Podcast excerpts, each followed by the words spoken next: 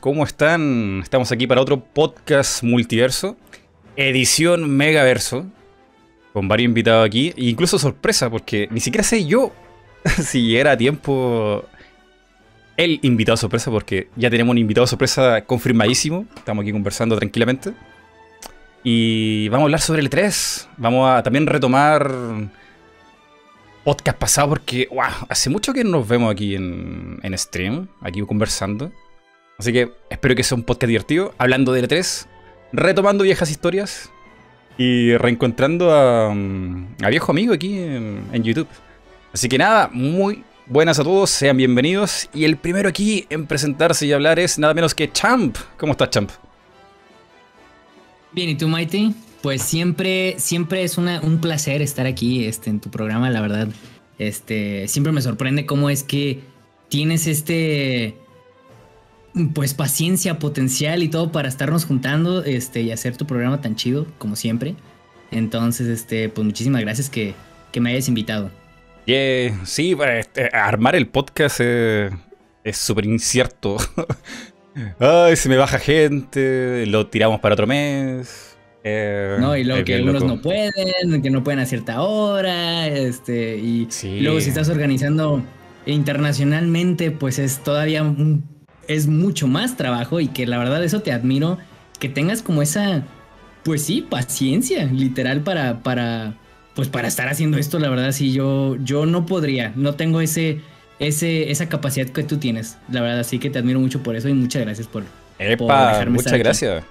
Eh, sí, difícil. Eh, viera la cantidad de correos que mando, así mes a mes, tratando de coordinar cosas. Y digo, ah, voy a tener más de, dos podcasts este mes y al final me quedo con cero. Programando meses y meses, loco, todo malo, todo malo. Pero este, este, mes, este mes sucedió algo maravilloso.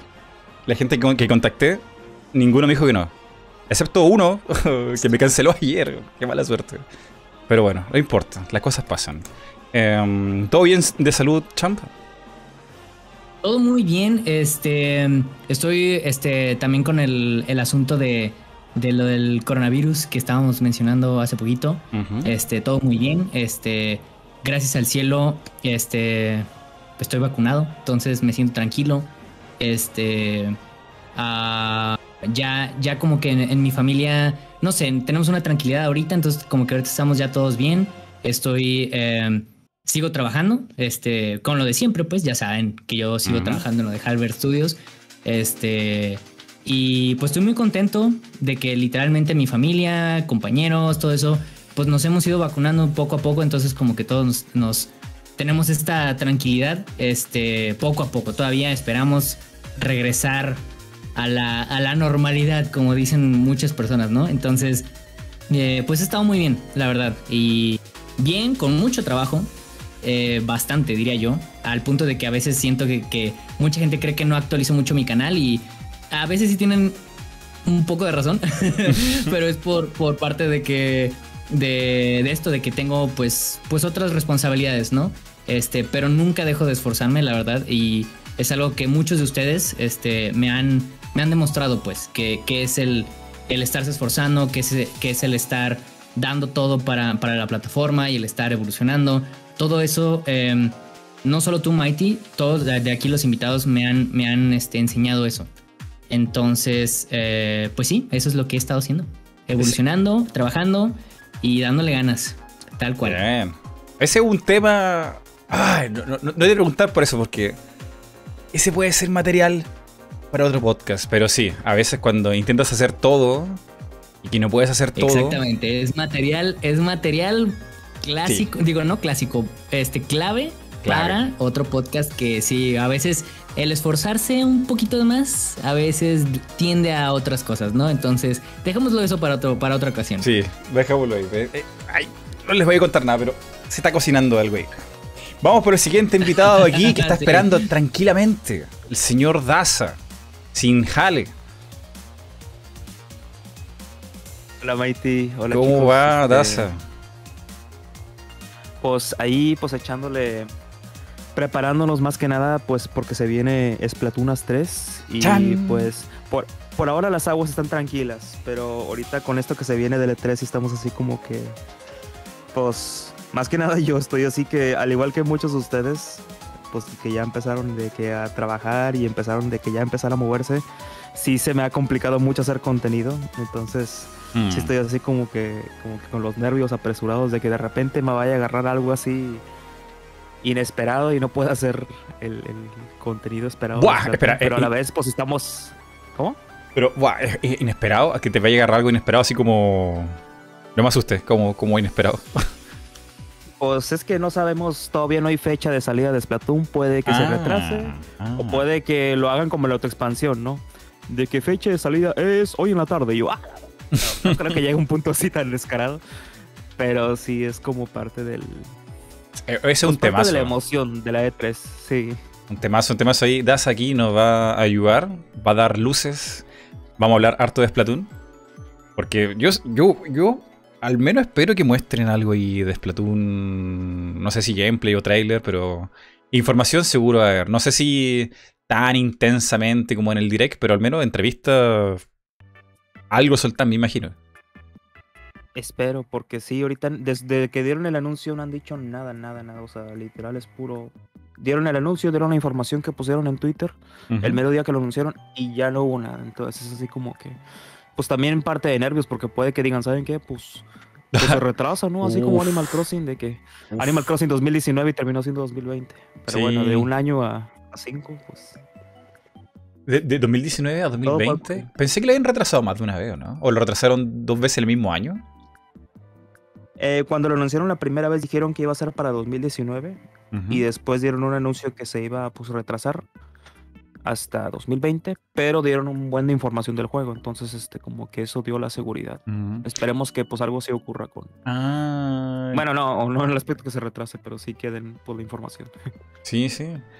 y aparte que la comunidad de Splatoon ahí sólida, ¿no? O sea, será un jueguito no sé si de nicho, pero la gente que participa, las comunidades como como que agradece que, el juego siga en, existencia ahí con, su tercera entrega, ¿no? Eh, pues sí, o sea, sí es una comunidad, como dices tú, bien sólida. Bueno, eh, sí ha tenido sus altibajos, pero pues es como todo juego Nintendo, o sea, de que se estrena, no sé, un Mario y bajan los usuarios, pero terminan volviendo, que es lo importante. Yo creo que lo más fuerte fue cuando llegó Fortnite a Switch pero pues tuvo mucho que ver porque llegó Fortnite y casualmente llegó Nintendo Switch Online y ahí fue cuando ocurrió todo este, el bajón fuerte a la saga. Porque iba muy bien, iba bastante alto en números y de repente pues se dio el bajón eso de la Switch Online. Pero bueno, este, lo importante pues que es que sigue siendo un éxito, a lo mejor no tanto aquí en Latinoamérica, pero por ejemplo allá en Japón y Europa es una, es una locura. Allá sí llegan los conciertos y toda esa onda. Oh, ¿verdad? El holograma. Sí, sí, sí. Eh, ¿Cómo se llama? Se llama. Tiene un nombre el holograma ahí en Japón, no me acuerdo. No puedo acordar. Se llama. Es que pues hacen dos conciertos. Los Squid Sister y, y Cephalopop. Mm. Bueno, en inglés es Off the Hook. sí, sí. No, me trata, de acordar del, show. Tiene un show y el evento, no me acuerdo. No me puedo acordar. Pero ya sí, o sea. Lleno, lleno la gente. O sea, bailando ahí con, la, con estas barritas como fluorescentes. sí, como los conciertos de Miku, de hecho. Splatoon Concert. y pues ya hay mucha gente. Bueno, los conciertos, los últimos que hubo, sí me tocó ver así gente que literal viajaba pues hasta Japón nada más. No, no te puedo creer, llena hasta allá. Wow. Sí, o sea, ves, los videos y la primera fila se ven puro extranjeros, o sea, ni siquiera ya se ven japoneses como antes, o sea, sí, como que gente estaba viajando. Entonces también esperamos que sea algo positivo en el aspecto de que pues salgan un poco más, más allá de Japón. O sea, sí han llegado a Europa, pero pues imagínate que lleguen de repente, no sé, a Latinoamérica. Ahí viene Esperanza del Wow. Oh, pero, eh, eh, en realidad es un tipo de evento, entre comillas, barato de hacer, ¿no? Porque son hologramas. Bueno, o sea, el holograma no es. O sea, es que, es que es un tipo de evento que puedes replicar muchas veces. Quizá la, lo que necesitas para hacer el holograma es la parte cara. Pero una vez que ya lo tienes, puedes hacerlo, wow, o sea, infinitos conciertos, ¿no? partes. Claro. Sí, de hecho aquí ya vino Miku varias veces, o sea, y digamos que, o sea, ha ido a la capital, ya ha ido a varias ciudades, entonces se podría decir que, que no es tan complicado hacer ese tipo de conciertos a comparación de llevar, por ejemplo, una banda en gira y todo eso. Claro. O sea, pagar la banda, o sea, y eso ya es... Pero bueno, también es música en vivo, o sea, bien los hologramas están ahí, pero entiendo que toca, toca una banda, la banda de, de Splatoon ahí, en vivo. Ah, es cierto, sí, sí. Eh, en los últimos está abriendo una banda. Bueno, siempre han tocado de fondo, pero siempre son músicos como que locales. O sea, nunca son los mismos ah, músicos. Ah, no, no sabía estaría... eso. Sí, cuando tocaron en Francia y, perdón, no sé, en Suiza, ahí pues eran otros músicos, no eran los mismos. Pero los que tocan en Japón sí son los originales, entonces estaría genial. Pero eso sí ya sería mucho dinero, eh, pues de que trajeran a la banda entera. Claro. Pero yo creo que si lo harían, lo harían así, de que pues cada quien tocaría su... O sea, como los, los conciertos de Zelda, que vinieron aquí y pues traían a la sinfónica local de aquí. Claro. Entonces yo siento que sería algo más o menos así. Sí, sí. Eh, eso sí, sí se puede haber un futuro con, en cuestión musical con Nintendo, pero yo creo que sí lo de la pandemia a lo mejor lo pudo haber afectado. A lo mejor pudiera haber habido un plan. No sé. Mm. Bueno, igual Nintendo sube las repeticiones en su canal. Aquí estoy viendo que tiene hartas reproducciones los, los conciertos de Splatoon. Sí, bastante. Este. Y también resubido y, y, también las versiones inéditas de los DVD está todo subido, no sé. Como que no, no hay problema con Nintendo con eso, no sé por qué no. Pero ahí puedes encontrar casi todas las canciones y conciertos y el, casi todo el Blu-ray ahí. Este, yo creo que también eso le ha ayudado a que se popularice el juego y la música. Oye, tengo que hacer notar un detalle, ¿eh? Sabes que cuando he estado con Daza en vivo, Daza ha estado súper nervioso o incómodo y yo me siento mal por eso porque, o sea, siento que soy yo la culpa, el culpable. Pero esta vez, Daza está súper chill, loco. Está súper relax. ¿Soy el único que lo nota? ¿Soy yo el que te estresa, Daza? Hoy estás como Así como en, sintonía con el universo. Estás modo zen. Sí, de hecho ahorita estoy viendo estrellitas. Nada, no es cierto. no, este... No, pues ya, ya he platicado varias veces con ustedes. La primera vez obviamente sí estaba de que no podía con los nervios. La segunda vez pues ya me lo digerí y después jugamos a Among Us y ya como que ya sí, un poco más de confianza. después de Among Us hubo un antes y después. sí, sí, ándale. Claro. No, no te lo, no te lo niego, sí estoy bien nervioso, pero pues. No se nota, no se nota. no se nota. Hasta en mis propios streams soy nervioso, entonces este, pues, no tengo. No tengo remedio, pero pues uno se acostumbra. No, no, no. A ver, la gente aquí en el chat, ¿no te nada Yo no noto para nada nervioso. Si lo comparo con cómo estamos hace unos dos podcasts atrás, absolutamente nada. Das está ahí chill. Sí, pues. A lo mejor son momentos, yo creo. bueno, vamos a seguir con el siguiente invitado aquí que es el señor Dasman, que sorpresivamente él, es nuestro invitado secreto, que les mencioné al principio. Dasman, ¿estás ahí? Te digo lo mismo que te dije cuando, cuando me conecté. Digo, qué, qué baja que tenés la, barra de, exigencia en cuanto a invitados secretos. Porque mirá que ponerme a mí como invitado secreto. ¿Qué expectativa tiene la gente? oh, el invitado secreto, Dusman. Que no te extrañe que empiecen a bajar los espectadores y a subir los dislikes. Mira, mira, hay una cosa. Una cosa. Yo pensé. Porque Dustman dice aquí eh, qué expectativa más baja con invitado secreto. Yo pensé en. En que quizá no podíamos caer, porque Dustman a veces pues, le digo muy encima el día. Y se pudo. Pero eh, la cosa está que Dustman me decía en el podcast con los chicos del beta. Que así como, ay, ¿cuándo me van a invitar? yo, no, sabía que había una demanda por Dosman. Entonces, ahora me sentí culpable. Entonces, ah, ah sí, creo. No sé si Dosman estará como, como sentido o algo. Entonces lo, lo traje aquí al Megaverso. De hecho, de hecho, mi preocupación más grande era ver si llegaba a tiempo. Porque básicamente hace. Eh, creo que no llega a ser media hora que llegué aquí a casa. Y mm, porque todavía me estoy acostumbrando un poquito a mi nuevo horario de trabajo, porque creo que desde la última vez, eh, desde el último podcast en el que he participado contigo, eh, tengo trabajo nuevo. Entonces como que ah. todavía me estoy, me estoy acostumbrando un poquito al trabajo, que incluso por eso mismo eh, he tenido un poco descuidado el canal, por acostumbrarse en el, en el por acostumbrarme al horario de trabajo, pero bien, llevándola, llevándola tranqui. Estaba preocupado por tratar de llegar a tiempo, no, no dejarte clavado una hora clavado. Claro, claro, pero, o sea, dejarte así como eh, plantado. Claro, claro. Eh, pero a ver. Tengo aquí, oye, Dosman, eh, yo tengo tu. Tenía tu avatar de hace como no sé cuántas generaciones atrás. Este avatar nuevo, ¿qué tan nuevo, eh? Eh arranqué el año con este avatar nuevo. Ah, y no, tiene un rato ya, o sea. debería cambiar el, del beta por este, ¿no? Estoy llegando atrasado. A ver, ¿qué, es como un samurai, loco? ¿Dasman Samurai? No, o sea, más que samurai, fue como todo un rediseño que, que encargué por el tema de que, bueno, esto fue más bien exigencia de mis compañeros. Oh, oh, oh. Por el tema de que mi avatar era, hacía años que estaba utilizando el mismo avatar, que era un diseño de Dusman básico, que yo había conseguido en DeviantArt, y que a partir de ahí lo fui como modificando una y otra vez, pero ya llegaba un punto en el que la calidad de imagen del avatar no, no servía para nada, o sea, incluso en el tema de los trailers que utilizábamos en, el, en los betas y todo, como que a mis compañeros les, daba disgusto tener que trabajar con mi viejo avatar. Entonces, este, justamente en la comunidad de los betas tenemos un dibujante eh, llamado Cusero, un saludo grande para, para Cusero, que se ha encargado de, de trabajar pila con los avatares nuestros. Entonces eh, le ha modernizado los avatares a Gapa, le ha, eh, le ha hecho retoques al avatar de, de, Francesco. Y en una vuelta, justamente, utilizando este, las donaciones de los betas, que muchas veces empleamos las donaciones para ir mejorando la calidad de los streams, para ir este, implementando de repente, eh, qué sé yo, premios que hemos utilizado en algunos eventos.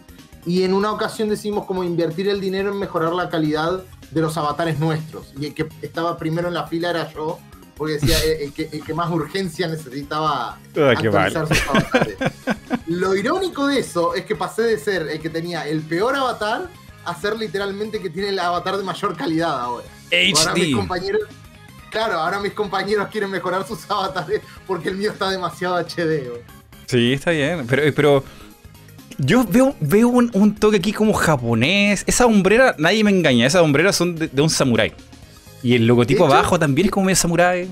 El diseño de las sombreras eh, fue justamente algo que, llegamos como todos en decisión, porque un problema que tenía el avatar de Dusman es que tenía las sombreras demasiado anchas, demasiado alargadas hacia los costados. Mm. Entonces eso a veces perjudicaba el posicionar al avatar, eh, sobre todo en trailers, sobre todo en el diseño de las miniaturas.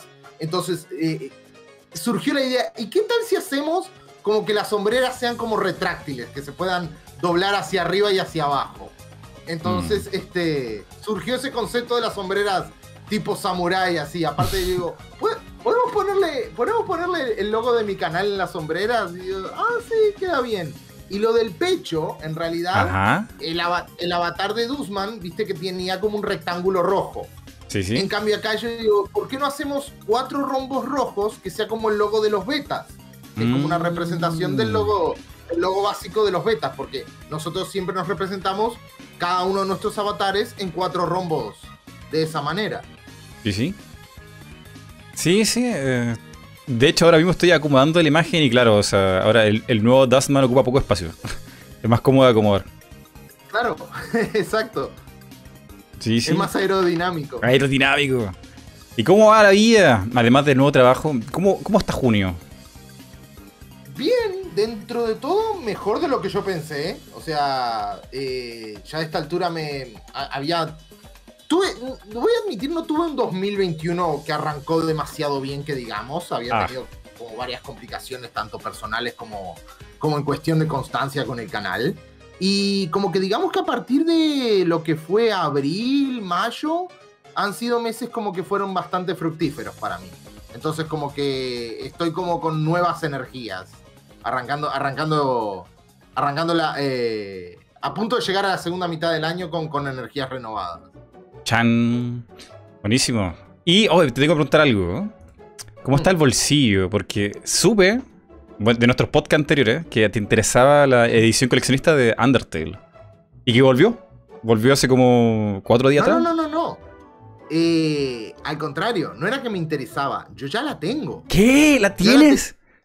Yo ya la, tenía desde hace desde el año pasado la tengo. Ah, no te puedo creer. ya la tengo desde el año pasado. A mí me llamó la atención que de hecho publiqué en las redes sociales y todo, cómo de un segundo para el otro esa edición se había disparado, porque llegó un momento en que, por ejemplo, en eBay no la encontrabas a menos de mil dólares. No te puedo creer, a menos de mil dólares. Sí. En especial la de Switch. En especial la de Switch. Wow. Bueno, ahora volvió a la gente interesada. No sé si todavía quién. No sé si todavía stock.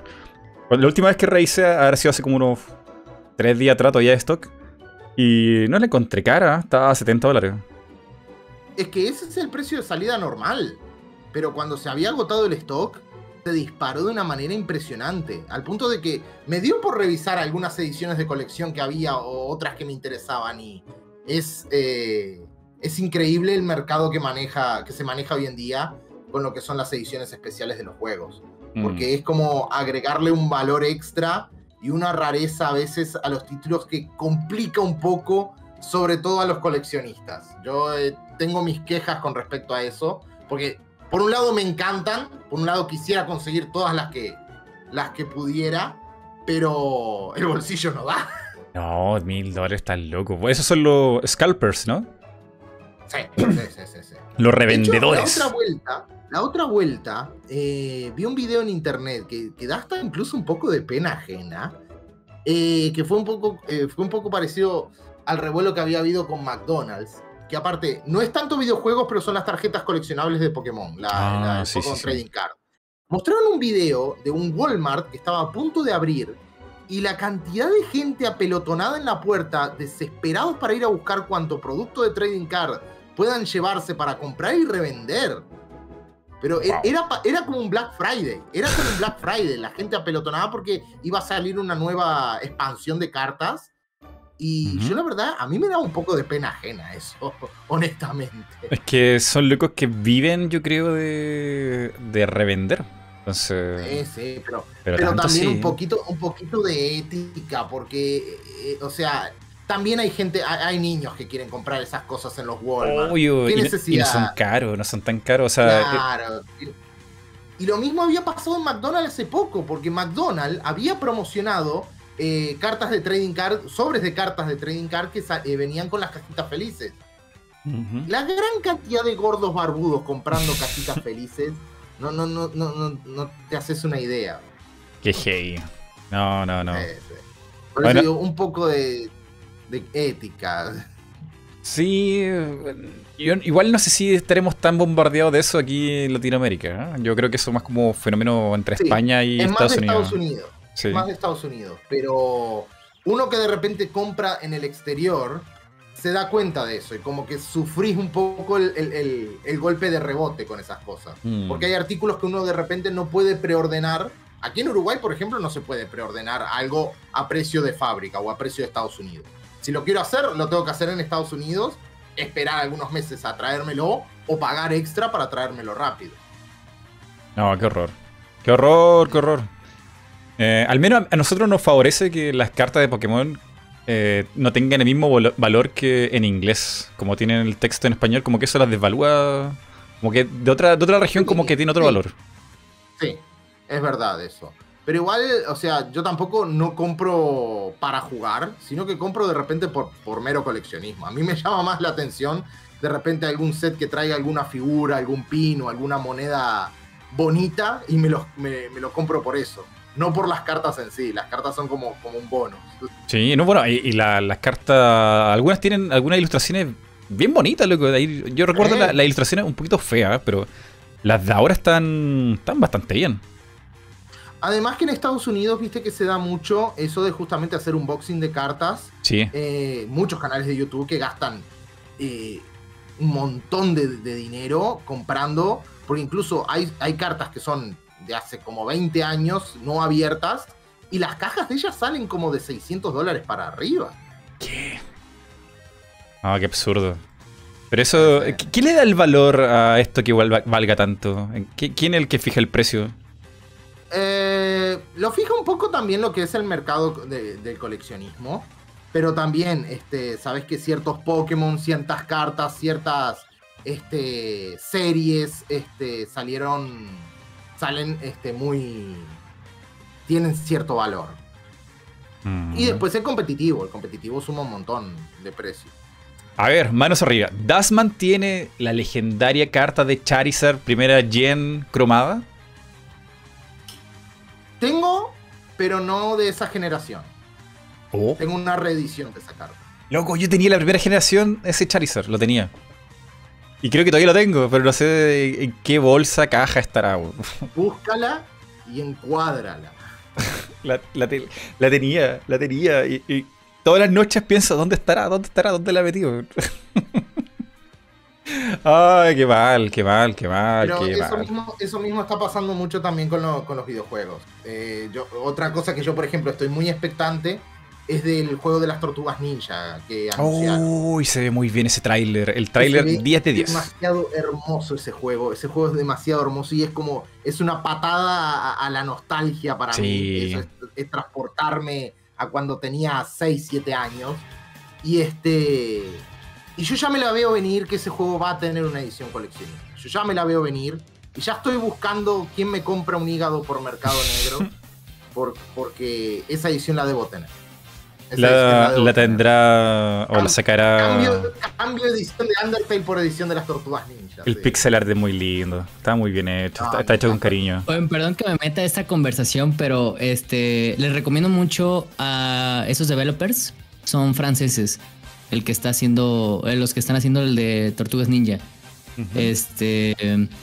Eh, tienen. Tienen. No me acuerdo ahorita el nombre. Con. He hablado con el, con el vato este, el francés. Este son tienen una experiencia increíble estos compas este, haciendo juegos simples. Entonces, este les aseguro que ese juego está bien trabajado, o sea, el compa es muy buena onda y es este muy profesional. Este no me acuerdo el nombre de su empresa, si quieren ahorita se las paso para Necesitamos que, Champ ponga el enlace y nombre en el chat. Lo necesitamos. A ver, ahorita que los encuentre se los paso lo poco que mostraron, la cantidad de referencias que hay es impresionante. Partiendo por la intro, la intro es un homenaje a la serie original. Que de hecho mucha gente empezó a teorizar la posibilidad de que hubiese como una especie de remake de la serie clásica con ese estilo de animación. Mal no se vería. Eh, el, el, Black Nerd eh, había comentado un montón de eso, sobre que eh, más allá de que, el, juego se ve hermoso y todo eso, que él le hubiera hypeado mucho más el que hubiera una serie con ese estilo de animación, como la mm. animación de la intro que nos mostraron. Sí, la, la Gen 1 de las tortugas. Vale, vamos con el siguiente invitado antes que se nos quede dormido porque, Dios, la vuelta larga. Eric, The Game Channel. Oh, Panzer Paladin. Ese loco es. Saludos. Señor Eric. Saludos, ¿cómo están? ¿Cómo está? Bien, bien. Aquí. Bien, bien, aquí ando. Vamos a poner aquí Eric. A ver, Eric, cuéntame, ¿cómo está tu 2021? ¿La salud bien? ¿Cómo va todo? Bien, bien, todo bien. Todo bien, gracias a Arsus. Yo también ya estoy vacunado. Eh, más tranquilo, más en paz. Muy bueno el 2021 hasta ahora. Me he sentido con más libertad para experimentar más en mis videos, que es a final de cuentas de las cosas que más me importa. Y muy emocionado por todo lo que se viene. O sea, tanto por que ahora ya tengo la libertad para hacer, para experimentar mucho con mi contenido y por la E3 esta del 2021, que a esta sí voy a poder ir porque el virtual iba a ir a la del año pasado, pero pues es la enfermedad. Claro. Así que Eric eh, experimental sería como ¿Qué tipo de qué tan experimental vas a estar? Así como el rock en los 70 ¿O más experimental como poner cartas raras en tu deck de Pokémon? Yo digo que como el rock de los 70. sí, quiero salir más que nada del formato que tengo yo de que eran videos narrados. De hecho, en mis últimos videos ahora yo aparezco más y le saco mucho provecho a una pantalla verde que tengo. Y de hecho, el último video que, subí, que fue ayer, sí, sí, sí se mi desastre con esa pantalla verde. Y me gusta mucho cómo quedó y me quiero tomar más esa dirección. Vale, yo quiero que Eric haga un cosplay, ahora que está hablando sobre experimentar como rock de los 70, haga un cosplay. A ver si alguien, yo creo que nadie en el chat debe saber quién es esta persona. O muy poquitas serán. A ver, lo puse, aquí. A ver, aquí. ¿Quién será esa persona invocando en el fuego a la música? Ah, sí, tiene que ser un, cosplay de, de Jimi Hendrix. Se viene el Eric experimental. Sí, con la guitarra volteada. Perfecto. Yo, creo que tendrías que partir los videos como con cámara, pero de espalda. Hacer algo muy como abstracto. Va, se puede. De que se puede, se puede. Oye, de, experimentar a veces da miedo, ¿no? O sea, meter más chiste o menos chiste, hacer una intro distinta, otro enfoque en el video, a veces da miedo, ¿no? Sí, sí, sí, más que nada porque no sabes cómo lo va a tomar tu audiencia en general.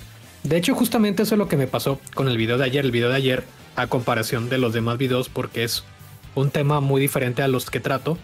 Este tiene muy pocas visitas comparado a, los demás videos, sobre todo los videos de, Smash. Ya ves que mucha gente siempre me reconoce que, ah, detrás del Smash y el güey que dijo que nunca iba a estar Steven Smash y todo eso. cuando no hablo de algo que, cuando hablo de algo que no es Smash, sí veo muy, como que afecta mucho mis visualizaciones, pero cada vez me estoy saliendo un poquito más de eso y hay veces en las que funciona. De hecho, el video anterior al video que subí ayer, que es hablando de ARMS y por qué todo lo olvidaron, a ese le fue muy, muy bien. Así que es mucho, es, es un salto de fe. La mm. verdad. Sí, bueno, experimentar requiere riesgo, ¿no? O sea... Sí, sí, sí. Sí, al final de cuentas hay que arriesgarte y si si jala, pues va a funcionar muy bien. Si no, pues al menos no me voy a quedar con las ganas. Y al menos ya sé que sí funciona y que no funciona. Para seguir experimentando y seguir este, probando cosas buenas, buenas nuevas, perdón, al final de cuentas. Sí, yo de eso te quiero contar un poquito que el año pasado y al principio de este estaba quemadísimo con. Como los formatos de, mi canal y hacía como. O sea, videos que creo que están bien producidos, pero como que no, no, no variaba mucho en el tipo de video que hacía. Y me aburrí, me aburrí, me aburrí y empecé a hacer como videos de animación. Que Eric estuvo ahí. O sea, Eric fue el que dio la voz ahí de... ¿Cómo era la frase? Era... Pero Mighty, es el día de la gravedad. claro, y con Isaac Newton, y cada vez que vemos a Isaac Newton le tiramos manzana, no. Le tiramos manzana, sí. te salió súper bien esa frase, te, salió de día. y estoy tratando de hacerle el remake a ese video porque ese video, en verdad, animación, animación, ah, como que lo tiene mucho porque son poquitos frames, entonces quiero limpiarlo, hacerlo más bonito y, y volverlo a serie, agregarles partes nuevas. Así que junten hype. Eh, me inspiraré en, el valor de, Eric de, experimentar cosas distintas a lo que uno ve en el canal. Excelente, dale, dale, y vas a ver que. Que fracasará el video. no, no, no, para nada. Ya verás que sí. Wow, wow. Muy bien. Eh, Eric Cosplay del Cibo. ¿Qué es lo que es el Cibo? Dicen aquí. ¿Qué es el Cibo? Ah, el Cibo es que ese también me reconoce porque ese es el video más visto de mi canal. El Cibo es una consola que sacaron nada más en México y en Brasil. Oh. Era una consola, estaba muy, vaya, muy mala, pero sí tenía muchas cosas muy, muy únicas, como por ejemplo, todos los juegos eran 100% digitales, tenía una conexión constante a internet gratis bueno, no era de que a fuerza tienes que estar conectado siempre a internet, pero tenía una conexión a internet, o sea, para bastantes cosas, tanto para descargar los juegos, jugar en línea, como también tener un mismo un browser en, en la consola. De hecho, la misma consola creo que te venía, vaya, la consola, el control, los cables y un teclado, por lo mismo. Por lo mismo que puedes estar así como si fuera una, una mini computadora. Mucho menos potente que, que alguna laptop, pero ¿No era un poco como la onda del, del Uya? Porque el Uya también quería ser como una consola digital, ¿no? Sí, algo así. Mm, Nada más que el Cibo fue en la época del Wii 360 PlayStation 3. Ah, y cuenta, el Uya era. Sí. El Uya ya era. Era un. ¿Cómo se llama? Android Box. Pero con un, una carcasa de consola de videojuegos. Pero a final de cuentas era un. Sí, un Android Box. Mm, o sea, este era como el beta. el beta de la Uya.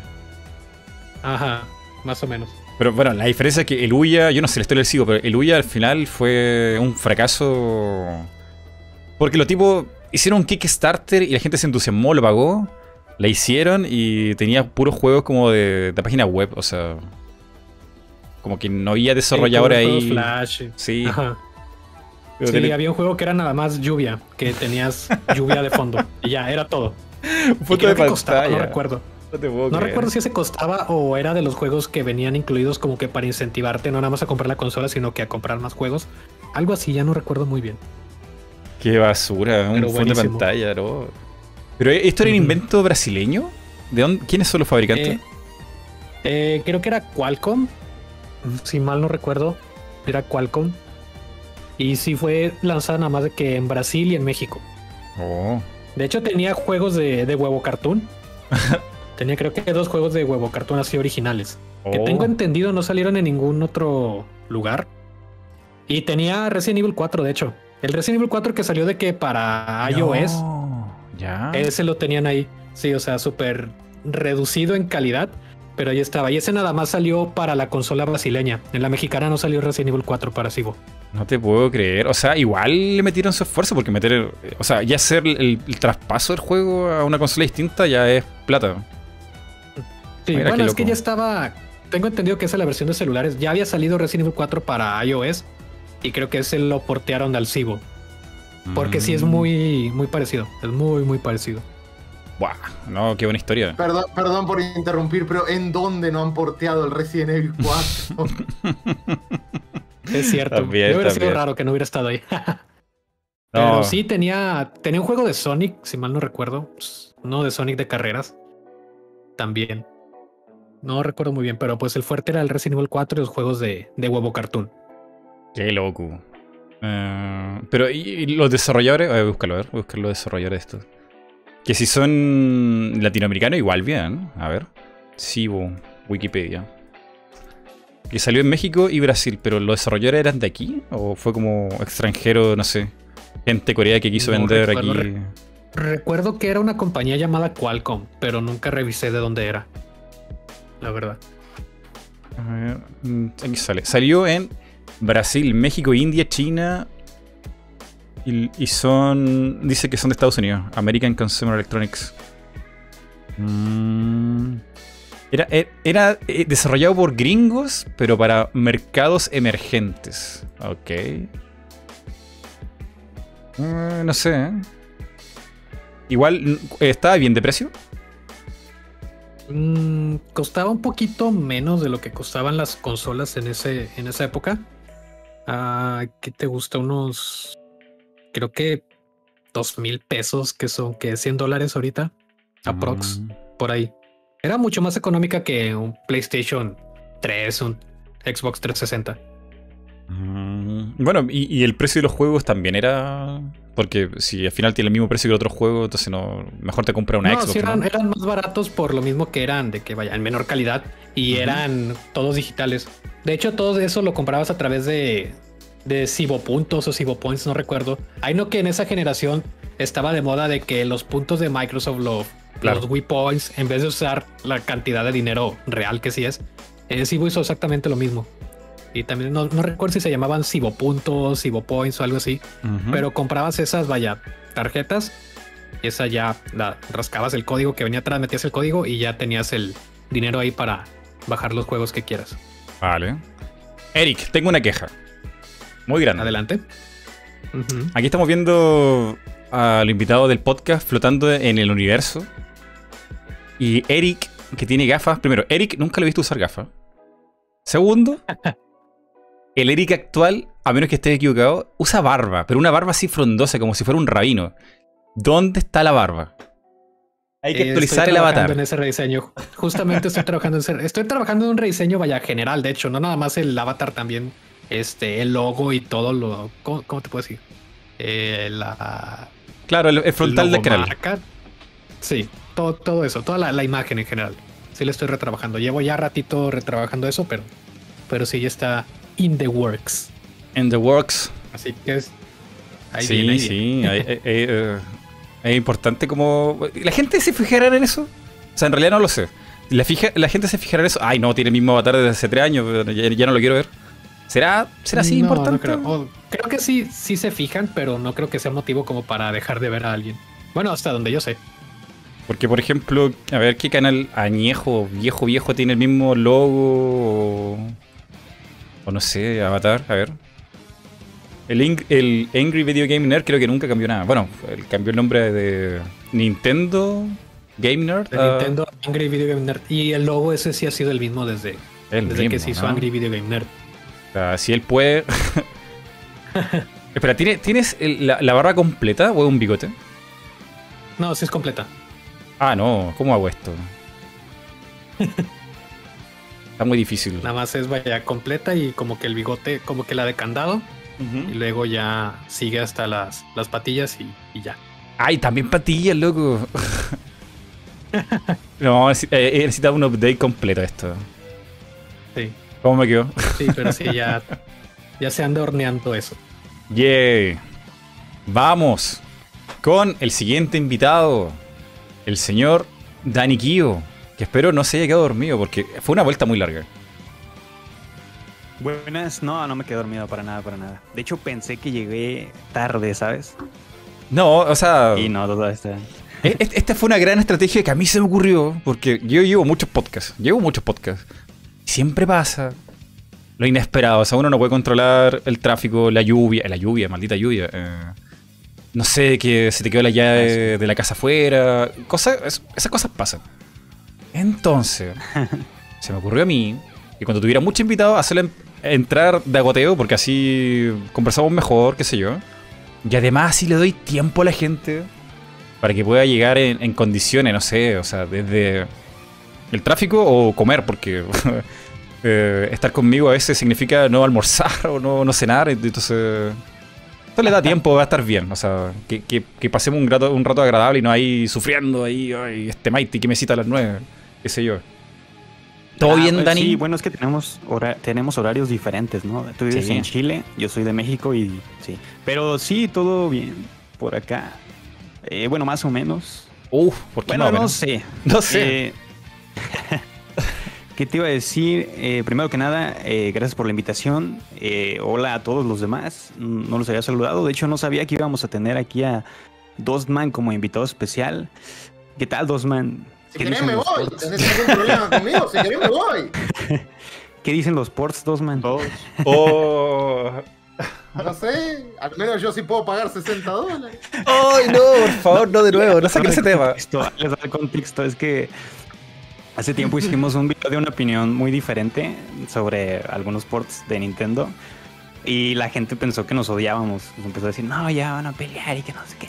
Pero pues no, la verdad es que nos la llevamos muy tranqui. Lo gracioso, lo gracioso es que ese siempre es un concepto que hay en internet. Es como que tienen opiniones diferentes. Ah, entonces son, son enemigos. Sí. Basado en ese concepto, basado en ese concepto, creo que acá en este podcast mismo yo ya me llevo mal con tres personas. De hecho. Porque con Champ había sido lo mismo, me acuerdo. ¿Qué pasó? Porque a mí sí me gusta cero. No, porque a ti no te gustó el X6.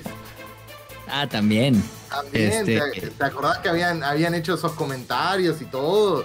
Que, eh, con, con compañero del beta, con Gapa, también decían lo mismo. Es como que la gente cree, la gente cree que opiniones diferentes significa enemigos de por vida. Eh, y es cuando es lo más normal del mundo, chicos, tener opiniones diferentes. La gente sociabiliza mejor si tienen opiniones diferentes. Sería aburrido que a todos les guste lo mismo. Sí, sí, sí. Eso tienes razón. Pero sí, sí mucha gente pensó que nos peleamos y... O sea, sí estamos peleados, pero aquí estamos fingiendo. Igual, fingiendo. Te, peleas con más gente que yo. ¿Cómo, cómo, cómo es eso posible? No, no, no bueno, a ver. no, no. Eh, bueno, eh, eh, ¿qué, ¿qué, sí. significaba la pregunta?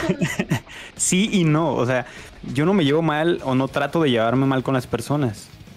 Y sobre todo con... se llevan mal conmigo. no, o sea, bueno, más bien otros creadores de contenido. Yo no me llevo mal con otros creadores de contenido. Ya de ahí a que me caiga pues hate de, la gente, ahí sí ya es diferente, porque no me conocen, no me nunca han hablado conmigo, entonces no saben cómo soy. Igual es muy loco que te caiga alguien mal por un video, o sea, yo, yo no sé cómo serán ustedes con sus videos, pero... O sea, la gente, la gente, una cosa, los espectadores, pero lo que hacen video, o sea. O sea, uno en un video. yo creo que es muy distinto como uno es en el mundo real, ¿no? O sea. No creo que la gente piense que yo soy un gato gigante blanco. ah, ¿no? Hay de todo en internet. Ah, ¿Hay, alguna otra mentira que tenga que enterarme? Entonces Daza no es un gato. No, Daza, no, tú también. Es neta, no. Ya, ya se han hecho iceberg de eso. El iceberg de No, Daza. no, no, no me digas de iceberg. Yo acabo de subir un iceberg a mi canal tratando de variar mi contenido y pues YouTube lo se puede decir que lo censuró. ¿Qué? Si entras ahorita a la segunda parte del iceberg, entra si quieres ahorita a la segunda parte del iceberg, te va a aparecer un mensaje de YouTube eh, que tienes que confirmar para ver el video. Nunca me había pasado y nunca lo había visto en un iceberg ese mensaje, ¿sabes? Es a ver, raro. pero. Pues, a ver, eh, ¿me puedes decir sin decirme qué fue lo que hiciste? ¡Qué viejo! Eh, se, se llama, se llama el iceberg de la comunidad de los videojuegos y lo que yo trataba de hacer en ese iceberg es entrar de, pues, de la- lo que la... Pues ya sabes que los iceberg tocan temas muy turbios y muy... No, pues no, sé, no se me ocurre otra palabra, turbios, oscuros. Entonces yo trataba de hablar en ese iceberg sobre temas que ha hecho la comunidad, temas que han ocurrido en la comunidad de videojuegos, de lo más leve a lo más turbio. La segunda parte es donde se vienen las cosas súper turbias. Y no sé, YouTube lo detectó como contenido ofensivo o inapropiado para algunos públicos. Que, a ver, no sé por qué me pusieron el mensaje a mí. Si yo he visto, en serio, te lo juro, he visto iceberg, icebergs más, o sea, más explícitos, porque yo no muestro ni video ni nada. O sea, he ¿No- visto. ¿No, será que te lo habrán y- reportado, loco? ¿No será, ¿No será que Pod- YouTube ahora ya, está tomando como los contenidos de Iceberg, como que ya predeterminadamente los pone como advertencia? Claro. No, entra, no, entra a cualquier iceberg y no te va a aparecer eso, solo en el mío. Qué raro. Y solo, y solo en la segunda parte, sí está raro. No Es que también depende mucho si usaste Disculpame- palabras específicas del pero eh, la miniatura de tu, Mm. de tu video era el que tenía ética en la portada. Sí. No me digas que es por eso. Puede ser. Porque ya desde ética ella, desde ella, es medio turbio. Sí, sí. Pero no, porque yo cuando investigué sobre ética, me metí a ver otros videos de ética que tenían a ética en la miniatura y no me aparecía ese mensaje. Y tampoco, también fui muy El cuidadoso. YouTube ya tiene, ya, ya, ya tiene una. Es mucho más inteligente para distinguir palabras. Mm. Desde ahí ya es, es importante eso. Es que ese es el este, problema, que yo no usé palabras eh, ¿Tampoco los tags? tal cual las palabras. O sea, la palabra con S no la utilicé nunca. Pero, por ejemplo, No, usaste en el tags. título, en, las, en los tags, no, nada, alguna palabra peligrosa. No. De hecho, YouTube Wow. tiene ya programado en el algoritmo de que si detectan los tags en el título ciertas palabras, te lo desmonetiza así en, en el momento. No sé si te pasó que cuando lo subiste y lo publicaste ya se procesó todo, te lo desmonetizó en el momento. Mm, Si no. fue así es porque detectó unas palabras. Ah, bueno, entonces ya Mm, fue. no, sí, fue, o- fue una hora después de que lo publiqué. Yo lo subí un día antes. Fue una hora después de que lo publiqué. Entonces la teoría de que sí fue reportado, eh, digo, pues más factible. Además, pues estamos hablando de que puse ahí muchas comunidades que suelen ser tóxicas. Entonces a lo mejor todas llegaron. O sea, que a mí, a mí ¿No una vez me pasó con un video de hablando sobre el presidente de Estados Unidos, que no lo voy a nombrar aquí. Eh, las. Ok. La, esta cosa para piu, piu, piu. Mezclé presidente de Estados Unidos, piu, piu, piu. Y violencia.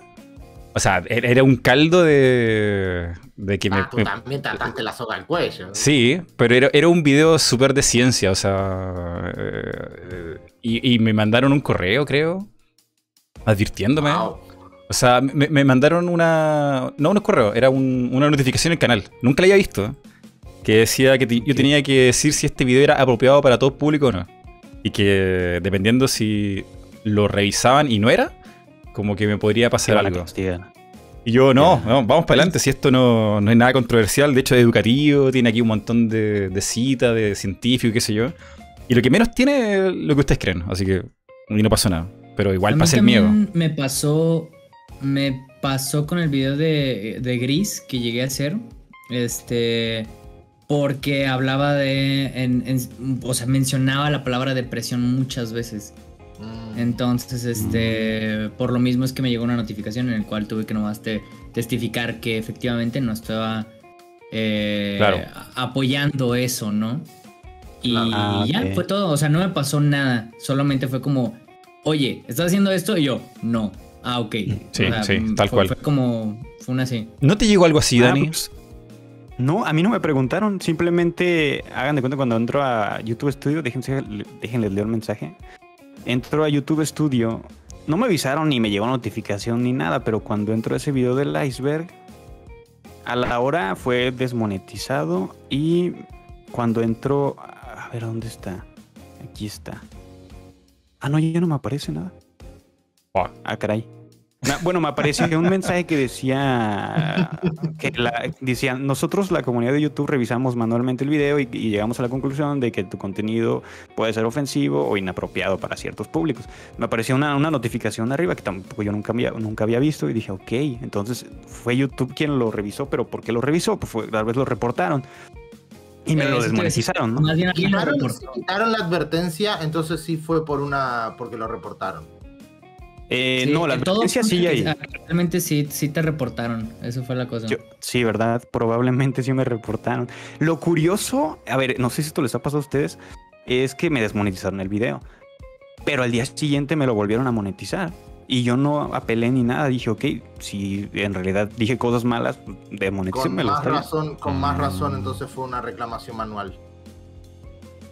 Mm, igual igual es bueno. Cuando te meten una denuncia por derechos de autor, cuando te meten una, notificación o cuando te desmonetizan un video y de un momento para otro vuelve a la normalidad, eso es una, una, una reclamación manual. Pero ¿cómo reclamación manual? ¿Alguien te habrá denunciado por derechos de autor los videos? Fuiste tú, ¿verdad? No. Esta vez. Esta vez no. Esta vez no. Okay, Igual, bueno que, entre comillas, te pasó eso, pero como al día o a la hora ya se solucionó, ¿no? O sea, ya está ahí en el video. Fue el siguiente día. Fue el siguiente día que ya me lo volvieron a monetizar.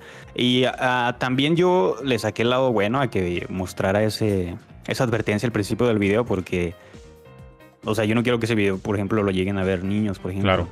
¿Sabes? O sea, y qué bueno que lo muestren ese, ese letrero para que estén conscientes que no, ese video no. Todos los demás sí, menos ese. Qué. Digo, para empezar, los niños no tendrían que estar en YouTube, pero... en todo caso.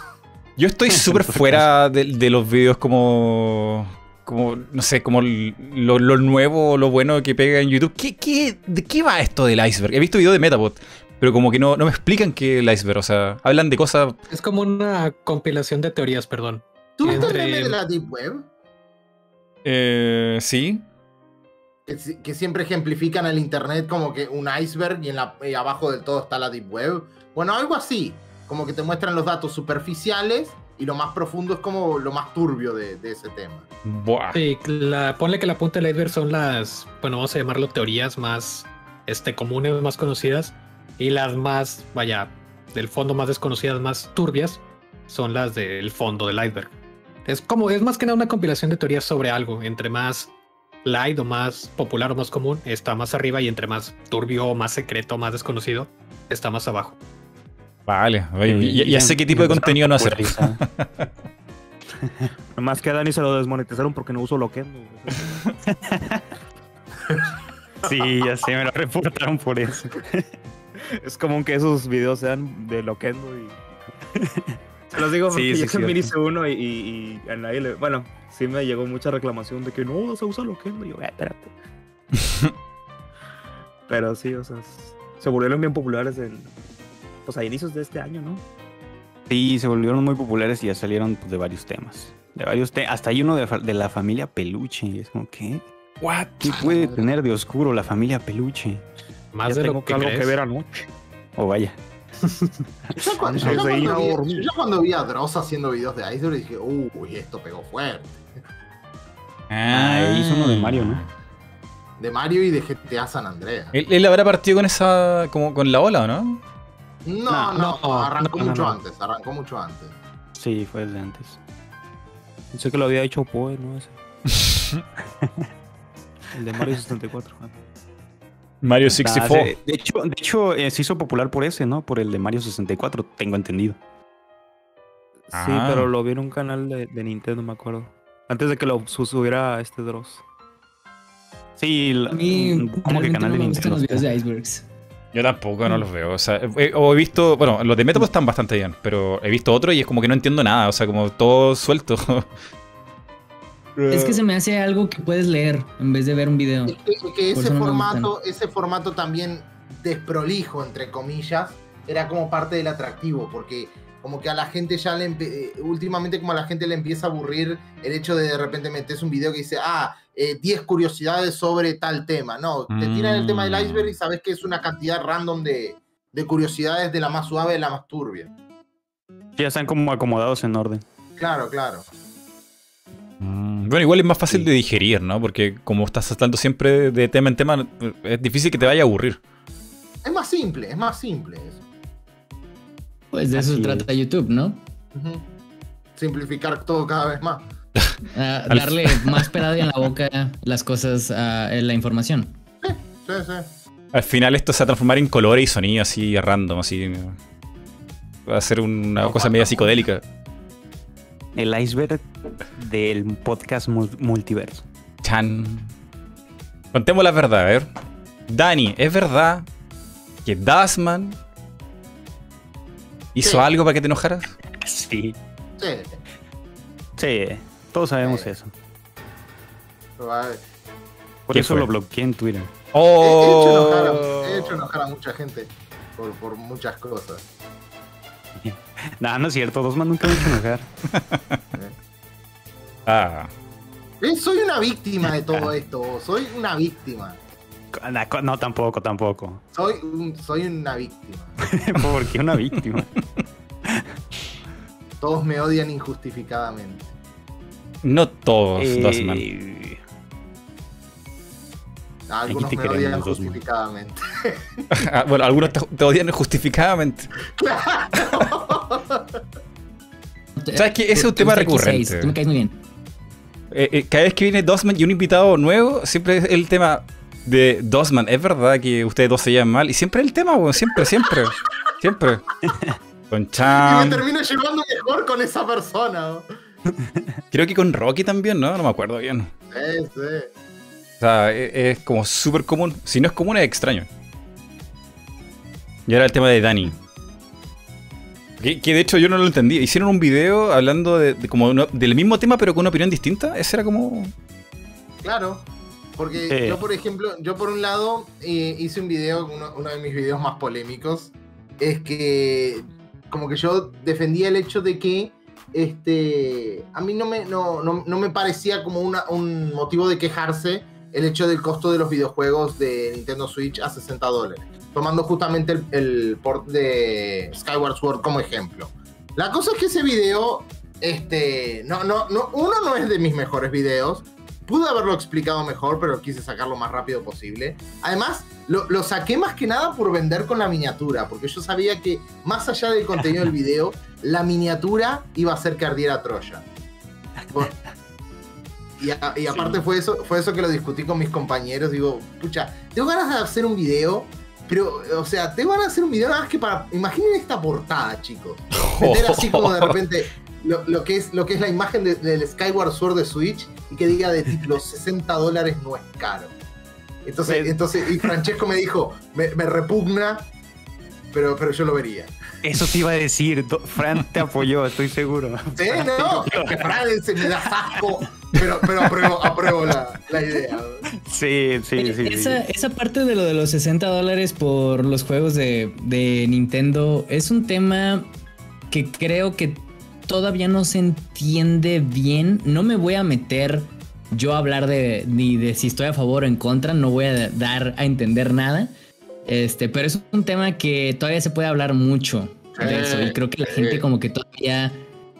No, no quiero decir que la gente no la capta todavía, pero hay todavía mucha información de por, de por medio que no se está tomando en cuenta con esos 60 dólares. Totalmente de acuerdo. Pero aparte, no solo eso, uno, de los puntos en los que yo eh, argumenté el video es que, es que muchas veces la gente se queda con esa impresión de los precios de salida. Y si ya llevas años en el medio, si ya te sabes movilizar en lo que es la compra de videojuegos, hay medios en los cuales podés conseguir los juegos más baratos. Eh, hay medios en los que vos podés rebuscarte para conseguir un mejor precio los juegos no siempre, no siempre se quedan en ese precio fijo. A veces bajan, a veces suben también. pero también está en eso de saberse rebuscar, que era un punto que yo destaqué muchísimo en ese video. También desmentir un poco el mito que existe en cuanto a que los juegos de Nintendo nunca bajan de precio. Bajan de precio, son los que bajan más lentamente. Bajan un dólar. No, no, depende de donde busques, depende de donde busques, No empieces a tener problemas con Íbamos bien, íbamos tan bien. Pero justamente, pero justamente esas son las cosas. Aparte también, eh, tampoco, tampoco rebuscarse tanto, pues se puede comprar usado, se, eh, podés utilizar de repente eh, bonificaciones que te dan las páginas de compra-venta para disminuir los costos. O sea, no es cuestión solamente de cerrarse en esa idea. Uno le puede sacar provecho. En el caso de, Skyward Sword, sale más caro comprártelo usado en Wii que, que comprártelo nuevo. Además, yo no sé qué se quejan solo, de, solo digo eso. Lo caro van a ser los Joy-Cons. Carísimo. A ver, pero ¿estás consciente de eso que dices de esperarte tiempo? Los juegos de Nintendo es raro que bajen de precio. O que los mismos, o que la misma gente los baje de precio. Eso también, eso también. Eh, eso, es como los cómics. Una semana después de haber salido, por ejemplo, el Mario 3D World, lo encontré a 45 dólares. Igual yo por eso lo compré. Y Dani se lo No, pero pues, eh, espera, espérate unos años a lo mejor. No, pero eh, bueno, yo hice un video similar al que hizo Dust, en el que obviamente defendí, bueno, no defendí, pero sí argumenté el por qué para mí sí vale la pena el Mario 3D All Stars. Pero bueno, sí, es uno de los videos donde más me ha llovido hate y la comunidad de la ley me hizo muchos momardos.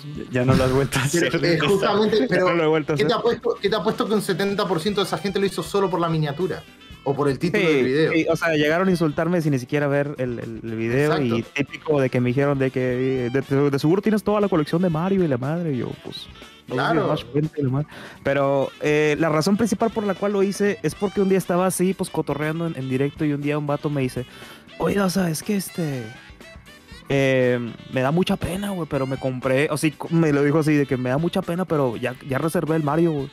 Y yo le dije: Ah, chido, yo también pero ¿por qué? ¿Por qué, llegan a ese punto? ¿Por qué llegan a ese punto la gente a avergonzarse? Es más, yo ya les dije a la gente, cuando salga Skyward Sword, el primer live se va a llamar los 60 dólares mejor gastados de mi vida.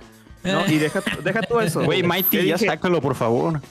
Es que, yo lo dije así muy normal. Lo dije, ah, sí, yo, yo también. Y todavía el vato me critica, ¿pero por qué, güey? Y yo, pues tú lo acabas de comprar también, güey. Así como que, ah, es que, pues es que está mal, güey, la madre. Y yo, ¿por qué está mal, güey? Si te gusta el juego, cómpralo. Y, y, se sintió mal porque él lo compró y luego se sintió peor porque yo lo compré, güey. O sea, te empezó a alegar. Sí, o sea, porque yo me lo compré todavía que él se lo compró y dije, ¿sabes qué? Voy a hacer ya un video de esto para explicar el por qué sí vale la pena para mí. Güey. Claro que, hay, o sea, hay cosas que no están bien en ese port, pero pues yo lo compré porque aparte de que lo vi barato, pues este, pues yo sí quiero jugar esos Marios. El Zelda ni de Pix lo voy a comprar porque es uno, o sea, yo soy más, díganme naco, pero yo soy más de, de cantidad que calidad. Y pues si son tres juegos de Mario, pues no sé. Miren, es yo, para mí sí vale la pena, sí es como eh, el tema de los ports y toda esa, esa onda, sí tiene, sí tiene que ver mucho, o sea, aunque sean ROMs emuladas y todo eso, uh, sí, sí, sí, es trabajo de todas maneras que va de por medio en la consola, o sea, el developer sí, tiene un trabajo de, este, para poder ser compatible con esta, eh, con esta consola, pues, que lo quieres lanzar. Es como, por ejemplo, bueno, me queda claro que este, esto que voy a decir es un, es un ejemplo mucho más eh, costoso lo que, está, lo que está pasando, pero si a ustedes ahorita buscan en Twitter, hay un, hay un, este, un proyecto muy interesante que está hecho por un fan que está lanzando Super Mario World en widescreen a 60 cuadros por segundo. Este es un es una es una ROM que va a sacar el vato, es un, es un, es un brasileño. Este y el simple hecho de hacer eso, mm, de que sea widescreen, no es como de que, ah, nomás voy a hacer que se renderíe más a los lados. Eh, no, o sea, sí conlleva un trabajo hasta de, de level design. O sea, es, es, una parte que ya tiene que ver con eh, cómo, cómo, acomodas el nivel, cómo acomodas el juego, cómo acomodas los personajes para que el juego siga teniendo sentido. Y es algo que el simple hecho de que siga siendo una emulación, pero con algo extra, conlleva un trabajo que es muy que no tomas en cuenta, pues vamos. Y eso es, eso es lo que a veces se está vendiendo. No el hecho de que sea una emulada, o sea, porque una emulada así como viene, pues a veces sí no requiere mucho trabajo, pero cuando sí lo tienes que adaptar a la consola, es lo que mucha gente a veces no se pone a pensar que requiere mucho trabajo. Entonces... Es un elemento bastante frustrante, Champ, porque justamente tú, eh, ya que trabajas en el medio, eres consciente de todo el, trabajo que involucra el desarrollar un videojuego que ya desde el elemento más simple hasta el elemento más complejo, sabes que hay un montón de gente atrás involucrada en esas cosas. La gente normalmente cuando argumenta los precios de los juegos, ven a las compañías como un...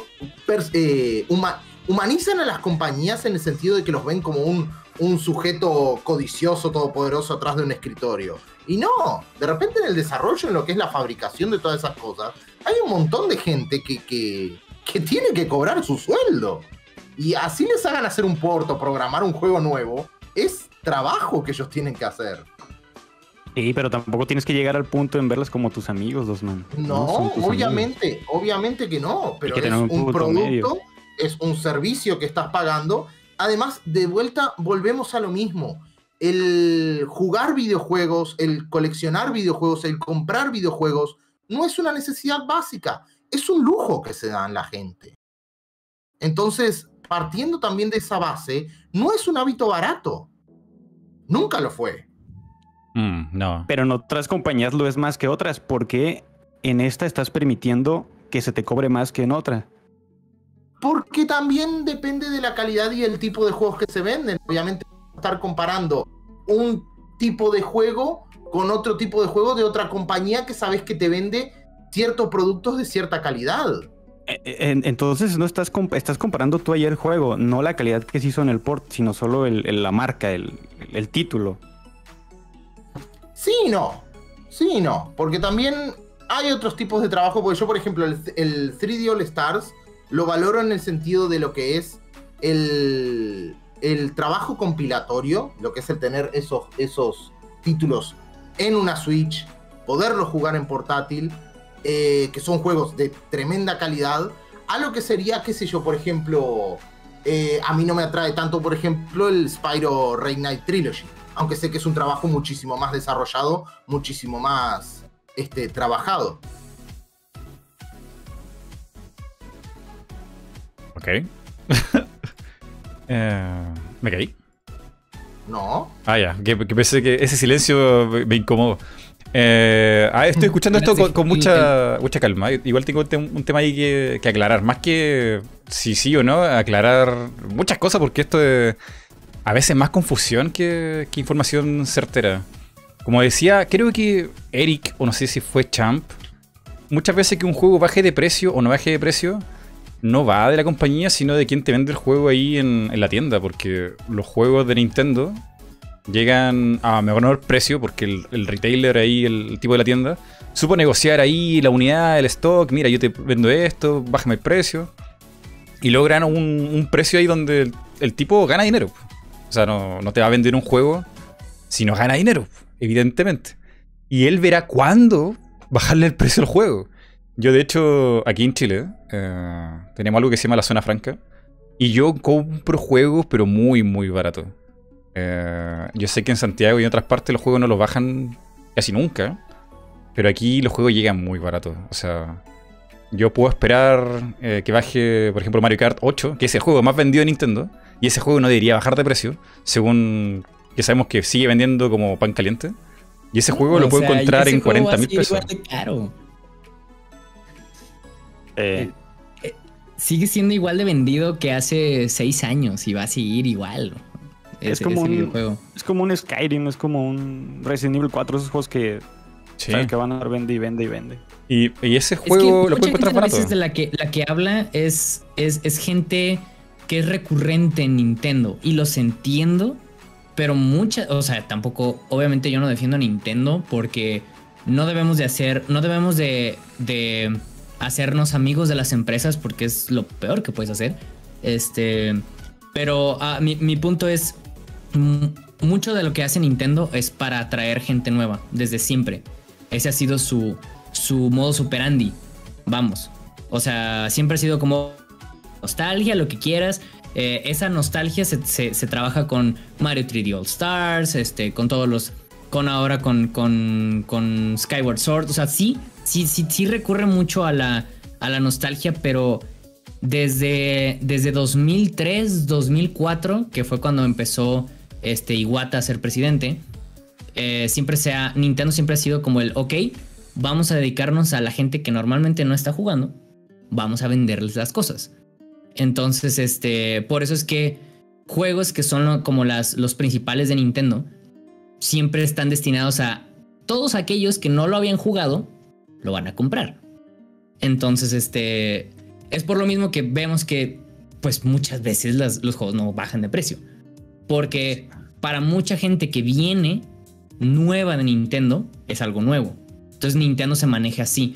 Y a nosotros, no, obviamente, nos, nos molesta cuando somos recurrentes. Esa es la cosa, esa es la, gran diferencia, pues. Y eso es que también depende mucho del tipo de franquicia o el tipo de, de, juego que estén manejando. Como por ejemplo, ahorita que decían de que si hay un gran trabajo de por medio detrás de hacer por si lo que quieras.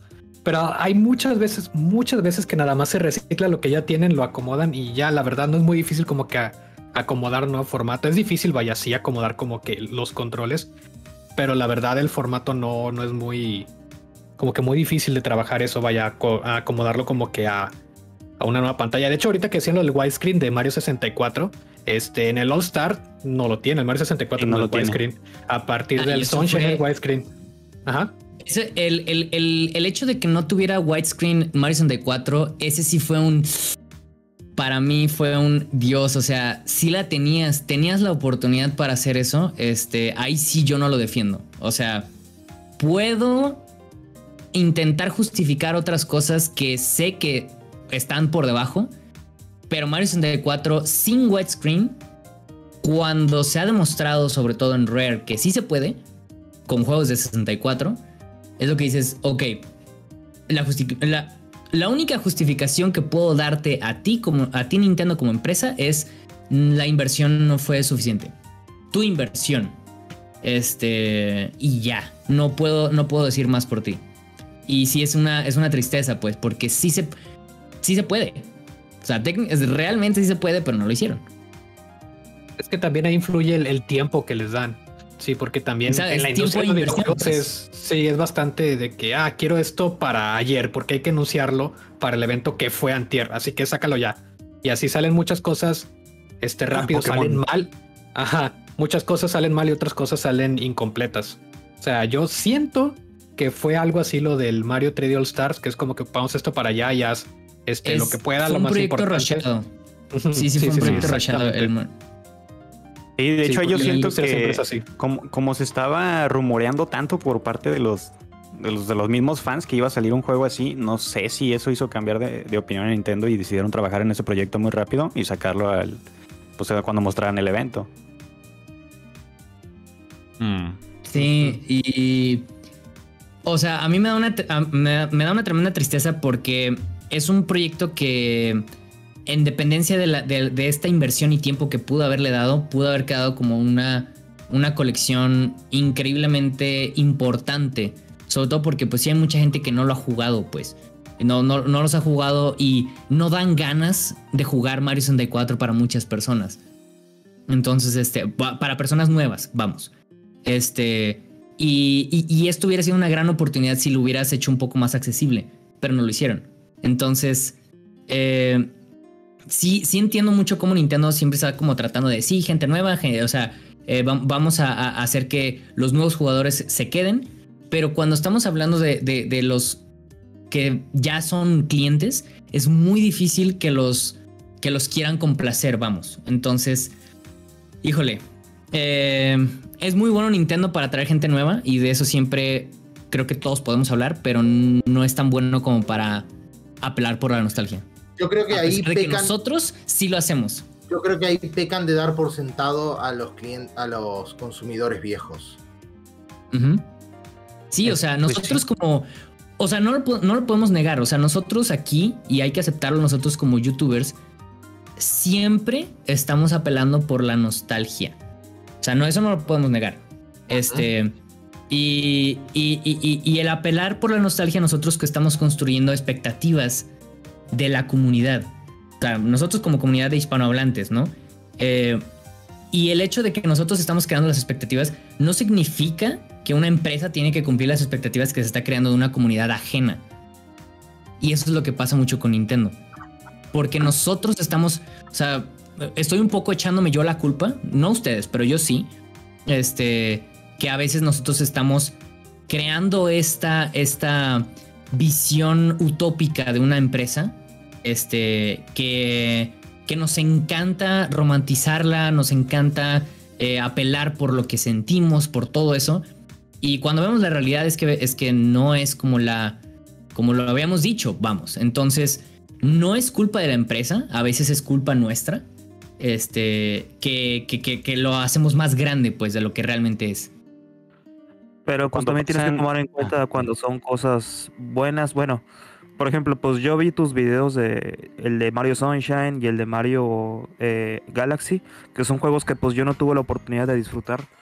Y tú, tú los ves y dices, ah, o sea, ves que hablas con tanto, como dices tú, romantizarlo, güey. Te dan ganas de jugar el juego, a pesar de que tú nunca lo has jugado. Y hasta te da un poco de nostalgia, sabiendo que tú ni siquiera has jugado el juego.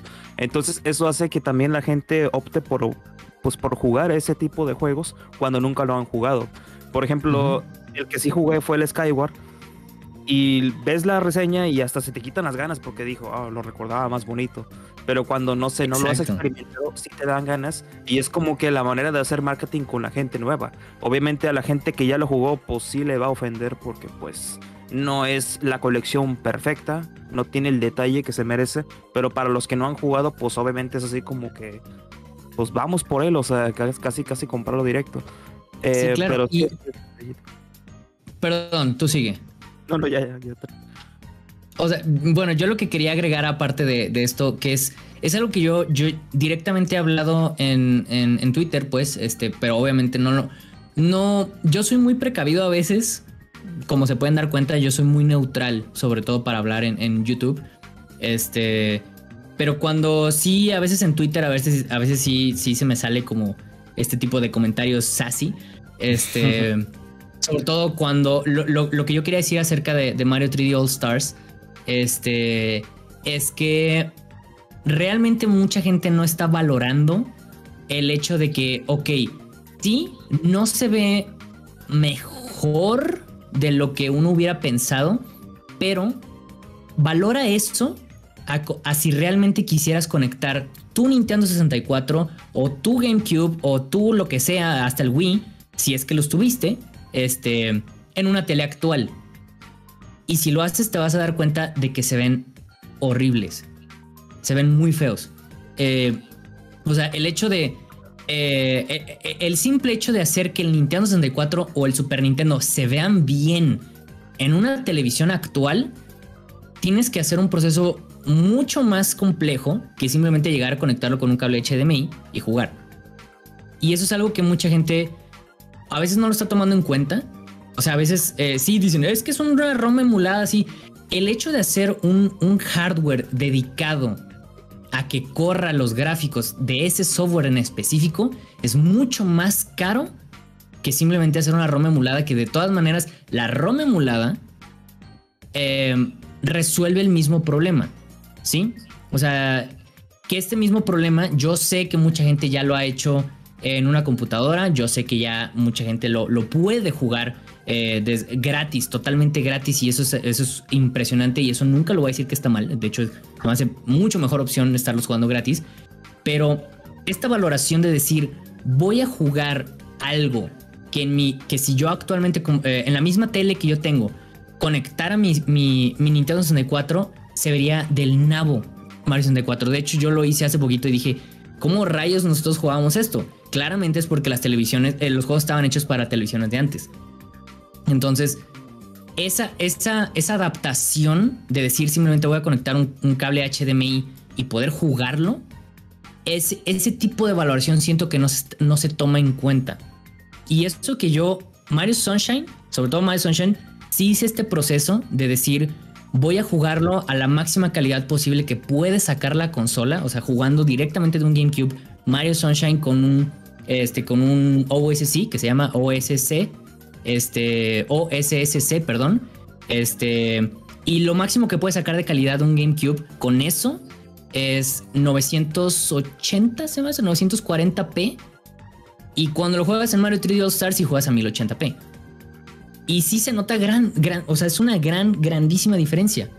Y obviamente, cuando tú estás haciendo una comparación, no vas a hacer la comparación de, de cómo se ve en la misma tele, vas a hacer una comparación de cómo se veía en tu cabeza el juego de Mario Sunshine antes a cómo se ve ahorita en tu tele. Pero si hicieras los dos en la misma tele, sí vas a ver esta diferencia. Y eso es lo que específicamente creo que no se toma comparación.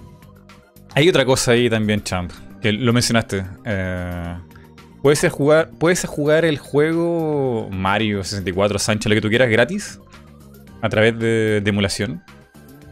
Pero en realidad, eh, que puedas hacerlo no significa que sea lo correcto o lo legal. Hay todo un tema ahí de si la emulación es, eh, permitida o no permitida. Y hay una ahí, un, o sea, ahí, ahí sí que hay un iceberg de, de, malentendido, sí, pero monumental. Porque lo que dice la gente es. Todo lo de Nintendo es ilegal, aunque tengas el juego. También, lo dice en su página.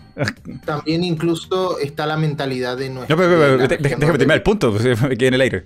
Eh, de, la emulación, mucha gente saca el, tema de histórico, ¿no? O sea, qué pasó con Sony, con el, con el Blim, y que Sony perdió el juicio y que quedó ya instaurado en Estados Unidos de que no se podía repetir otro juicio, porque quedó como el antecedente en. No me acuerdo cómo se llama esta parte, como la, jurisprudencia, pero quedó el, el antecedente de que una empresa ya perdió el juicio contra la emulación. Entonces era muy difícil que alguna corte en el futuro eh, tomara el mismo juicio porque ya, ya está desestimado, como que ya se ha aprobado. Eh, y eso en el mundo se repite como, pero si es legal, o sea, ya es legal y qué sé yo. Pero pasa que ese, eso es el caso de Estados Unidos.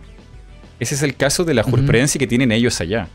Eso no es aplicable en ningún concepto eh, en otro país. O sea, eh, imagínate lo loco que sería decir, no, no, no, si nosotros ganamos juicio en, en Wisconsin. Ya, pero loco, yo soy de España, yo soy de Chile, ¿qué, tiene que ver? ¿Te imaginas el lío que sería que la Corte de Estados Unidos determinara cómo sería en Chile o en México? Sería terrible. Eh, entonces, hay una cosa ahí como entre desinformada, igual como medio media cizañesca. De, es, que, es que lo puedo jugar gratis, entonces, ¿para qué lo voy a comprar? Y lo puedes jugar gratis, pero no significa que, que eso esté bien. O, que, o que debiera todo el mundo hacerlo de la misma manera. Hay una opinión que yo he escuchado y sí es muy cierto. O sea, es decir, piratear a Nintendo perdón por esta palabra, no me, no me desmoneticen nada. Este. Ay, perdón, qué miedo, no, ¿qué, qué, qué, qué, Ah, eso. Asusté. siempre es moralmente correcto. Este. Ah. Y es cierto. O sea. Uh, pero otra vez mi punto aquí que decían que, que pues. Eh, uh, no es, no es que. No es que se quiera jugar en 1080p. Sino este. Que es. es lo que, está, lo que mucha gente a veces está pagando, no lo estoy, obviamente no lo estoy defendiendo, pero a veces lo que mucha gente está pagando es la facilidad de uso. No es lo mismo tener que volver, o sea, es, es como un poco para flojos, para los que sean flojos. O sea, los que sean flojos es como, ah, bueno, pues voy a pagar más y pues ya, listo. Nomás conecto un cable HDMI y tan tan, puedo jugar. Y eso es lo que mucha gente lo justifica. A mí no se me hace justificable un precio tan, tan grande, pero mucha gente sí lo hace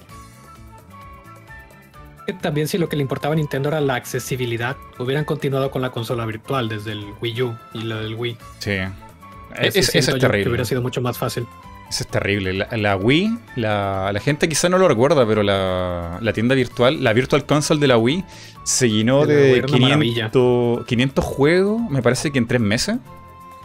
500 juegos en tres meses. Y la, la, virtual, la, consola virtual de, de la Switch no sé, creo que lleva menos de eso en tres años. O sea, súper lento el, servicio, malo, poco juego. O sea, si hubieran hecho lo de The Wii hubiera sido increíble. Y no tendrían este problema ahora con la emulación y qué sé yo. Pues lo, hacen parecido con el Nintendo Switch Online, ¿no? Con los juegos de NES y Super NES. Claro. Que, de, que yo ahí hablando de la trilogía, yo esperaba que en algún punto lanzaran esos juegos eventualmente en ese servicio. Porque de otra forma, a mí sigue sin hacerse redituable el, pues lo que estoy pagando por lo que estoy recibiendo de ese servicio, ¿sabes? Sí, en eso estoy de acuerdo contigo. O sea, eh, yo siento que vale más la pena hacer una inversión que tenga que ver con, una, con los juegos originales para poder jugarlos en su software, en su hardware original, que tener que estar pagando mensualmente por algo que ni siquiera te da todos los juegos que quisieras tener. Eso sí te lo otorgo. Qué heavy. ¿Qué pasó aquí? Estaban amarrados ustedes con este tema, como que tenían ganas de hablar de esto. Eh, eh, no sé si. No, yo nomás quería pelear con dos máquinas. oh, estaba súper intenso esto. Perdón, es un tema que yo no lo había hablado, discutido con nadie, así que me retiro de este tema. Oficialmente lo dejo muerto. Luego, todos, están súper como. Mm, no sé, como apasionados con el tema de, de, la emulación, con los 60 dólares, con los ports. Como que lo llevan muy, muy dentro, loco. Sí, no, y, ah, es que es algo que lo veo desde la gente que los está haciendo y me... Por eso mi, opinión viene desde mi corazón que los ve hacerlos a esos güeyes. Entonces como que me sale, me, me, frustra un poco y me salió del corazón pues esto. No, está bien, está yo siento que ya lo tenías como muy dentro y lo quería sacar en algún punto y hoy fue la oportunidad. Hagan clips, hagan clips del momento cuando Cham golpeó la mesa y dijo, basta. ya, a ver, llevamos aquí una hora de podcast. Hasta no sé cómo, no sé cómo esto se ha extendido tanto. Era, esta era la introducción y era la introducción de Dani Kivo. Dani Kivo, ¿qué pasó? ¿Qué hiciste? Porque nos transformaste en esto. Ahora Dosma está enojado, Cham está triste. No, yo pensé que la introducción había sido esa y ya habíamos pasado a otros temas. pensé que ya eso era el tema normal. no sé. a mí me gusta que, sea así. Que quede acá claro que yo soy víctima de los comentarios de Kyo. No. No me Fue la presentación de Dani se peleó con todos, menos de cinco. Es que así como Chan ve, este, el punto de vista de los desarrolladores, soy yo el que tiene y problema desde el consumidor. Sí, son dos puntos y, el consumidor es el 99% de la audiencia. Por eso, por eso hay puntos grises, o sea, no, hay puntos que sí están a favor, hay puntos en contra, pero sí hay puntos grises que sí muchas veces no se consideran y no se pueden armar pues debates a gusto. O estás en contra o estás a favor y ya no puedes decir algo bueno porque te tachan de defensor o no puedes atacarlo porque te tachan de que odias la compañía. YouTube ah. y, es, y, está bien, porque la verdad no es como que tenemos mucho dinero como para estar comprando todo, lo entiendo, pero también es como un... Bueno, o sea, la, la, la, Nintendo no es una persona, ¿sí? O sea, ninguna empresa es una persona. Y la gente que está detrás sí lo resiente las decisiones por querer cumplir a la audiencia, que es el otro 99%. Entonces, em, eh, este, es como un tanto, este, lo veo como, no quiero decir, bueno, sí lo voy a decir, este, es un tanto, es un tanto egoísta cuando lo vemos de esa forma. Y, y como que me siento a veces que digo, rayos, o sea, si no lo digo yo, a veces no lo dice mucha gente, entonces, o, o a veces no tiene el alcance y lo que siempre se está reciclando es el mismo comentario de la audiencia.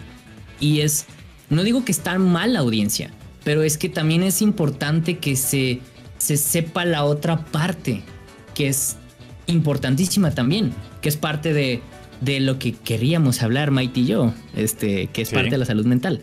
Entonces, este, es, es, es eso, es, es, la parte de la opinión que viene cuando ya empiezas a conocer el otro lado y es, es, un poco frustrante que la gente como que no, no, no, no, no es que ni siquiera lo quiere, no lo conoce, no lo quiere conocer. como que la discusión de ese tipo es como un poco polarizada, ¿no? O sea, está. De hecho, este mismo espacio, tú tienes un montón de opinión aquí, estamos súper chill. Pero lo normal en la internet y en Twitter, en Facebook, en la caja de comentarios es que la mm. gente lo que menos haga es respetarte y escuchar tu opinión. hay otra de hecho, hay otra cosa también. Perdón, este, quería comentar esto hace un ratito. Que hay otra cosa también importante a tomar en cuenta. Y, y esto es algo, cae un poco la responsabilidad de nosotros como youtubers. Es que eh, nosotros también cometemos el error de plantar eh, ilusiones o bajar las expectativas sobre las cosas. ¿A qué me refiero? Nosotros de repente eh, muchas veces hacemos videos eh, buscando justamente hablar de una noticia, porque de repente esa noticia a nosotros nos trae expectativas y queremos contagiar esas expectativas. A veces la noticia después termina siendo algo mucho, muy decepcionante a lo que nosotros esperábamos. Y ahí nosotros terminamos quedando mal por vender falsas ilusiones. O incluso eh, nosotros de repente hablamos bien de algo porque a nosotros nos gustó y resulta que es, es un elemento que de repente la, la, gran mayoría no les agradó y vos terminás quedando como, ah, como que estás, eh, estás en contra de la, de la, opinión popular, como que buscas eh, ir en contra. Y después, lo contrario, si vos hablas mal de un elemento, también quedas marcado, ah, eres un hater de esto porque a ti no te gustó. Y muchas veces justamente la palabra opinión siempre es algo que eliminan de la ecuación. Cuando para mí, todo lo contrario, tiene que ser una de las palabras que más valor deben tener, el formarse una opinión, el que cada uno tenga su propia opinión. Bueno, a mí me gustó algo que a ti no te gusta. Bueno, tratemos de conversar, de ver por qué elementos no te gustaron, que yo de repente puedo, ah, mira, eso no lo había tomado en cuenta. Y lo mismo para el otro lado, qué elementos me gustaron a mí y que, pucha, yo no, tomé en consideración esto. Capaz que de repente podemos llegar a, a, generar otra perspectiva. Los youtubers a veces pecamos un poco de eso y, y es como una bola de nieve que, que se va agrandando cada vez más estas cosas. Yo no creo que esté tan mal hablar de lo que te gusta, sobre todo cuando lo sabes expresar en medios. Eh, pero sí hay que tomar en cuenta que pues el público siempre va a ser muy variado. O sea, se vas a tener desde gente muy joven hasta gente pues muy, muy grande. Entonces el aspecto aquí, por ejemplo, en el aspecto de la emulación, pues hay un desmadre con lo del Mario. Porque unos lo definen, otros. Pero si te pones a pensar, digo, bueno, pues es que a mí no me gusta la emulación. A mí no me gusta jugar así, yo quiero, prefiero comprarlo y la madre. Pero dile eso al Daza adolescente, güey. Estudia hambre la cosa es muy diferente. O sea, yo sí me vuelo loco y le miento a la madre de ese youtuber, los al futuro. Porque pues, esa es la época donde no tenías dinero para comprar juegos y vas a recurrir siempre a ese tipo de cosas y tu opinión siempre va a variar. Entonces también creo que hay que tomar en consideración ese tipo de, pues, de variedad de público. Yo en ese sentido, la verdad, eh, en cuanto al tema de la emulación, hay algo que, que, siempre he dicho muchas veces y lo que es, eh, sobre todo para aquí, para Latinoamérica, eh, yo consideraba que la, emulación, la piratería, fue un mal necesario. Fue un mal necesario para nosotros. Porque muchos de nosotros que crecimos justamente emulando, el Doom de 14 años tenía la, su computadora tenía la Visual Boy Advance, la, el emulador de Nintendo, el de, DS y, todas todos los rooms descargados. Y era, era, era como diciendo, e, esto es lo mejor del mundo, nada va a poder superar esto. Pero es algo que de repente tú eh, emulabas de adolescente y después de grande conociste tantos juegos gracias a la emulación que eventualmente llegas al punto como diciendo, voy a irme comprando todos esos juegos que disfruté jugando en rooms. Y así como, como yo, a mucha gente le ha pasado más o menos lo mismo. Es como que la industria del videojuego aquí en Latinoamérica se hizo famosa y conocida gracias a la emulación, gracias a la piratería. Por algo la PlayStation 2 y la Xbox 360, que fueron las consolas más pirateadas en Latinoamérica, fueron las más exitosas también en estas tierras. La gente compraba consolas para piratearlas y eso también era una ganancia que se obtenía. Y en ese sentido, este los videojuegos son populares hoy en día en Latinoamérica. La gente como que consume videojuegos porque una vez en algún momento los pirateó y los emuló. Sí, de hecho, tienes, tienes un buen punto, Osman. Tienes un buen punto de que los videojuegos fueron, se hicieron populares en Latinoamérica. No voy a hablar de los demás países porque no lo sé, por la piratería. Eh, pero esto no necesariamente es malo, porque en todo caso, si no hubiera existido la piratería. No, no, dije que fuera malo, dije que era un mal necesario para nosotros. Ah, ok, ¿a qué te refieres con mal necesario? Claro, porque eso es algo malo para la industria, bueno para nosotros, pero que a la larga benefició a todos. Ah, ok. Bueno, sí, ah, eso, eso iba, de que iba, era también bueno para la industria. Haciendo eso. de que era bueno para la industria en, el, en el sentido en el que. Sí, muchos juegos los jugaste, pues mucha gente de pequeño jugó o conoció sagas gracias a la piratería. Y hoy en día cuando ve a lo mejor un port o un remake de ese juego, pues siente esa nostalgia que no hubiera sentido sin el, si no lo hubiera jugado de pequeño. Y, sí, mucha gente se sumó gracias, se sumó a, la comunidad de los videojuegos gracias a eso. Entonces sí, es un buen punto sobre el más necesario. Dani está de acuerdo conmigo. Vale, y ahora que hay reconciliación. se acaba hoy. Ha explotado. sí. Qué loco. Cumplan sus asuntos pendientes porque el mundo se acaba hoy. Eh, esto nunca pasó antes, ¿eh? Esto es, esto es primera vez. Ah, no, no, ah. Nada, no es cierto. Bueno, luego de esta introducción, y ya que se han desahogado todos aquí, no sé qué pasó, no, estaban amarrados con este tema. ¿eh? Hablemos de lo que la gente está esperando aquí hace rato. ¿Qué es sobre el E3? Oye, ¿cuánto pasó? ¿Cuánto tiempo pasó? Solo este debo decir que en la E3 no va a salir Metroid Prime 4. No tiene, no tiene forma de salir Metroid Prime 4 todavía. No es el. No hay tiempo todavía para sacarlo. Ah, pero nos pueden sacar un muy bonito render en 3D o. el logo, el logo, el logo. sí. Sí, sí va a salir tal vez ya algo del 2 porque ya tienen suficiente tiempo. Este. Y yo creo que si, si el rumor del Metroid 2, digo, del Metroid 2D, tal vez sí lo anuncian en esta E3. Y es lo más que puedo decir. Este, ah, y obviamente que Halo lo van a tener arreglado. Ya, una parte. Y ya es todo. es lo que puedo decir hasta ahorita. Halber Studios no tiene nada anunciado quizá para esta fecha. No, ah. mira, y, lo que sí puedo decir es que sí nos, sí nos invitaron a hablar de la, oh. de la, en la E3. Este, pero no, no estamos listos. No estamos listos para, para, para eso. Genera expectativa. Sí, no, el, el, mismo, el, el, publisher, que no está, no puedo decir eso, este, eh, pero el publisher eh, sí nos hizo la propuesta de, se preparan para la E3 y fue como de, uh, no, no alcanzamos, no tenemos material para la E3. Entonces, Sí, no. Sorry. No, no va a salir nada de Nine Years of Shadows ahí. A ver, entonces, ¿quién sigue aquí en, la lista de deseos? Dani, ¿qué esperas tú de, de E3 2021? ay, de las demás compañías no tengo idea. Eh, se había rumoreado por ahí que iba a pasar algo entre Nintendo y Microsoft. Quién sabe si algo ocurra entre, entre ellos dos. Eh, pero pues yo soy más de Nintendo. Yo también creo que van a mostrar algo de Breath of the Wild 2. Porque siento que en el, en el anterior Nintendo Direct lo atrasaron para mostrarlo en la E3. Es algo que yo creo. Pues normalmente en la E3 dejan caer anuncios fuertes. Y Breath of the Wild 2 es uno de esos anuncios. Eh, ¿Qué más? Pues siento que es es algo obvio, no lo, no lo han este, confirmado, pero pues se va a anunciar un nuevo personaje de Smash. Eh, ¿Quién va a ser? Pues quién sabe. Digo, bueno, ya sabemos que va a ser Crash, pero quién sabe. Digamos que no sabemos. Pero sí se, va, se va a mostrar el nuevo personaje de Smash y...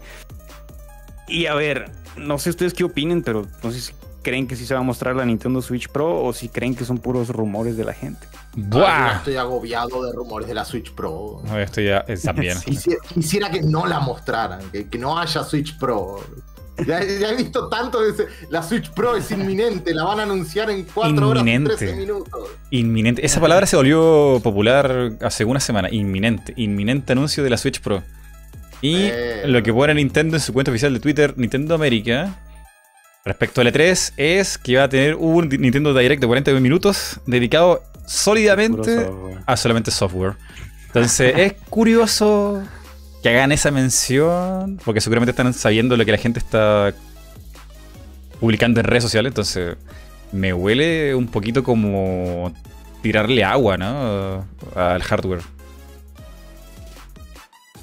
No quiero que anuncien una Switch Pro, no quiero comprar otra consola. A ver, Daza, sigues tú. ¿Qué piensas del E3 de este año?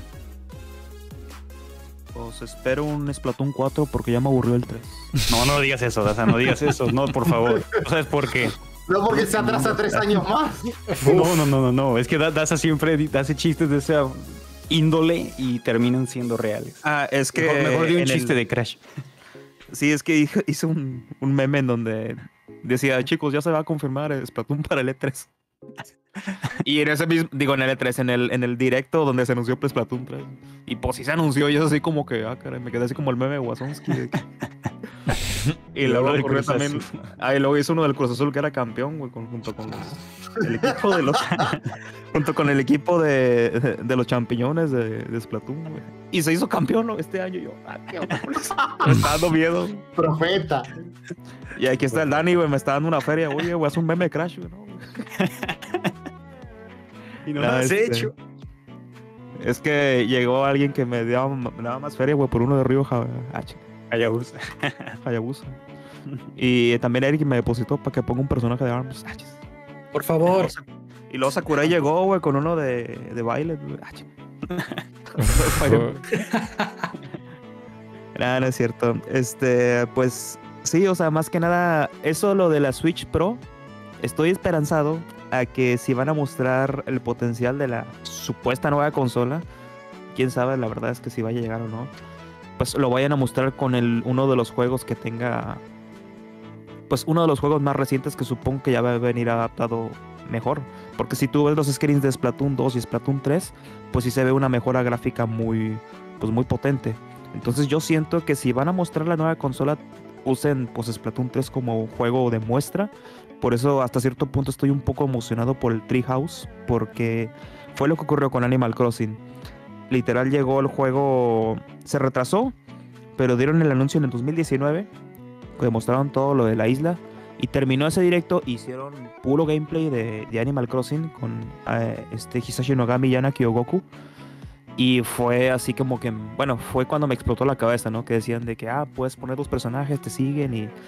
Y no sé, estaba muy emocionado con todas las novedades que vi de Animal Crossing en el Treehouse. Entonces yo espero que, no sé, digamos que por así, así decirlo, el anuncio fuerte que sea la consola nueva de Nintendo y usen Splatoon 3 como juego de muestra para poder probar el potencial, porque siento que, pues sí, nos tienen que sorprender con algo. No creo que si vayan a mostrar una nueva consola sea solamente porque, pues porque va a estar más grande y así, como la, como la New 3DS.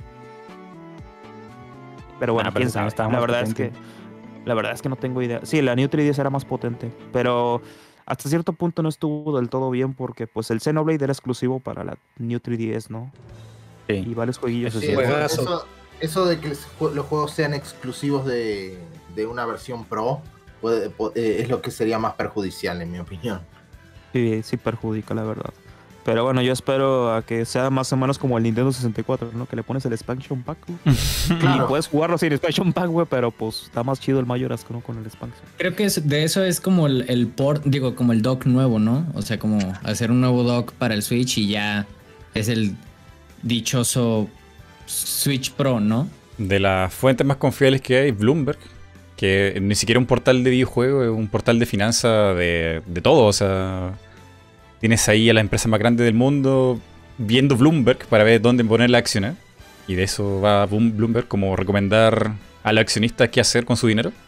Sacaron ahí un artículo diciendo que la Switch, no Pro, porque ellos no ponen nunca el nombre de, de- de Pro ni nada, sino dicen que la nueva remesa de Switch tendría cambio de componente interno, que tendría una pantalla OLED, desarrollada creo que por Samsung. Eh, ¿Qué más? Son muy poquitas las cosas nuevas, no, no es Y- un... Y, tiene lógica. Tiene lógica que el Switch este quiera alargar la vida. Nintendo obviamente va, va a hacer lo posible por alargar la vida del Switch. Es la parte más sensata que pueden hacer porque pues acaba de iniciar Play 5 y bueno, no acaba de iniciar, tiene seis meses, pero este ah, por, por esas dos consolas es que se van a mínimo van a tratar de durar lo que duran estas consolas. Que no es tanto. Y es lo más obvio. Mi, teoría. Sea, como sea, lo van a tratar de alargar. Mi teoría no es que tratas de alargar la vida de, la Switch, sino tratar de justificar el precio. Porque yo no digo que sea una Switch Pro, va a ser una Switch con nueva pantalla y qué sé yo, ni idea el nombre. Pro no. Pro yo lo relaciono como una. No sé, como una PS4, así como mucha, mucha potencia. Yo no creo que sea eso. Yo creo que Nintendo lo que quiere hacer es sacar una revisión de la Switch actual para justificar el precio de 300 dólares, que eso, la Switch ahora vale muy poco, o sea, con 300 dólares tú puedes comprar mejor una Xbox Serie S de sí, como, como un Switch Slim, por así decirlo, pues, ¿no? que es una revisión, ¿no? sí, sí. Sería lo mejor, honestamente. Entonces es para no tener que bajar el precio de la Switch, básicamente. que al fin y al cabo lo han hecho con prácticamente todas sus consolas, excepto con el Wii U. Es, es la única que no hicieron como una revisión. Pero todas las demás sí. Entonces sí lo veo lógico. La, Switch es la, revisión de la, Switch es la revisión de la Wii U. bueno, sí es cierto. Tienes toda la razón. Muchachos, este me apena mucho así cortarles la inspiración, pero yo me tengo que retirar pronto. Entonces, este aquí me despido de eh, todos ustedes. Espero haber hablado más de la E3, pero hablé muy poquito. Yo sé que hablé más de esto otro. Pero igualmente siempre es un placer estar aquí con todos ustedes. Y pues nada, me retiro. Una disculpa. Y cuídense mucho todos y también todos saludos los que nos están escuchando. Vaya, vaya, vaya, champ, con tranquilidad. Y recuerda, Metroid Prime existe, existe. Va a aparecer en algún momento. Existe, va a tardar. Sí existe, pero va, no, no todavía es apuesto casi todo. Y si no, no sé, no sé si apuesto. No, no, no voy a apostar nada, pero no, va, no va a haber nada de, la, de Metroid Prime 4, es lo más seguro. O sea, no, no, es lo más sensato que no exista todavía. Así que no, no, nos, no, nos hagamos expectativas todavía. y de Smash no quiero decir nada. Sí, no, de, de, Smash no quiero hacerme tampoco una expectativa. Este, yo ya acepté, ya acepté el destino de que Smash es una cosa que no se puede controlar, ¿no? Y no se puede, no podemos influir en la tendencia, nadie. Así que sea lo que sea, yo voy a estar feliz la verdad. Vale. Es la mejor mentalidad a tener. Sí, tampoco espero nada. Es que sí, o sea, nomás te frustras por algo que ni siquiera puedes controlar. Es como te frustras porque tu, tu partido, digo, tu, tu, tu equipo de fútbol no ganó el partido, pues no lo puedes controlar. Es como algo así. Entonces, este. Ni algún deseo loco así para Smash, así que digas, ah, no sé, que salga este aunque no lo espere. Este. Mi deseo loco creo que es como el de mucha gente, que creo que es Crash. Crash. Pero lo veo muy difícil. Yo también. Lo veo increíblemente difícil. Yo lo veo imposible. Así que no, no, no, no, no quiero, no quiero hacerme nada. Es mi único que si sale, bueno. Si no sale, pues bueno, no, ya. ¿Para qué me enojo? ¿Para qué me frustro? Pues? Pues sale pues muchachos, cuídense mucho y un placer hablar con ustedes. Vale, dale, cuídate. escuchan. Nos vemos. Bye. Ay, entonces ya, ya hablamos todo de, nuestro deseo, a ver. Uh, Eric, no, Eric. No, Eric. Mighty, no. ¿Y tampoco? Yo no hablé. ¿Sí hablaste, Dasman? ¿A me salta alguien? Me ha saltado no, Dasman. No hablé, de la E3 no hablé. Bueno, ya, a ver, Dasman, cuéntanos, ¿qué, qué, qué esperas de la 3? Hay una cosa que se venía rumorando hace mucho tiempo, que es un rumor que hasta el día de hoy me tiene como muy ilusionado. Pues esto también es otro golpe de nostalgia tremendo. Son los rumores de un Donkey Kong. Y que supuestamente, según decían los rumores, estaría siendo desarrollado por el mismo equipo que hizo el Mario Odyssey. Y sea 2D o 3D, es algo que la verdad me tiene muy hypeado. Eh, de que exista, de que llegasen a anunciar un nuevo Donkey Kong. Y me encantaría, algo que sí desearía, que el villano de ese juego sea King K. Roll de vuelta. A mí también. Eso es estaría genial. Pero no sé si sean fan de los Donkey Kong Country nuevos. Tropical me Breeze. Gustado, los he jugado y me han gustado mucho. Es que a mí creo que, creo que el, digamos, el problema es que, digamos, ese juego no va a ser tan así porque esos, los Donkey Kong Country nuevos los hacía Retro Studios.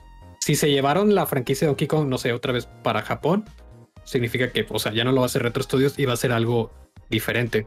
Así que ya depende mucho de que si son fans de los Donkey Kong Country, es como que, ah, chale, quiero otro Donkey Kong Country, pero bueno, a ver qué viene.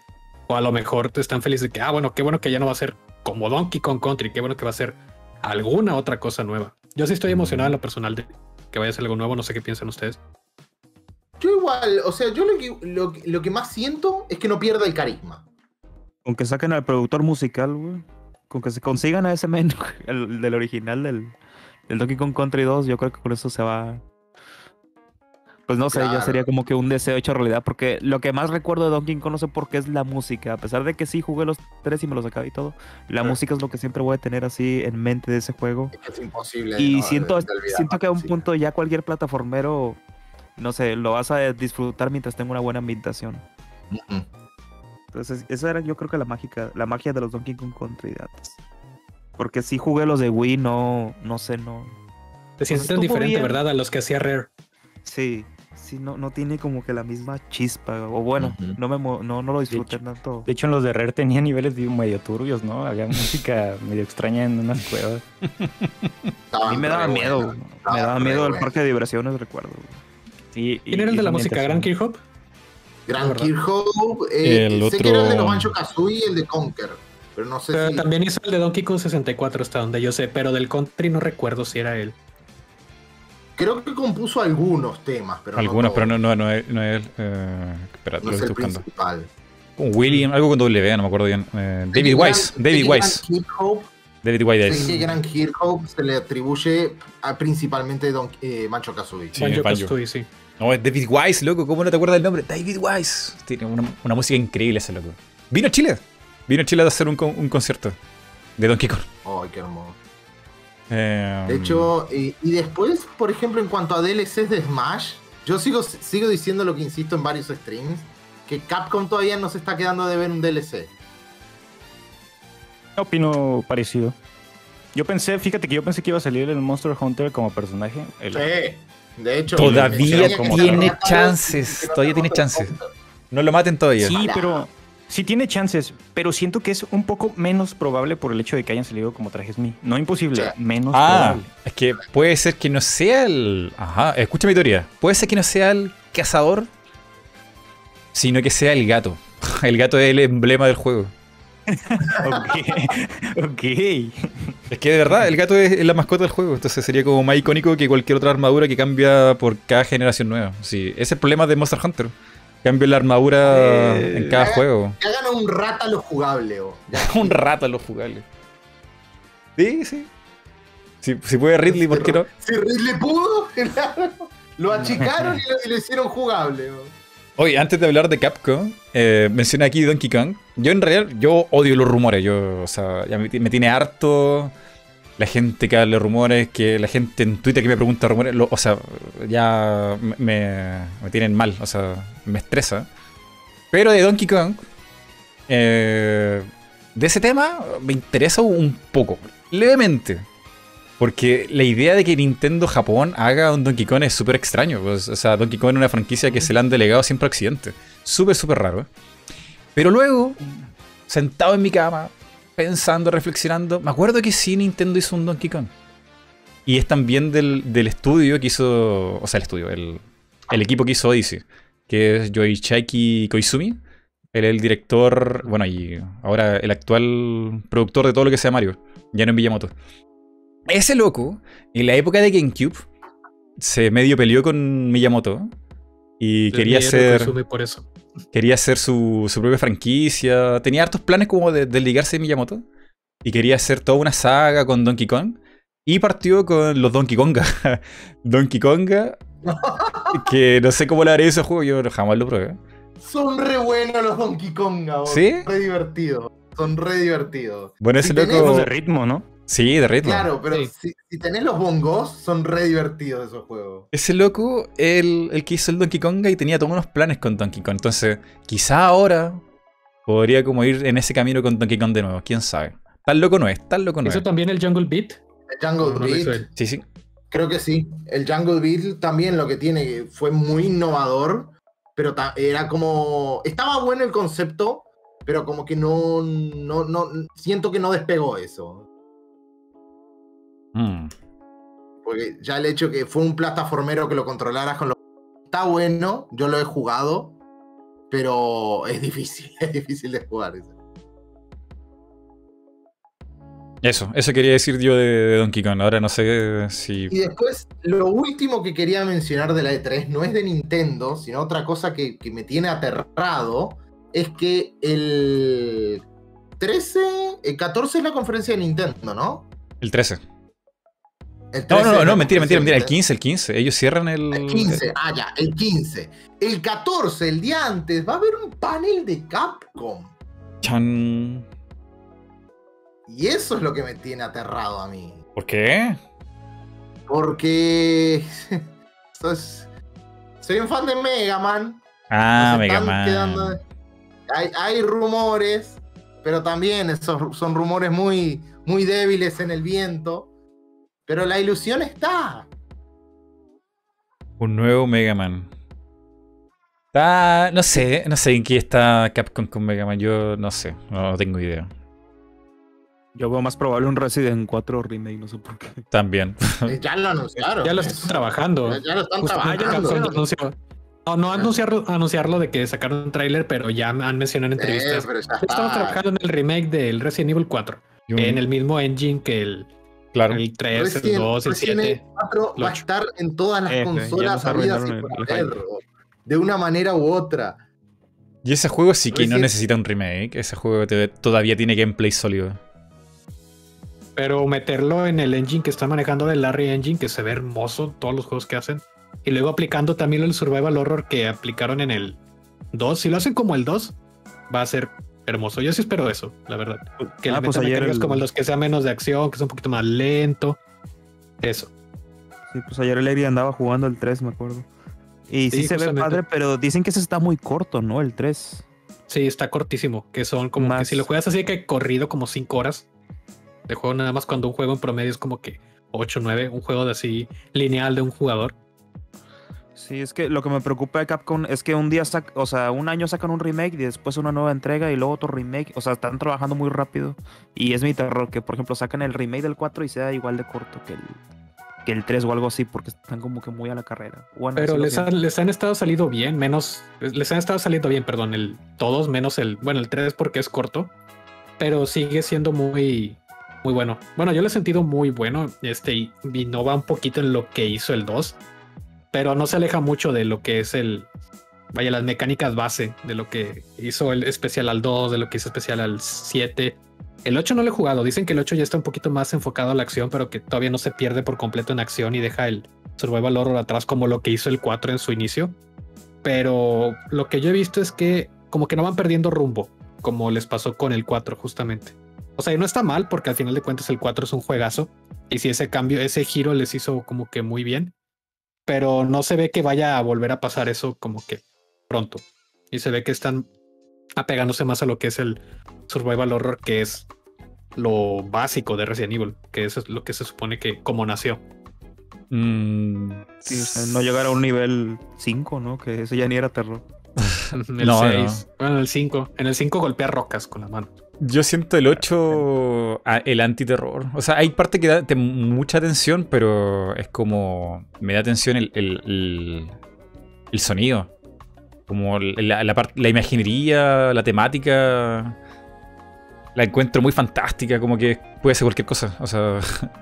Eh, no, no, quiero hacer spoilers, pero no, no me creo. Es que es como. Como que no fuera un Resident Evil, loco. Es como. Vampiro, dragones extraños, no sé, como que se salió mucho de la temática de los zombies. Como místico incluso. ¿El Village? Sí, sí, es como, es que es como muy de... Como... Es que parece más Bloodborne que Resident Evil. Sí, sí, es que es como místico, es como... No, no, no, no sé, no, no me parece como ciencia ficción zombie like, es como... Como si hubieran pescado un cuento de terror y como, como que fuera un cuento. No sé, no, no, es Resident es, otra cosa. es muy experimental. Muy fantasioso. Sí, a lo mejor querían experimentar un poquito más, salirse de la temática de zombies, como lo hicieron con el 7. En el 7 ya no fue tanto como que zombies, sino que fue como que una familia poseída, como que muy inspirado de en la masacre en Texas y algo así. Y por ejemplo, ahí, ahí jaló y lograron como que meter, como que embonar exactamente el lore de Resident Evil en general con eso. Y siento que quisieron hacer lo mismo con, con el 8. Bueno, el 8 la verdad yo no lo he jugado, pero por lo que he visto parece que quisieron hacer lo mismo de que, ah, bueno, vamos a, a agarrar como que, a salirnos un poquito de lo de los zombies y vamos a ver qué, con qué otra cosa experimentamos y qué otra cosa metemos. Pero por lo mismo que no lo he jugado y no he visto más, no sé. No sé qué más. Que dicho de paso, no, no, no es que la. No es que esté malo que cambien de temática o que quieran experimentar eso, está súper bien. Pero a mí, el, la temática que usaron, como que no, no me causa nada. Sí, Chansey no, no jaló. O sea, es, es parte de experimentar. Si les jaló con el 7, a lo mejor, y con el 8 no, no les jaló. Porque por lo Resident Evil, como que se pone fantástico como en la última parte del juego, ¿no? O sea, y ahí se ponen súper locos con los bosses y se inventan cosas muy locas, qué sé yo, y como que argumento de guion. Pero en el 8 siento que se apresuraron demasiado en ponerse locos con, con la idea. Siento yo, no sé. No sé si alguien me lo ha jugado. Pero es que ya buscaban vender con la MILF de dos metros, ¿no? yo, me varias cosas. No puedo decirlo, no puedo decirlo. Dios, qué mal. Te, va a decepcionar, te va a decepcionar Dosman si, si, si, si será lo que tú querías. No, no, a mí no me interesa eso. A mí lo que me dio gracia es cómo explotó el internet. Ah, los memes, sí. ¿O el matamoscas o qué? El matamoscas. No, este. Bueno, es que los Resident Evil siempre han tenido, de hecho eso lo vi en el video de, de Cham de plano de juego, porque a mí el 4 nunca me gustó, no sé por qué. Lo llegaba como la mitad y siempre lo, me desesperaba y lo terminaba. Y dice, bueno, en este video ya lo, lo resumo más y lo... Dicen que los Resident Evil todos tienen un cierto nivel de cringe, muy exagerado. Y empezaba a hablar de esas cosas y recordé el por qué no me gustó. O sea, sí tiene unas partes demasiadas pasadas que dices, no, esto ya perdió la seriedad que tenían los antiguos. O sea, está bien que los antes sí tenían su nivel de cringe, exageración y cosas fumadas y magia. Pero a partir, por ejemplo, del 0 es cuando ya empezaron ya a meterse mucho, mucho en la acción y empezaron de que, pues, a exagerar mucho los personajes. Entonces, cuando, bueno, yo no jugué el 8, lo quería jugar porque, no, no lo jugué, no lo compré porque me dicen que tengo que jugar el 7 para tener el 8. Total, ah. me, me, puse a ver gameplays y me spolé todo y y sí hay partes en las que dices de que, ah, qué bueno que no, no me metí de lleno, pero sí. Pero también es como que ya parte de algo característico de Resident. Y siento que lo van a exagerar aún más porque como que agarran vuelo los directores, no sé, están... Está medio loco el asunto. No, y además porque los desarrolladores de Resident Evil han dicho que seguir con la idea de los zombies es, difícil. Porque el público hoy en día, bueno, los zombies en realidad, como temática de los videojuegos, están hiper explotados. O sea, está Planta vs Zombie, Call of Duty con Zombie. Y en realidad el zombie como figura de causar terror eh, ya perdió todo, todo su carisma. O sea, el zombie era una esponja de balas que... Es un obstáculo nomás en un juego, pero no, ya, no, ya no causa lo mismo que antes. Y aparte que se basaron en las películas de... Mm, no sé si era Romero, no me acuerdo cómo se llama este director de cine. Eh, y esa película, ¿tú ves esas películas? Yo Romero. Gracias, ese mismo. Tú ves las películas de hoy de él y dan risa. O sea, en su momento era lo mejor del mundo, pero ahora tú lo ves y dan risa. Entonces, tienen que buscar otra inspiración del cine, otra temática para causarle algo al público. Porque está muy quemado el tema. He dicho. La verdad sí. Bueno, yo sí, a mí sí me gusta mucho lo clásico, lo que el remake del 1 es el remake que yo creo que más veces he comprado. Y sí es algo que jamás me va a fastidiar, a pesar de ser un juego viejo sí tiene como que lo suyo, pero siento que eso pues ya lo adoptó otros juegos más otras sagas más bien. Hay muchos juegos de Steam que tienen como que esa característica y están buenos hasta eso, pero pero sí, a lo mejor si lo trae Resident como que ya no va a pegar como pues como lo que están haciendo actualmente. Mm. Eh, ¿cuándo va a ser lo de Capcom en el E3? Lo de Capcom. ¿no? Capcom no tiene fecha. Eh, bueno, la, la, que era un día antes de Nintendo, ¿no? Tienen la, mesa redonda. O sea, el, ¿cómo se llama? Tiene un ah, nombre. Como, como, un stand, no me acuerdo cómo se llama, pero el día así como exposición de presentaciones trailers, creo que no. A ver, Capcom. A menos que le hayan soltado. E3 Expo. Es buscar, a ver. Bueno, ¿y quién nos queda que, hable sobre su fantasía, su, deseo más oscuro con, con letras? ¿Quién, quién queda? Yo. Eh, Eric. Hable, señor. Sí, bueno, nomás como que este rapidito y, tranquilo. Honestamente nunca espero nada, ni de E3, ni de ningún Nintendo Direct, ni ningún anuncio. Para que, o sea, así cualquier cosa como que digamos que me va a sorprender y si no hay nada que me interese, pues simplemente no me decepcione ya. Pero yo la verdad es, pero me gustaría, la verdad no es como que voy a predecir ni nada, me gustaría que vaya Nintendo reviva una franquicia que tiene muy muerta, ya sea F0, ya sea Star Fox, uh. que no está tan, tan, vaya tan olvidada, pero a final de cuentas también está olvidada. Eh, algo así. Y eh, pues lo de Smash obligado. Me gustaría un personaje, ahorita que hablamos de Resident Evil, de, que representa a los Survival Horror, porque no hay un personaje que representa a los Survival Horror en, Smash y hay personajes representando casi todo tipo de, de géneros del survival, survival horror que sí ha sido muy importante de nicho sí pero al final de cuentas importante pues no no hay y cómo es posible que la competencia que es PlayStation All Star Battle Royale un juego de hace dos generaciones ya si tenga un representante de Survival Horror y Smash todavía no lo haya hecho. No, no es posible. Eso no es posible. Hmm. Así que el que Luigi. La verdad, Luigi. Un conflicto, sí. Si considera eso sí o no. Pero bueno, aparte de Luigi, aparte de alguien, no sé, ya sea de, Resident o, de Silent Hill, yo lo veo más este, viable a alguien de Resident, por lo mismo que estábamos hablando de eso ahorita y Resident Evil ya volvió a ser este como, como que llamativo en estos años. Así que tendría mucha lógica. Alguien de recién estaría muy, muy bien. Mm. La verdad. Leon tiene harto juego en Nintendo. Leon. Me gustaría más ver a Jill Valentine, pero Leon también está. Que sea el Eco Fighter. Estaría genial. Tengo miedo porque la última vez que Eric dijo un personaje, creo que oh. fue de Xenoblade 2. Cuando estuvimos, cuando ah, estuvimos aquí, ¿no? Cuando estuvimos ah. aquí en, el podcast, tú mencionaste. No, pues a mí me gustaría, es poco probable. me gustaría. Rex. Rex de Xenoblade, es cierto. y, todos así de, no manches, Eric. y toma la que salió, no. Será Jill. Mejor, mejor, di Crash. Guarden este clip a ver si Eric Nostradamus lo logra. Capaz que sea Jill, ¿te imaginas? Igual, Jill, ¿en cuántos juegos está? Está en el 5 y está en el 2, ¿no? En el 3. ¿En el 3? Nada más en el 3 y en el, y en el 5 y en el Revelations. Ah, verdad. Pero Leon está en el 2, está en el 4, todas las versiones que tiene el 4, está en el 6. Y creo que ya.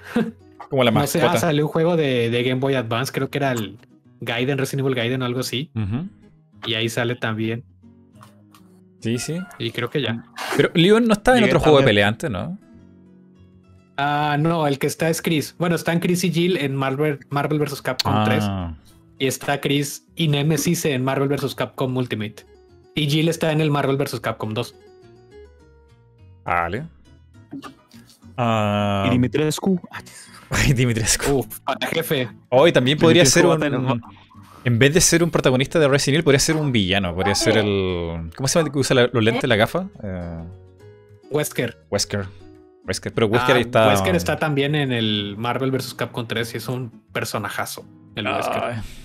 No, no sé Pero ya lo olvidaron. A partir del 5 ya. Sí. Bueno, hasta donde yo sé, ya no han volteado a. Ya no han mencionado a Wesker. O sea, no, tendrían que revivirlo o algo. Es súper difícil de matar ese tipo en el 5 a Dimitriescu con el moveset de Ganon o algo así. ¿Qué? Uf. Estaría muy bien. Ah, no, no lo veo. ¿Te imaginas? ¿Que se barra en el piso con esa falda? Sería como una especie de combinación de Ganon con Peach. Ah, claro, con Peach. Sí, por ahí podría ser. Llego y escucho eso. Perfectísimo. ¿De qué me perdí? Estábamos escuchando las opiniones de Eric.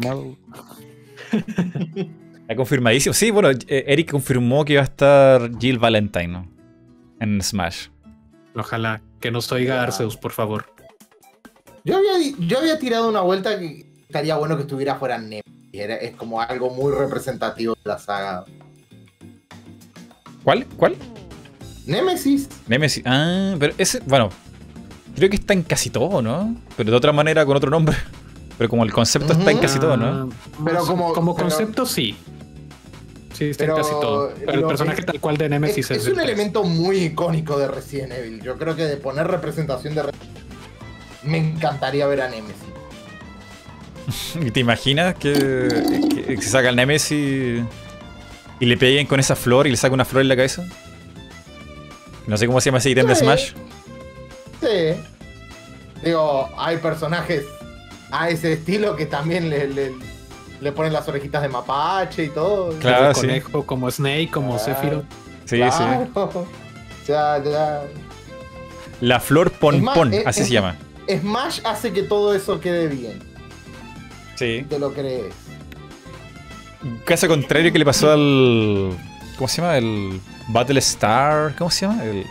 Ah, el PlayStation All Star Battle Royale. Sí, que, que eran muchos personajes icónicos y pero como que juntos no quedaban ah, bien. era como extraño la mezcla. Está muy inconsistente. Era Mira, sale Gato, sale Nathan Drake, sale Ratchet Clank, sale Sly Cooper, sale Sackboy de Little Big Planet. Para y ponle que rapper, sale Parapa. Ponle que esos son como que los más como que icónicos, pero luego piensas que ah, también va a estar Crash. No está Crash. Ah, también va a estar Spyro. No, no, está Spyro. Ah, alguien de Final Fantasy, Cloud, ¿no? Mínimo Cloud. Si no es Cloud, mínimo alguien de Final Fantasy. No, no hay nadie.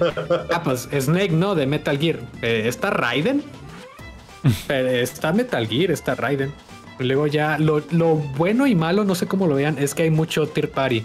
Está Big Daddy de Bioshock, está Dante de Devil May Cry, pero es el, el, Dante, el de DMC. Así que ya, ya no sé qué, qué onda. Está Heihachi de Tekken. Está el de. Está el de Medieval.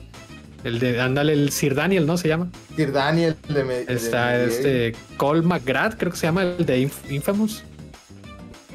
La morrilla de Bioshock, ¿no? También. Sí, está el Big Daddy de, de Bioshock. Ah, ya, ya. Big Daddy, ¿No está Tom Raider? No, Lara Croft no está, es cierto. ¿Qué faltaría?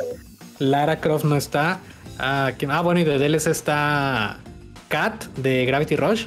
Que ese, esa, bueno, sí. Está, está, ahí. Oh. Les digo, el representante de Survival Horror, que es Isaac Clark, que es el de Dead Space.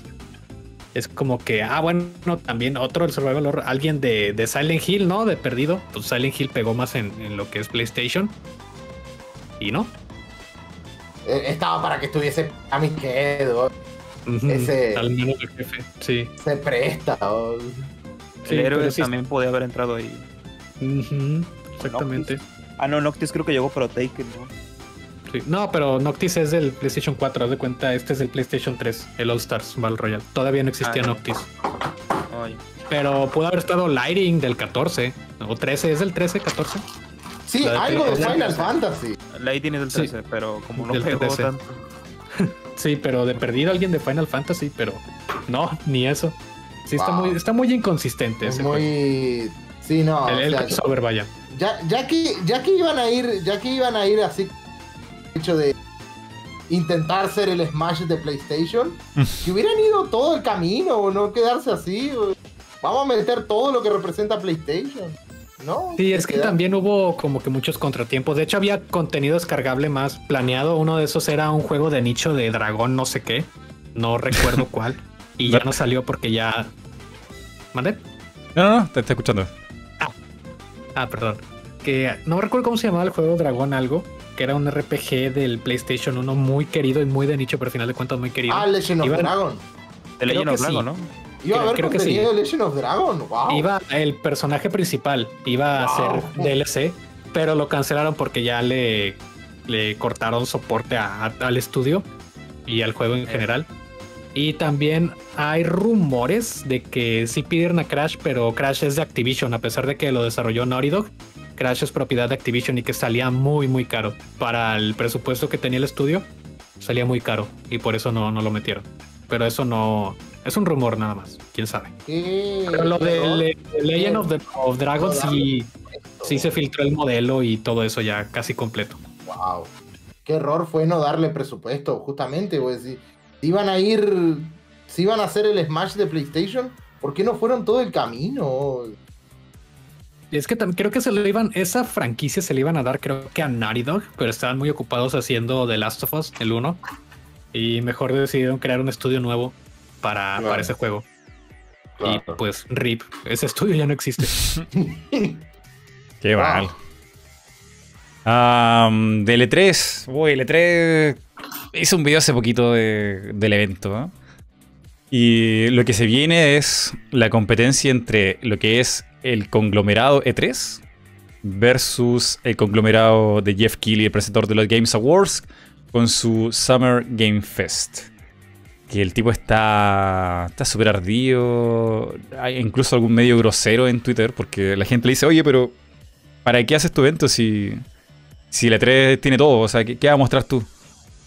Y el tipo está, está, está, muy orgulloso diciendo que esto va a ser. No es literal, pero dice que su evento va a ser mejor que el E3. Básicamente. Pero ese ya existía el año pasado, ¿no? Fue la primera edición del Summer Game Fest. Sí, cuando el E3 se canceló el año pasado. ¿Qué, pero, ¿qué pasó? Pero que el tipo era muy loco. Es que, es que, es, que, el tipo se le ocurrió que la mejor manera para meterle a la gente en la cabeza que su evento existe fue hacer que durara cuatro meses. Cuatro meses de transmisiones de, entre comillas, E3 propio suyo. Pero, pero, cuatro meses ni me enteré que eso existía. ¿oh? Yo pensé Yo lo, que iban a ser por dos, nada más de que junio y julio. O sea, este año quiere hacer hasta julio, pero el año pasado fueron cuatro meses. Y no, o sea, yo, yo transmití todo, yo que harto. Odié el tipo porque. Tipo. Está loco ese Porque tipo. hacía una transmisión un día de. esperando, la gente esperando algo. Yo ahí, esperando el stream, qué sé yo. Y hace un stream de 20 minutos a veces, donde sale la rana René, unos tres juegos indie y hasta luego. Wow. Y es como, wow, qué, qué estafa. Pero Yo... en sí del Summer Game Fest algo chido que haya pasado que se haya anunciado. Porque, por ejemplo, cuando hablamos de la E3 decimos de que, ah, ¿te acuerdas cuando en la E3 anunciaron esto? O cuando en la conferencia de la E3 de tal anunciaron esto. Claro, ¿qué, qué anuncio importante hubo? Ajá. algo así de memorable. Sí tuvo algo memorable que fue Crash. Fue Crash, pero no me acuerdo si fue el año pasado o fue este. Crash, ¿cuándo salió? O el año pasado, ¿cierto? Sí, el año pasado. Sí, fue, fue en su evento cuando se vio finalmente Crash en movimiento y, y había, se había soltado ya el logo, ya había una filtración. Pero en su evento se vio, o creo que fue en su evento, en realidad no sé, porque el tipo le gusta apoderarse de, del evento de otras personas. Creo que fue en su evento, creo que eso fue en su evento porque salía él con un Crash, eh, con un tipo disfrazado de, de furry y se da un abrazo. ¡Qué malo! ¡Qué malo! Sí, creo que fue su evento. Eso, eso, fue lo más grande que recuerdo el año pasado. El resto fue. Fue un asco, loco. Ni, ni, siquiera, ni siquiera un jazz dance con el panda droga. no, no. Nada. Oh, o, sea, qué horror. o, sea, recuerdo que uno de los grandes momentos que tuvo fue que invitó a Alf para, para hacerle el streaming. ¡Ándate a cagar! Hizo el, el stream con Alf. oh, qué mal. No, mal, mal. Pero bueno, él quiere hacerle la competencia L3, él cree que puede llenar los zapatos y, ah, y está, tipo. está tratando... Ese, ese vive en su propia nube de pedo. Está, está muy loco. Uh, pero lo que me parece malo, y lo pueden ver en mi video, ¿eh? es que él, además de creer que puede hacer un mejor E3, compitiendo con el E3, es que en su horario, en su calendario, pone eventos que no son suyos. Entonces... Yo no entiendo cómo va a competir si no tiene nada, porque pone el evento de Microsoft, y el de Ubisoft, y el de Square Enix, que no son partner de él, son partner de E3, y lo pone en su calendario, entonces yo no entiendo. Wow. Heavy Heavy Metal. A ver, lo voy a buscar. Qué buen Soul ya voy, oh. Soul ya voy. Soul, es cierto. Oh, terrible. Uh, yo en general, por, por, esta fecha donde estoy más estresado, no odio los rumores, estoy bombardeado de rumores. Los streams son súper largos. Y, y, la expectativa de la gente, loco. Yo con, con, Nintendo, me encanta Nintendo, pero en esta época, antes, durante y post E3, la gente se vuelve loca y es como insoportable. Yo, yo estoy triste, no voy a poderlo ver en directo. ¿Ni siquiera por el celular? Voy a ver si hago. No, no me dejan tener el celular en la, en la empresa. No, qué mal. Durante las horas de trabajo. ¿De verdad? ¿Hay, una cláusula que dice no puedes entrar con celular? Sí. Wow. Pasa que estoy trabajando como traductor en una compañía media importante y es como que tienen mucha mucho secretismo. Oh. No, más que nada porque se maneja también información personal. Se llama Nintendo. Se llama Nintendo. Ojalá. Hablando de eso, ese sí tiene un evento bueno. No me, deja, no me, deja, ver la conferencia de Nintendo, puto Nintendo. Eh, Jeff Keighley va a tener va a tener el de Devolver, que el año pasado fue mi tío que trabaja en Nintendo. Fue, lo mejor del todo el evento. lo, mejor, lo mejor que he visto fue eso, la, presentación de mi tío que trabaja en Nintendo. Qué chistoso, weón. ¿Lo vieron? Sí, es que los de, los de Devolver es como una especie de serie, ¿no? Ya llevan de varios E3 como que formando una especie de... Es episódico. Porque pasa lo que ocurrió el año pasado, güey, que se convirtió en zombie, ¿no? Sí, sí. Se había muerto el amor y lo revivió. está bien loco. Toda una película. Esas... Sí, es como si fuese una película, una serie, ver las presentaciones de Devolver. Entonces no tengo idea qué vayan a sacar ahorita con esta. ¿Qué, qué ocurrencias vayan a tener? Creo que fue el pasado cuando hicieron la sátira Hicieron una sátira a un Nintendo Direct, ¿no? Sí, hicieron el Devolver Direct. Direct. Ándale. y la pusieron en el formato. Sí, la quedó genial. Y la verdad es que ni compro los juegos de Devolver, pero sí me encanta ver sus presentaciones. Ah, no, y también hay que ver la de Limited Run, que solo que saca la edición físico. Y también está bueno. Esa me va a doler. Esa me va a doler. El True Dog. True Dog 2 Remake otra vez. Mm. Pero hablemos de las cosas que sí sabemos. Tenemos cosas de Nintendo que podemos comentar que yo creo que son bastante probables. la de Splatoon 3, la de Pokémon Diamante y Perla Remake, Legends Arceus, que eso seguro, seguro, yo creo que caen ahí porque... Le van a dedicar un espacio, eso clavado. ¿Cómo ven esos juegos? Los remake y el Legend Arceus. Arceus se sigue viendo horrible como se veía Pokémon Sword and Shield. Bueno, se ve mejor, pero se sigue viendo que falta que le echen ganas.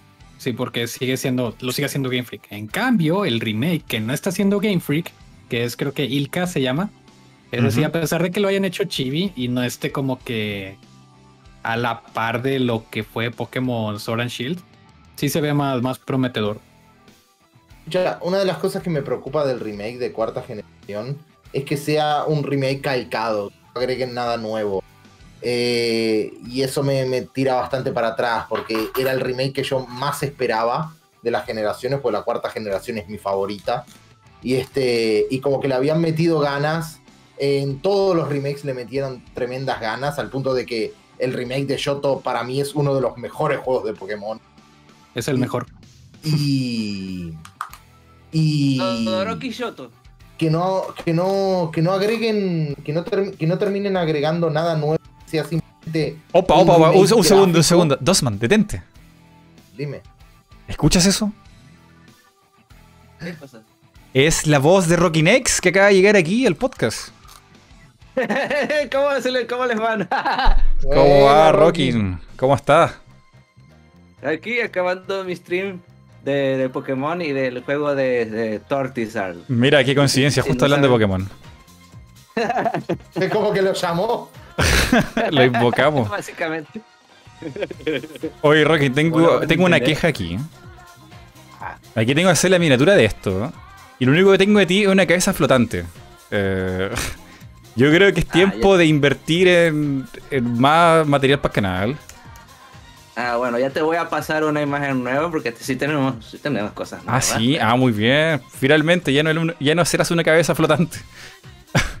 a ver, voy a buscar la imagen que queda muy lol, como que extraño.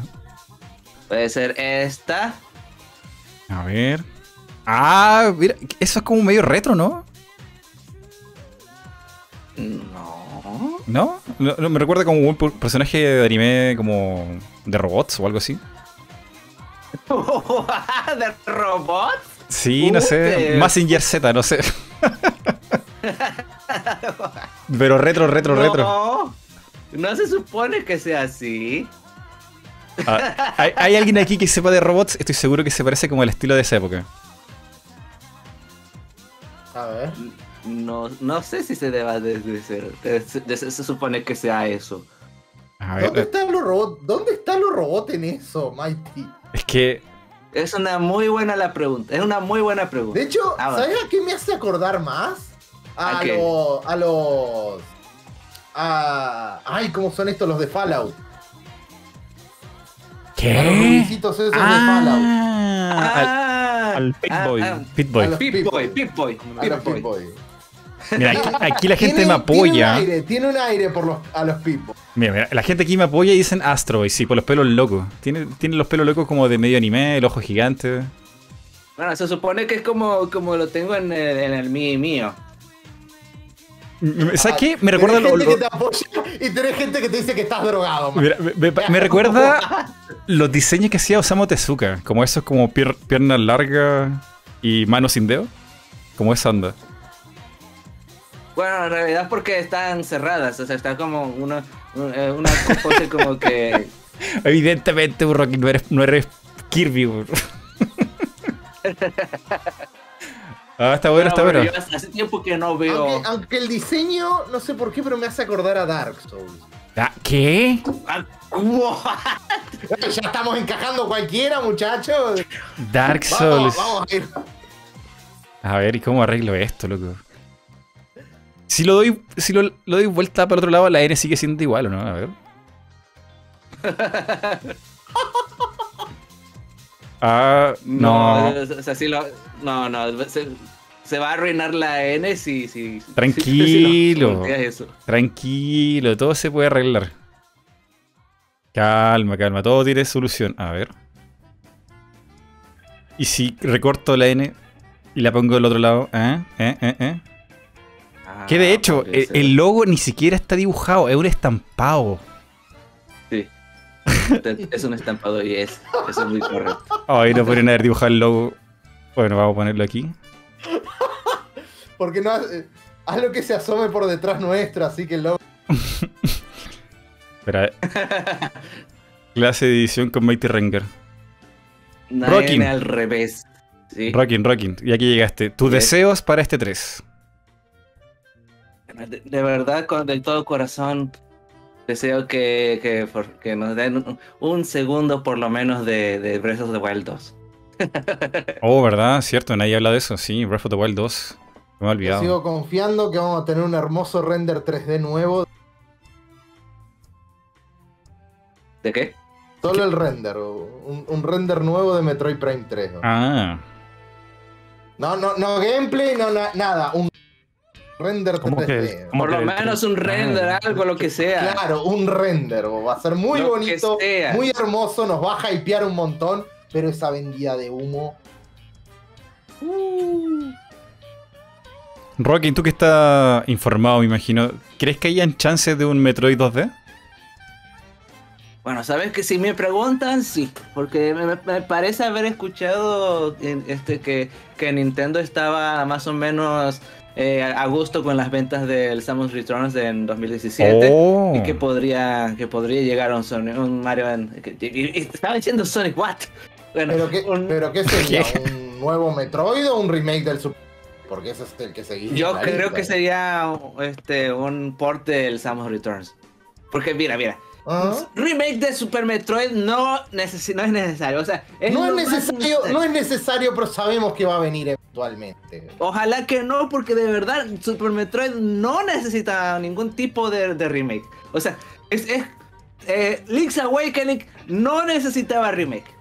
Ah, estoy alegre de que haya habido remake porque está, bonito, pero que está bonito. Está bonito, sí. Pero no necesitaba remake. Pero si hay un juego que menos necesita un remake, ese es Super Metroid. Porque está vigente todavía el gameplay, ¿no? Hasta que aparece el remake. Pero es que el gameplay está perfecto como estaba. sí, obvio, pero pero hay que sacar un nuevo Metroid. Yo soy feliz. Pero eso no sería un nuevo Metroid. Sería, sería seguir en el pasado. Yo quiero saber qué más pasó. Yo quiero saber qué pasó después de que la, federación empezó a perseguirla en el. se murió, se murió, no importa. se casó, tuvo hijo y tuvo una vida normal, eh, Rockin. Claro, se conoció la regla 34. Estábamos casándose. Con un Metroid con un metro. Hay mangas, hay mangas de eso. Sí, hay muchos tentáculos. Dios, no, no, no, no.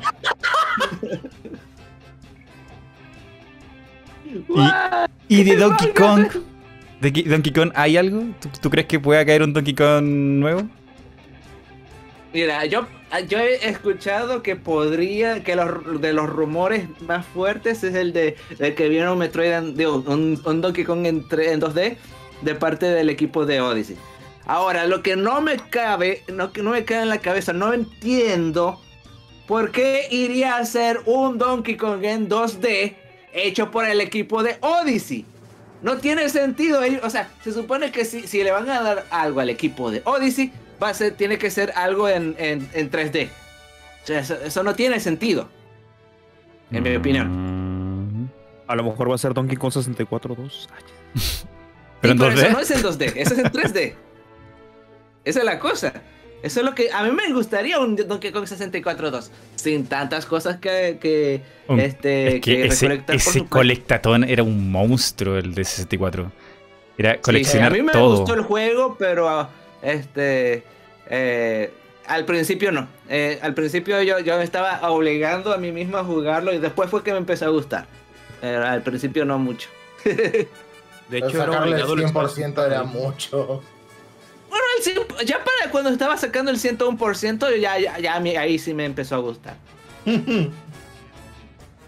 Mira cómo quedó. Pero no, no, no estaba tan mal. Sí, se ve bien. ¡Tarán! Ta, ta. Ta. Sí, me gusta, me gusta. Luego voy a tener que pelear con la miniatura y ahí ah, no sé cómo es que entren todos. Una locura. A todo esto, Daza no ha cambiado su render, ¿cierto? Sigue siendo el mismo gatito del mismo Sí, estilo, es ¿no? el mismo. Vale. Sí, nomás que a veces este me cambio, pero en el disco y. Y bueno, sí he tratado como que de mejorar un poco el gato. Bueno, darle más expresiones, porque como nada más usaba unas dos o tres y ahorita ya usa más. ¿No, Pero, no- pues, no tenías un VR? un- ¿Cómo se llama? ¿Se llama VR? ¿VR? No. ¿Un VTuber? ¿Un VTuber gato? Sí me lo han hecho, pero por alguna extraña razón como que le agarré más... Más... No sé, me ¿Qué gusta más cómo se ve así en 2D. Es ¿Cómo- que sí... ¿Qué Ah, bueno, para ser VTuber? hay muchos programas chinos ahí en Steam para Sí, poder hacer VTuber sí. y son gratis. Yo ya tengo Pero- mi VTuber. Pero no, es que un día visité a una. Me pongo de repente a visitar así este streamers y vi uno que se llamaba. Es una que es dibujante, que es animadora. Se me olvidó su nombre. Eh, pero tenía su VTuber, pero ese día se le descompuso su compu y empezó a usar una especie de, de dos PNG que nada más se movían cada vez que hablaba. Y no sé por qué cuando vi eso me, me estaba muriendo de la risa de, esos- ese tipo de animación. Y me encantó Más, tanto. más o lo- menos como hace eh, Iron Mouse. Sí, o sea, se ve como que un VTuber, pero de bajo presupuesto. Y me encantó tanto que es el que apliqué yo, güey. De dos frames. Se. Sí, y es el que uso yo. Y me- no sé por qué me gusta más este. O sea, de que. No, no. En sí no lo considero VTuber. Yo lo considero más un PNG que se mueve. Pero no sé, le agarré como que más gusto a ese, a ese estilo. Mm. Bueno, yo tengo un programa que se llama VCats, que es japonés, no chino. Por lo Ya. menos el japonés lo puedo leer. Chino no. Ah, espera, ¿Rocky tiene Está su en Steam. VTuber? ¿Tienes tu modelo VTuber? Bueno, descargué el programa, pero no, o sea, intenté hacer uno, después tuve que, que- que formatear y entonces no lo he vuelto a hacer. Ah. Vale. Em, ya, a ver, de 3, E3. Ahora que ya recibimos Rocking. ¿Quién, me- quién nos queda del E3? Bueno, queda el E3 de Microsoft. Microsoft queda. Chicos, yo me voy a tener que retirar. Típico de Dosman. Típico, típico. Ah, A los 15 minutos. ¿Cuánto rato estuve? ¿Cuánto rato estuve? No No, suficiente. hecho, yo también, ¿eh? Aparte, yo también vine, me voy vine, retirando. te hice salseo, me peleé con Danikio, ¿Qué? hablamos de la E3, hablamos de Mega, yo ya cumplí, to- la checklist mía está completa. Yo, este, Mighty, como ya se va Dosman, pues no voy a tener con quién pelear, entonces ya me voy también. No puede ser. Esto es terrible. Esto es terrible. Terrible. No, está bien, está bien. mal, Dani. Hola, No importa. No llegué a comer nada, o llegué del trabajo directo No. mierda. Ingrato, ven que soy una víctima. Pero Dice, no, una no víctima. los furros encima. güey. Tengo algunas compras que hacer ahorita y quiero ir antes de que cierren. Vaya con tranquilidad, vaya a hacer las Vaya. compras. Además, Entonces, ese Monster Dani va a la no se va a jugar solo. Igual, igual si llego, pues si están todavía, pues me conecto otra vez. Venga, venga, venga. Bien. Yeah. Ya está, Ya, chicos, cuídense, nos vemos. Cuídese, Adiós. Dosman, Dani. Besitos a todos. Un gusto. Nos vemos. Ah, bueno. ¿Qué, qué- a mí me queda mucho tema de hablar por, por- hablar por el E3. Queda lo de, que es Microsoft, la ausencia de Sony. em, y harta compañías más. Quedan, quedan- quedan No muchas compañías. Sony.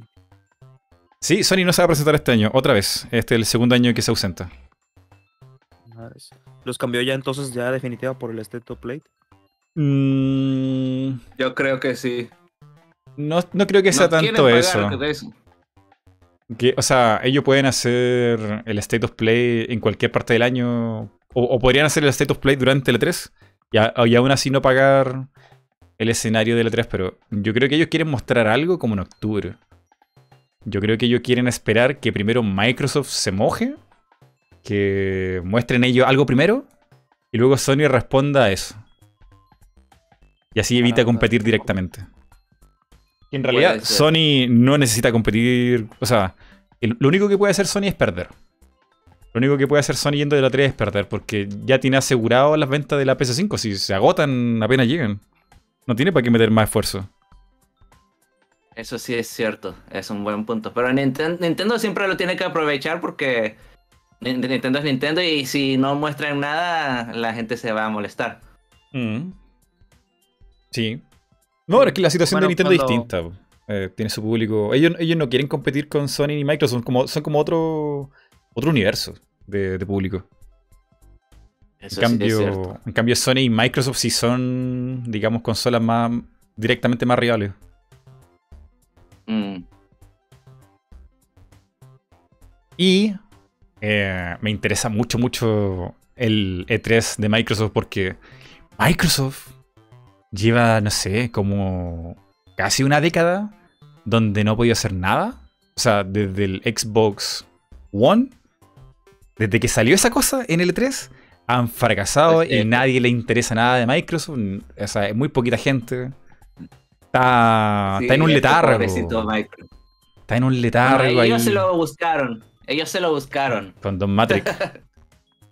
Sí, Entonces- pero igual se avientan conferencias muy padres como lo que hicieron con Keanu Reeves y todo, pero se queda ahí, ¿no? Es como que, ah, la conferencia de Microsoft. Sí, estuvo Los chido, estuvo Keanu Reeves. Ah, bueno. Y los juegos y los... ¿Qué más? ¿A consolas? No, nomás. Bueno, por ejemplo, a mí me pasa que yo nomás me acuerdo de Keanu Reeves. No me acuerdo qué anunciaron. Bueno, el, el Cyberpunk, que ya sabimos, ya sabimos, ándale. Ya sabemos cómo salió. Ya sabía. Y, y ya, es como que, ¿qué más? Sí, sí recuerdo que anunciaron bastantes cosas, cosas de carros, sí, Forza y lo que quieras, pero. Pero Pero eso no ahí. fue en la conferencia de CD Projekt Red. no, sí fue la de Microsoft. O sea, Ah, fue, en, ya. digamos, en nombre de CD, CD Projekt Red, pero sí fue durante la conferencia de Microsoft, lo de Keanu Reeves. Regularmente CD Mm. Projekt Red se presenta con Microsoft, ¿no? Bueno, creo. En casi todos. Tienen, bueno, hacen el anuncio exclusivo ahí, pero luego multiplataforma, entonces. Es un poco para rellenar el momento de E3, pero. Multiplataforma siempre. Es que, bueno, hasta ahorita la de Microsoft suele ser como que la más grande. Es cuando muestran todos los World Premiere y todo eso. Claro. Pero me acuerdo que en su momento la grande era Sony. O sea, me acuerdo que siempre era como que la más espectacular. Le metían Sinfónica y no sé qué tanto. Bueno, Sí. supongo que por el costo, pues ya. Y como dices tú, pues sí, cierto. No había notado eso de que siempre pierden, o sea, por más que le busquen. Lle- Llevan mucho tiempo. O sea, es el tema, que mientras estaba la Xbox One ahí, en las tiendas, Microsoft no ha tenido ni una, ni una sola oportunidad de brillar en la anterior generación. Y ahora, que tienen a las series X y la S, una nueva generación, en este 3 pueden como revivir, reencarnar, pueden tratar de hacer algo y, y sobresalir por fin del hoyo que están hace mucho tiempo. Yo por, yo es- por eso creo que Sony no, no quiere competir directamente con Microsoft, porque no tiene que hacer nada, ya, ya está muy bien como están. Venden mucho. Pero como quieres una buena plataforma de exposición el estar en la E3. Yo sigo sin entender por qué Sony ya no está. Tal vez sí tiene mucho sentido eso que ya no quiera competir con Microsoft eh, ahí, pero pues sí, como dices tú, pierden más el no estar ahí. Mm. Que yo no, no entiendo. No entiendo el señor Sony. no entiendo el señor Sony.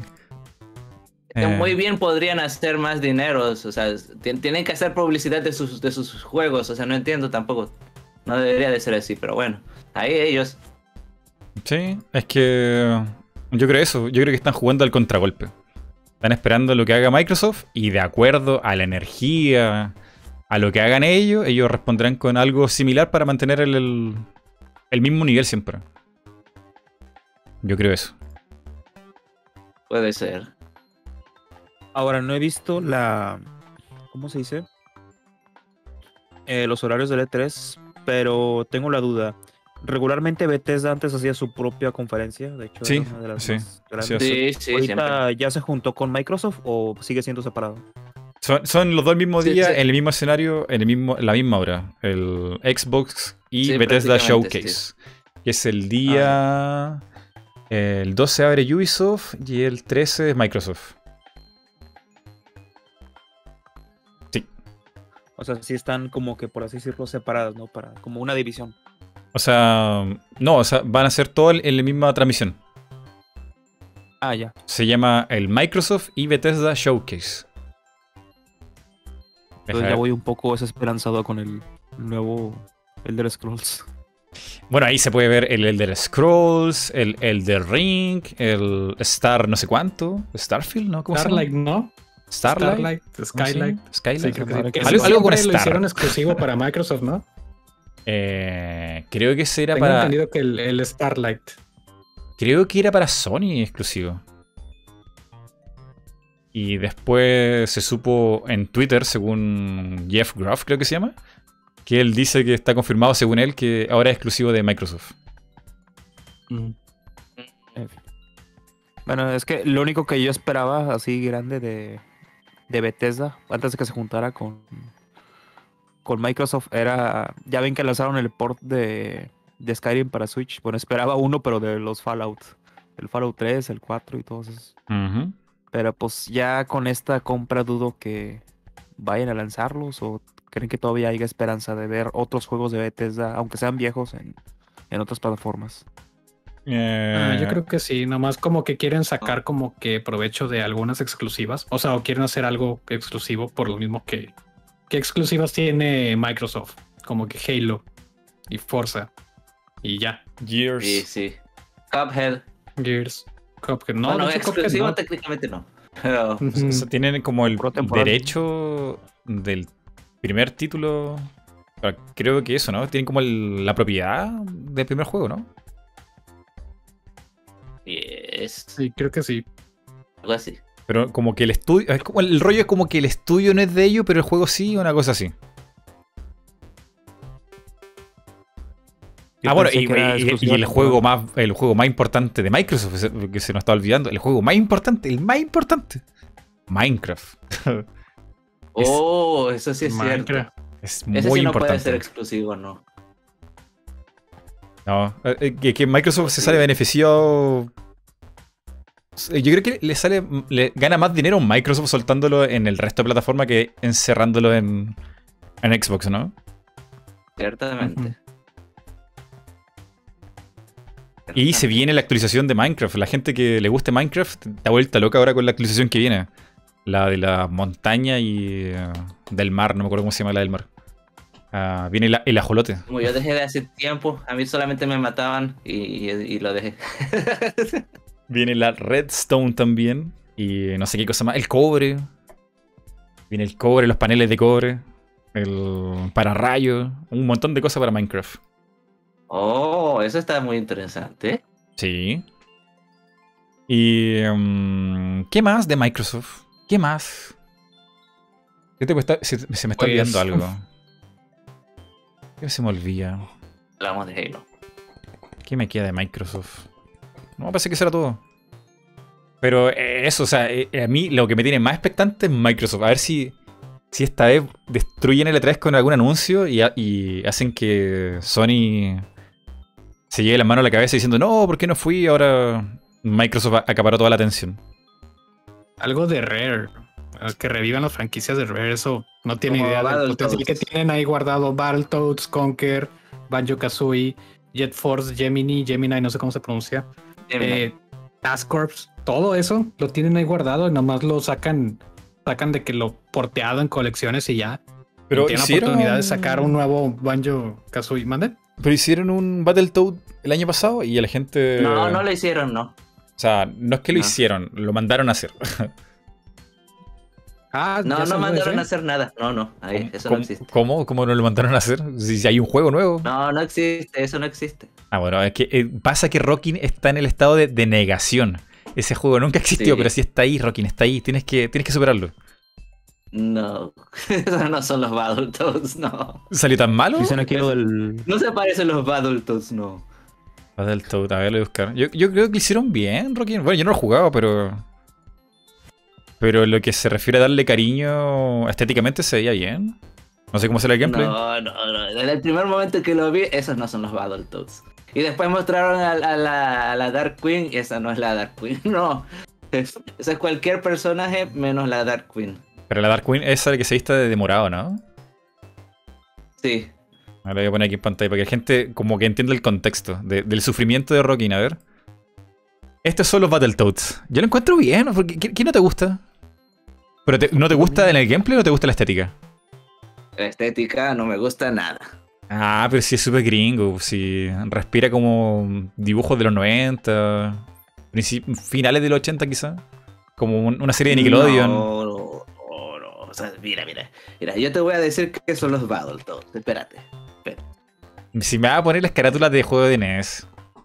No, no, no, te voy a poner eso. Ah, ya.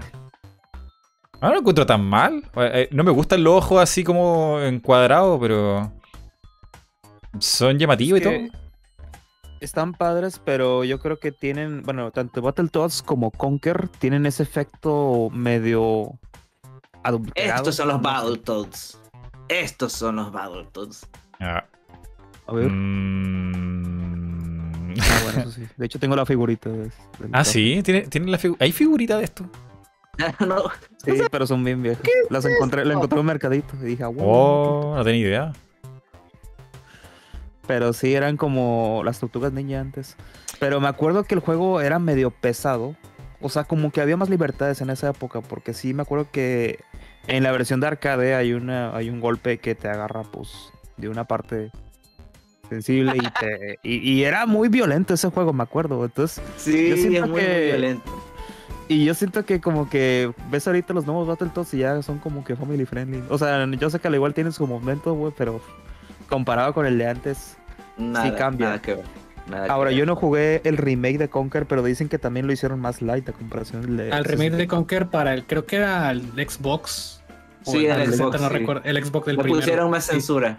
Sí, lo censuraron más. Está, tiene mucho más libertad el de 64 y eso que es Nintendo. Y es que era Nintendo, eso es lo más extraño. Mm. Sí, pero sigue siendo superior en cualquier aspecto menos gráfico el Conker de 64 que el de el remake remake remaster. Y yo siento que con esos dos, tanto Battletoads como Conker, deben atreverse a dar un poco más, no sé, ser un poco más polémicos. ¿Qué? ¿Polémicos? ¿Como polémicos? Sí, o sea, pues como Conker, Conker era polémico. Battletoads no tanto, pero sí, no sé, si Battletoads el, el arcade hubiese llegado después, si hubiese generado como que, pues escándalo, ¿no? Por ese tipo de, que hay, harto tema con los Battletoads. Es un. Da como para escribir una novela con esto, pero que. Porque mucha información, pero. ¿Qué pasa? Que primero, los Battletoads, traerlos de vuelta en el año 2020 es difícil, o sea, es mega difícil porque, primero, es un género que no. que no tiene esperanza. O sea. este tipo de juegos son muy, muy micro, micro de nicho y segundo, que la estética, el espíritu de esos diseños son como medio. Son como glam, como, como de alguien de los 90 pensando de los 80. Era como, era como que rudo, porque si, si, escuchas el soundtrack también es así como que puro heavy metal, pero ¿cómo se le puede decir? en beats. claro, sí. Sí, o sea, o sea, tú escuchabas y eran así como que referencias a bandas de rock de ese entonces. Y yo creo que tratar de hacer eso ahorita sí es difícil. O sea, pues ahí está el caso de Duke Nukem que les fue del, de la patada porque ese Uh, tipo de cosas ya no, pues ya no generan el mismo impacto que antes. O sea, tienen que una pregunta, una pregunta sobre Duke Nukem. ¿A ustedes les gustó el Forever? ¿Qué? ¿Estás- ¿Es una pregunta o una no afirmación? jugué. Tampoco. Pre- preguntar, pregunta, pregunta. Ah, Eh, nope. Forever. Yo no lo jugué el Forever. Bueno, no lo jugué Yo tampoco. lo jugué, a mí me gustó mucho. O sea, no, no es muy, no es el mejor que el 3D, pero es, es- sigue la misma línea y yo no entiendo por qué la gente se queja tanto. Es que, bueno, la razón principal por la cual la gente se queja es simple y sencillamente que ya no es el, el humor de, de- del Duque de antes, ya no es el mismo tanto de, de ahora. Porque yo, yo estoy jugando ahorita el de Gearbox, el, de hecho creo que el, el Forever también lo hizo Gearbox. Sí, Estoy sí. jugando ahorita el, el Anniversary y está muy completo, está buenísimo, está muy barato. Y me da mucha risa todo ese tipo de cosas que ocurrían antes. O sea, siento que ahorita pueden enfocarse más en el aspecto comedia, pero así lo- el, la- el humor que le trataban de dar a- al Forever sí era así como que medio... No Sí, hay sé. algunas cosas que sí, sí son un poquito. Un poquito, bueno.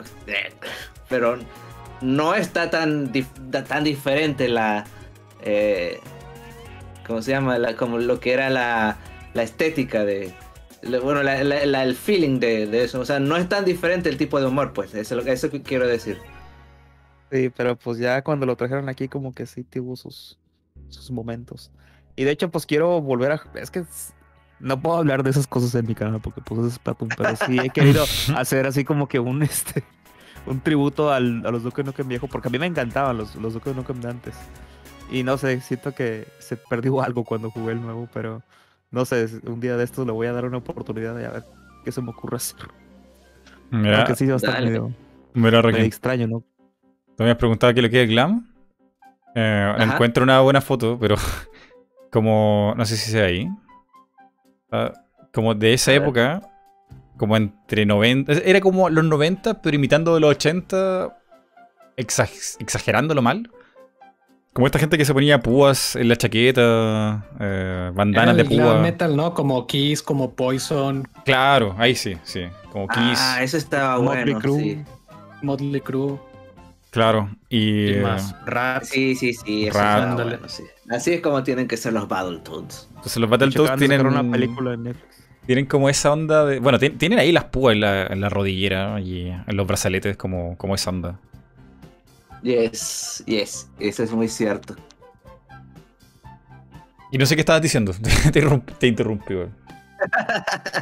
F. Gomen, gomen, gomen. Eh. Ah, de Netflix. ¿Qué estás viendo en Netflix? Eh, Rockin. Yo terminé de ver Castlevania. Muy buena serie. Dios mío, que me gustó todo lo que vi, excepto quizá un capítulo extraño. Pero todo lo demás Bueno, está yo no muy tengo bien. Netflix, no tengo Netflix, este, pero sí tengo Crunchyroll y estoy viendo a So, So I Am a Spider, So What, un anime que es un isekai donde el- la protagonista es una muchacha que se que murió y se reencarnó en una araña. ¿Qué? Pareciera cualquier cosa, pero es muy muy interesante. Que por cierto, Netflix va a tener su propia presentación en L3. ¿En serio? Sí, en el famoso Summer Game Fest de Jeff Keighley, apodado cariñosamente Ay. el Rey Dorito, va a tener una presentación de Netflix ahí. El... Porque el Rey Dorito.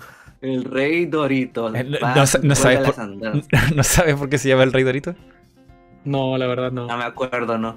Ah, déjame buscarte. el- Es que no, no puedo explicarlo. A ver. eh, Sé que hizo algo, pero no me acuerdo qué exactamente. Que aquí está, a ver. Es- Esta es la imagen. Esta es la imagen. Con esto, con esto entenderá el contexto. Pasa que antes Jeff Keighley tenía un programa mm, de televisión. Y al tipo se le ocurrió un día transmitir eh, su, su programa de tele. Teniendo la mayor cantidad de publicidad al lado suyo. Haciendo como. Ah, pues este es como. Como que siempre estuvo aquí, como que es normal. Tenía a los Doritos, a la Mountain Dew. Y pasa Comida que. gamer. Claro. Y era. Pasa que tú comprabas un Dorito o la Mountain Dew y te salía dentro un código para tener más experiencia. O sea, podías. Bueno, fue el día que se le ocurrió a las compañías de videojuegos y a los Doritos y Mountain Dew que podrías comprar el DLC de experiencia con, con bebida y Dorito. Y en ese programa alguien lo llama. llama al programa y le preguntan, oye, ¿te parece bien que las compañías hagan esto? Que se, se quite el balance del juego porque alguien compró Doritos. Y el tipo dice que sí, que sí, que hay que apoyar y que sí. Y como a la gente nunca más se lo olvidó y quedó como el Dorito Pope, como el. Es como el Papa Dorito. Y yo le digo el Dorito. La, la pizza Domino's. Que, quedó, como un poco vendido, como que no queda muy claro el orden del, de la moral. Súper vendido el tipo. y nada, las Game Awards del año pasado quedó claro que son vendidos. Pero bueno. Es de los ah, primeros. Esta, esta tos. bueno, el E3, el E3. Sí, sí, sí. Y Suri. No, no, o sea, mal. Mal, mal. Por eso el rey o Negaishimasu. Ya entiendo por qué a Mighty no le gustan tanto los Game Awards. Es que... A mí sí me gustaban hasta el año pasado. A mí no me cae mal él, pues, pero siento que hace tan mal las cosas. No, no, es que son aburridos a veces. También. No, no, todo el tiempo son aburridos, pero o sea, lo, que pasa es que nosotros los vemos específicamente para, para esperar a los trailers. Nada más es interesante de eso. Porque ¿qué nos importa la opinión de unos tipos ahí que nosotros ni siquiera conocemos? Es que es innecesario. Si, te pones a pensar, ¿por qué alguien tiene que presentar un tráiler? O sea, ¿no sería mejor tirar los trailers unos tras otros como es el Nintendo Direct? O sea, ¿por qué tiene que ver...? No, no te miran el resto del, video. No, no, te, no te miran el resto de, del show. Imposible. Sí, yo creo que ah. también es como que por... Como, ¿Cómo te digo? Para demostrarle el... Como que el... No el poder, sino que el acceso que tiene es como que, oye, mira, en mi evento va a estar Tom Holland. Ah, ¿y qué, qué va a hacer? ah, nada más va a presentar a Nolan North, pero va a estar Tom Holland. sí. ¿Me, entienden? Sí, es que él, piensa mucho en como en, en, esta ya muerta y extinta, pero que todavía está ahí, como formato de tele. Porque él, viene, él viene del mundo de la tele, entonces como que para él es natural que haya un presentador, que haya música en vivo, que haya publicidad, que haya una presentación para el tráiler. Como que para él hace sentido, pero en realidad es súper innecesario. muy, muy innecesario, sí. Sí, pero también, bueno, yo agradezco que haya más eventos así que celebren los videojuegos. Pero también llego a pensar que el que digamos de que nada, es que en los Game Awards no anuncian como que nada interesante, nada bueno. Siento que es como que lo mismo que cuando hay un Nintendo Direct, que, o sea, la misma gente nos hacemos altas expectativas y no llega pasando nada. Pero la diferencia aquí es que Jeff Keighley sí lo vende así. De que, eh, mira, ven a ver mi evento, va a estar tal, va a estar tal, vamos a anunciar esto y esto y esto y esto. Y ahí sí termina siendo menos del hype que él mismo generó. Sí, porque el año pasado fue. Fue malo, o sea, tener que invitar a Alf. Fue malísimo. Invitó a Alf para streamear su, su evento, fue como. Qué mal. Alf, que de hecho creo que los niños no tienen idea quién es el Alf. espera, espera, espera, De hecho, el año pasado, yo no recuerdo eso. Sí, sí, estuvo, estuvo con Alf, estuvo con los Muppets también. ¿Y los Muppets? Sí, sí, sí. los Muppets. Bueno, no, los Muppets era el. Ah, no, sí eran los, siempre están. ¿no? O era los el, siempre están en realidad. Que, que, habla raro, no recuerdo. Pensé que habían vuelto en forma de fichas. si no por los Simpsons, la gente no se acuerda de los Muppets. o sea, de Alf. Sí, sí. No, no sé. en verdad, a mí, él no me cae mal. De hecho, le tengo un poco de lástima porque ahora último se agarró una bola de hate. Y toda la gente diciéndole, no, tu evento es una basura, el E3 es mejor. Y él diciendo, ah, dime, ¿cuál, ¿cuál es tu E3 favorito? Dime cuál es tu E3 favorito. Así como diciendo, no, si los de Games Awards, si esta cosa es mejor. O sea, hay una, una cantidad de gente ahí tirándole comentarios pesados que hasta como que me da un poco de lástima.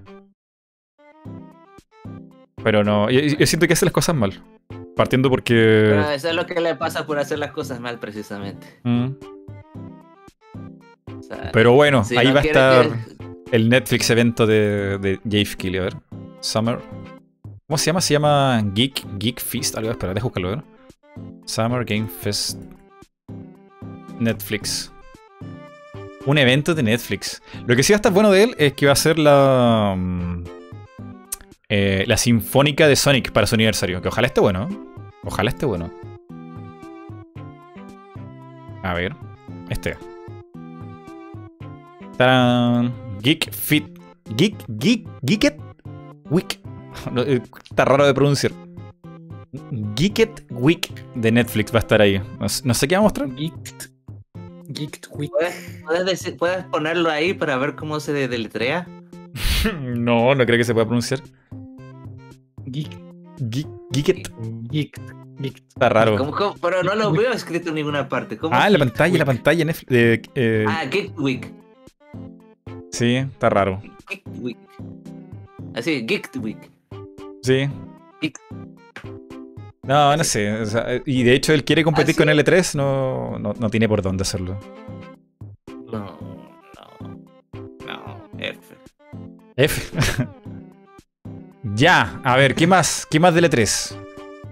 Em, Eh. no queda Smash, ¿no? Lo, lo hemos comentado como muy arriba, o muy superficial.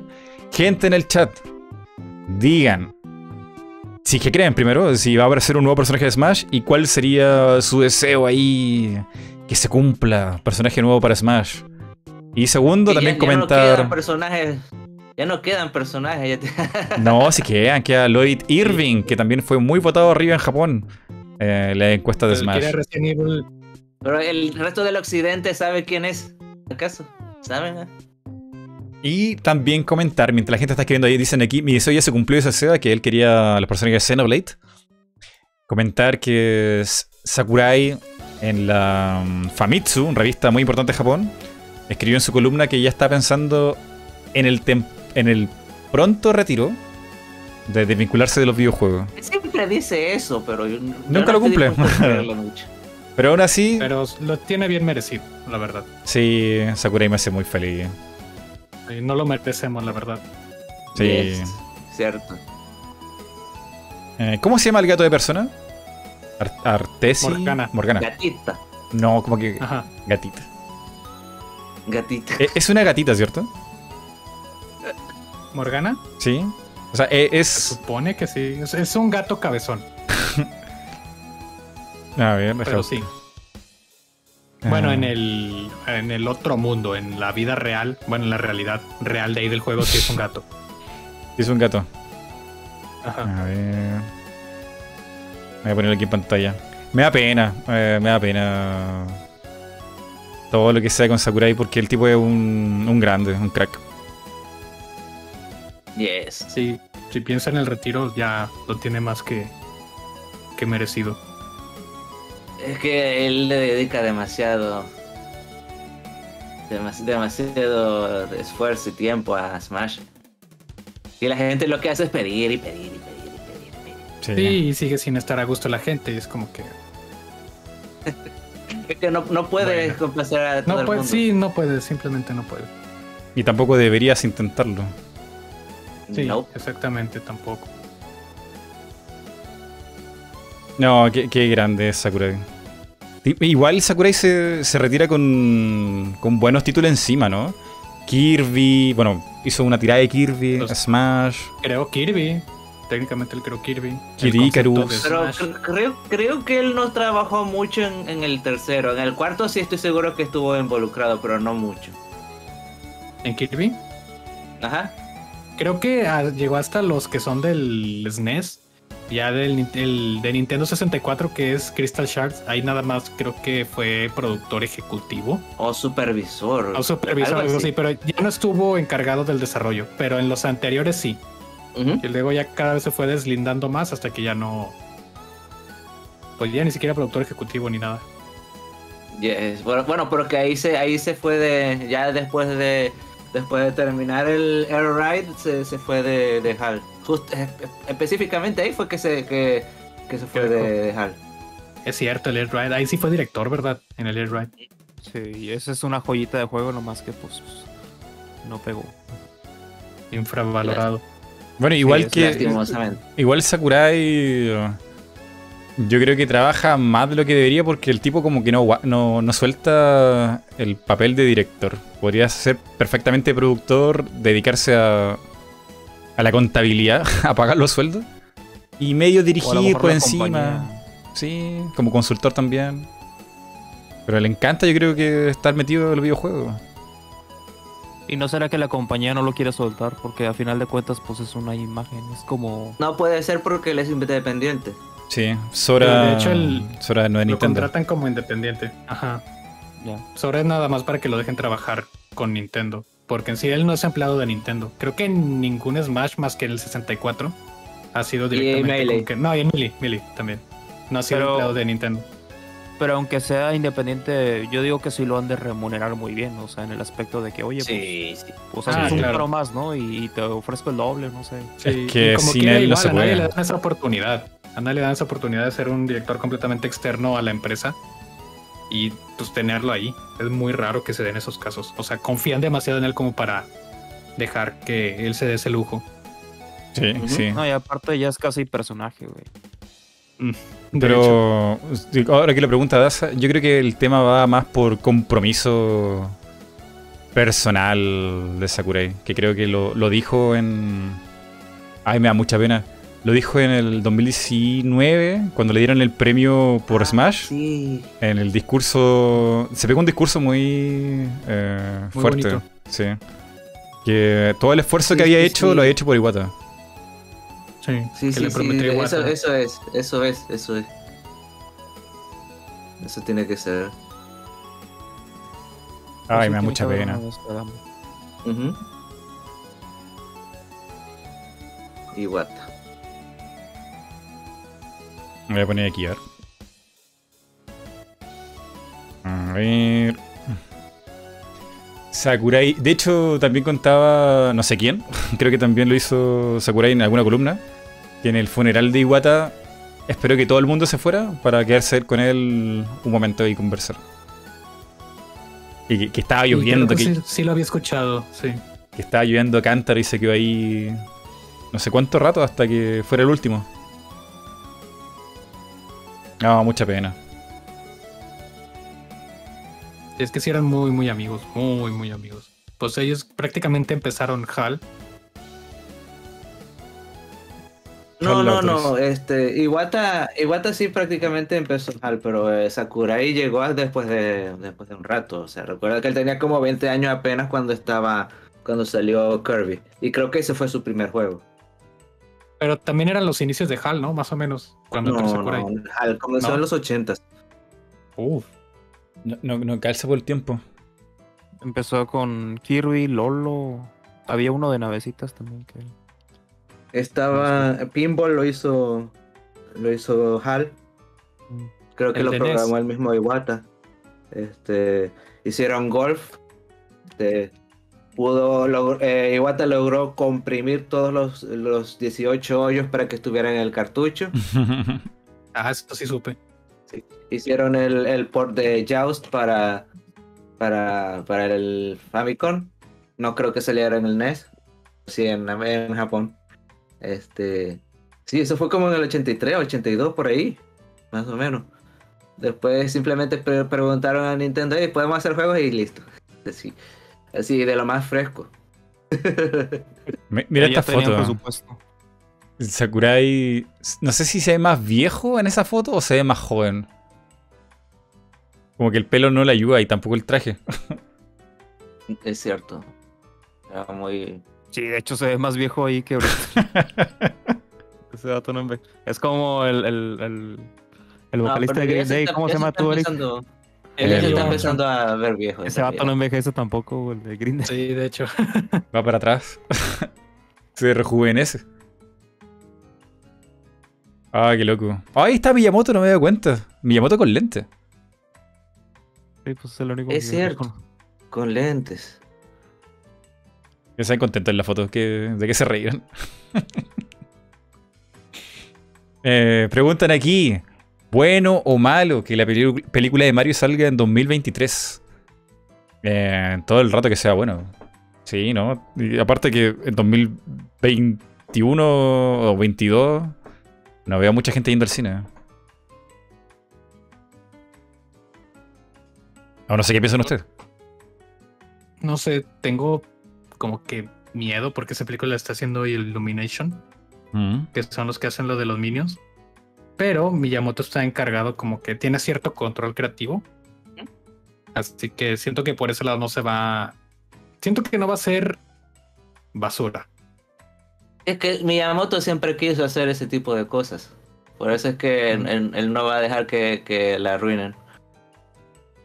La Ni- película. Ni siquiera le tomaron este, en cuenta la, la- este, lo- lo- el feedback que en la primera película, entonces él no va a dejar que eso pase otra vez. Mm. Entonces Mm. tengo fe. Sí, o sea, yo le tengo la misma fe para una película de Illumination Studio. Que son películas que le gusta a la gente, pero no, no son para mí. La de mi villano favorito no está buena. Nada más. Sí, Bueno, está, está- en entretiene, opinión. entretiene. Pero tampoco así como que sea mi película favorita. La 1 y la 2 está bien, pero ya después como que empezó a echarse... Hay más de dos. Hay una tercera. Salió la 3 y salió la de los Medium, pero esas dos... Bueno, a mí no me gustaron Ah. esos dos, los otros. La, la 1 y la 2 sí están... Bueno, a mí sí me gustaron. Pero ya después... No sé, no sé si fue el hecho de que perdieron el chiste o empalagaron los Minions, porque hubo una época en la que todo el mundo hablaba de los Minions y en todos lados estaban los Minions y... Pues te fastidiabas porque escuchabas a los Minions en todos lados. Ah, que todo que esto. La película dijeron ya que sale en 2023. Yo en realidad no sé si la fecha es correcta, no tengo No idea. han dado fecha hasta donde yo sé. No, no lo han dado, no que yo sepa. Yo tampoco, no, no, no sé, eh, no sé si han dado fecha. yo leí nomás el comentario. Que se demoren lo que quieren, lo que quieran. No, yo no lo veo. No sé. No, tampoco iría al cine a verla. O sea, no me arriesgaría. La que sí sale, me parece que el próximo año es la de Sonic. Que sí ya tiene fecha. Sí, creo que sí. Ya hasta se filtraron los. Bueno, no, no va a decir nada. Sí, sí, se ve ahí el nuevo personajillo. los. Los, bueno, sí, los. Aquí José Miguel manda saludos. Mighty Rockin, Eric y Daza, grandes. Muchas gracias, José. Saludos. Gracias, Saludos. gracias. Gracias, José, por 15. A ver, Rocky, tú siempre tienes tema de conversación interesante. ¿Qué Ajá. crees que es lo más importante para el E E3? Que sea divertido y que, o sea, que no se pongan con, no sé, que, que no se pongan a hablar demasiado porque muchas veces han cometido el error de, hey, este bla bla bla bla bla bla bla bla bla bla bla. Yo, "Ah, pasen ya, muestren gameplay, no quiero saber que, o sea, si, van a hacer algo de, de, de cómo, cómo llegó a ser el juego, muéstrenlo en, un, detrás de cámaras, dentro del juego mismo, en un especial, no en el E3, yo quiero saber más de juegos. Bueno, que van a ser 40 minutos de Nintendo, yo creo que tráiler tras tráiler, y luego son 3 horas del Treehouse que tú sabes que son puro bla bla. O sea, gameplay con, y entrevista con los Bueno, desarrolladores. para ese momento, es que para ese momento vamos a esperar el puro bla bla, pero no en los momentos, en, en otros momentos como que, que ya se espera, pues. Eh, por ejemplo, este, cuando estamos en viendo este el- en un Nintendo Direct, yo no voy a esperar, espero que no haya mucho bla bla, por ejemplo, porque si no va, va a ser aburrido. Quiero que muestren más del juego, no que no que, no que se me pongan a hablar de eso. Claro. Sí, e- e- ese ya un. Pero yo creo que ya no lo pueden hacer. O sea, como la mayoría de los eventos son digitales, por stream, y no en un escenario, porque tú pero te acuerdas. Sí lo hacen, pero sí lo hacen en, en algunas compañías. Sony, en Sí. Sony lo hicieron. Este, en alguno que otro Indies Direct. eso, eh, todavía lo hacen, pero y no sé por qué, porque no aprenden de eso, pero bueno. Pero, o sea, ya, no es como antes, porque antes cuando era sobre un escenario, aquí la gente veterana me, me dirá si te- tengo razón o no, pero antes, cuando era todo en directo en L3, Dios mío, la cantidad. No, aburrido y cringe, cosas malas que salían. ¿Te acuerdas cuando Miyamoto se subió al escenario a dirigir la orquesta y salió todo malo? No se sabía la canción. Miyamoto jugando con el Wiimote en Zelda Skyward Sword, salió todo mal. Eh, hay un montón de ejemplos de. sale todo malo. Eso era aburrido. El Wii Music. Las del Oye, el 2001, Wii Music. 2002. También el Wii Mu- Music también salió terrible. O sea, cuando en el escenario y en vivo sale todo mal. De hecho, esa fue la última conferencia de Nintendo, ¿no? Por eso mismo ya hicieron nada más puros directs. Es que se la baña el Miyamoto también. Creo que el último fue con Skyward Sword. El último que. Pero fue donde hubo fallas también. Sí, sí, que estaba haciendo el gameplay del- de este bicho que vuela en Skyward Sword.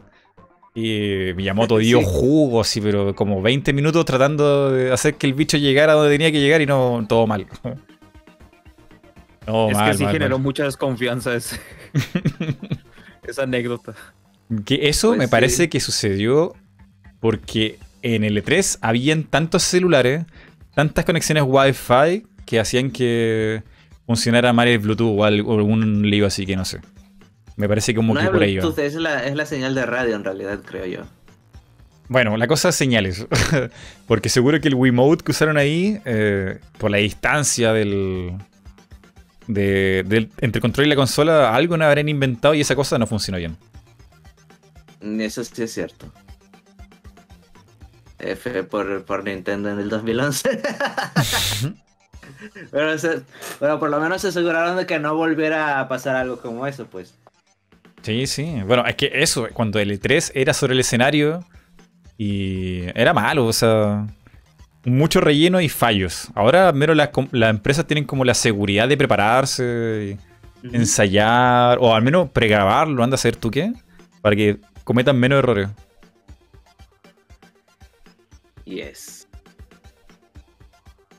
Sí, pero Sí. pues de hecho a Sony también le pasó lo mismo. Creo que la última conferencia que hicieron también le salió mal porque hicieron mucho guato. Me acuerdo que estaban en un escenario y luego los pasaron a otro escenario, a todo el público y se tardaron ahí como horas. Guau, oh, se no me Y acordaba. creo que esa fue la última, ¿no? La que hicieron con Sony. Y a partir de ahí mucha gente se quejó y dijeron, ¿saben qué? Pues creo que ahí fue a partir cuando me hicieron con los State of Play. Mm, sí, sí. Um, que, pues, la verdad no son la gran cosa, pero... Tengo una pregunta para los chicos aquí y también para el chat. En mi video, además de, de Nintendo, Microsoft, qué sé yo, también me interesa Ubisoft. Porque Ubisoft hace unos poquitos años atrás tenía una, un partner súper importante con Nintendo.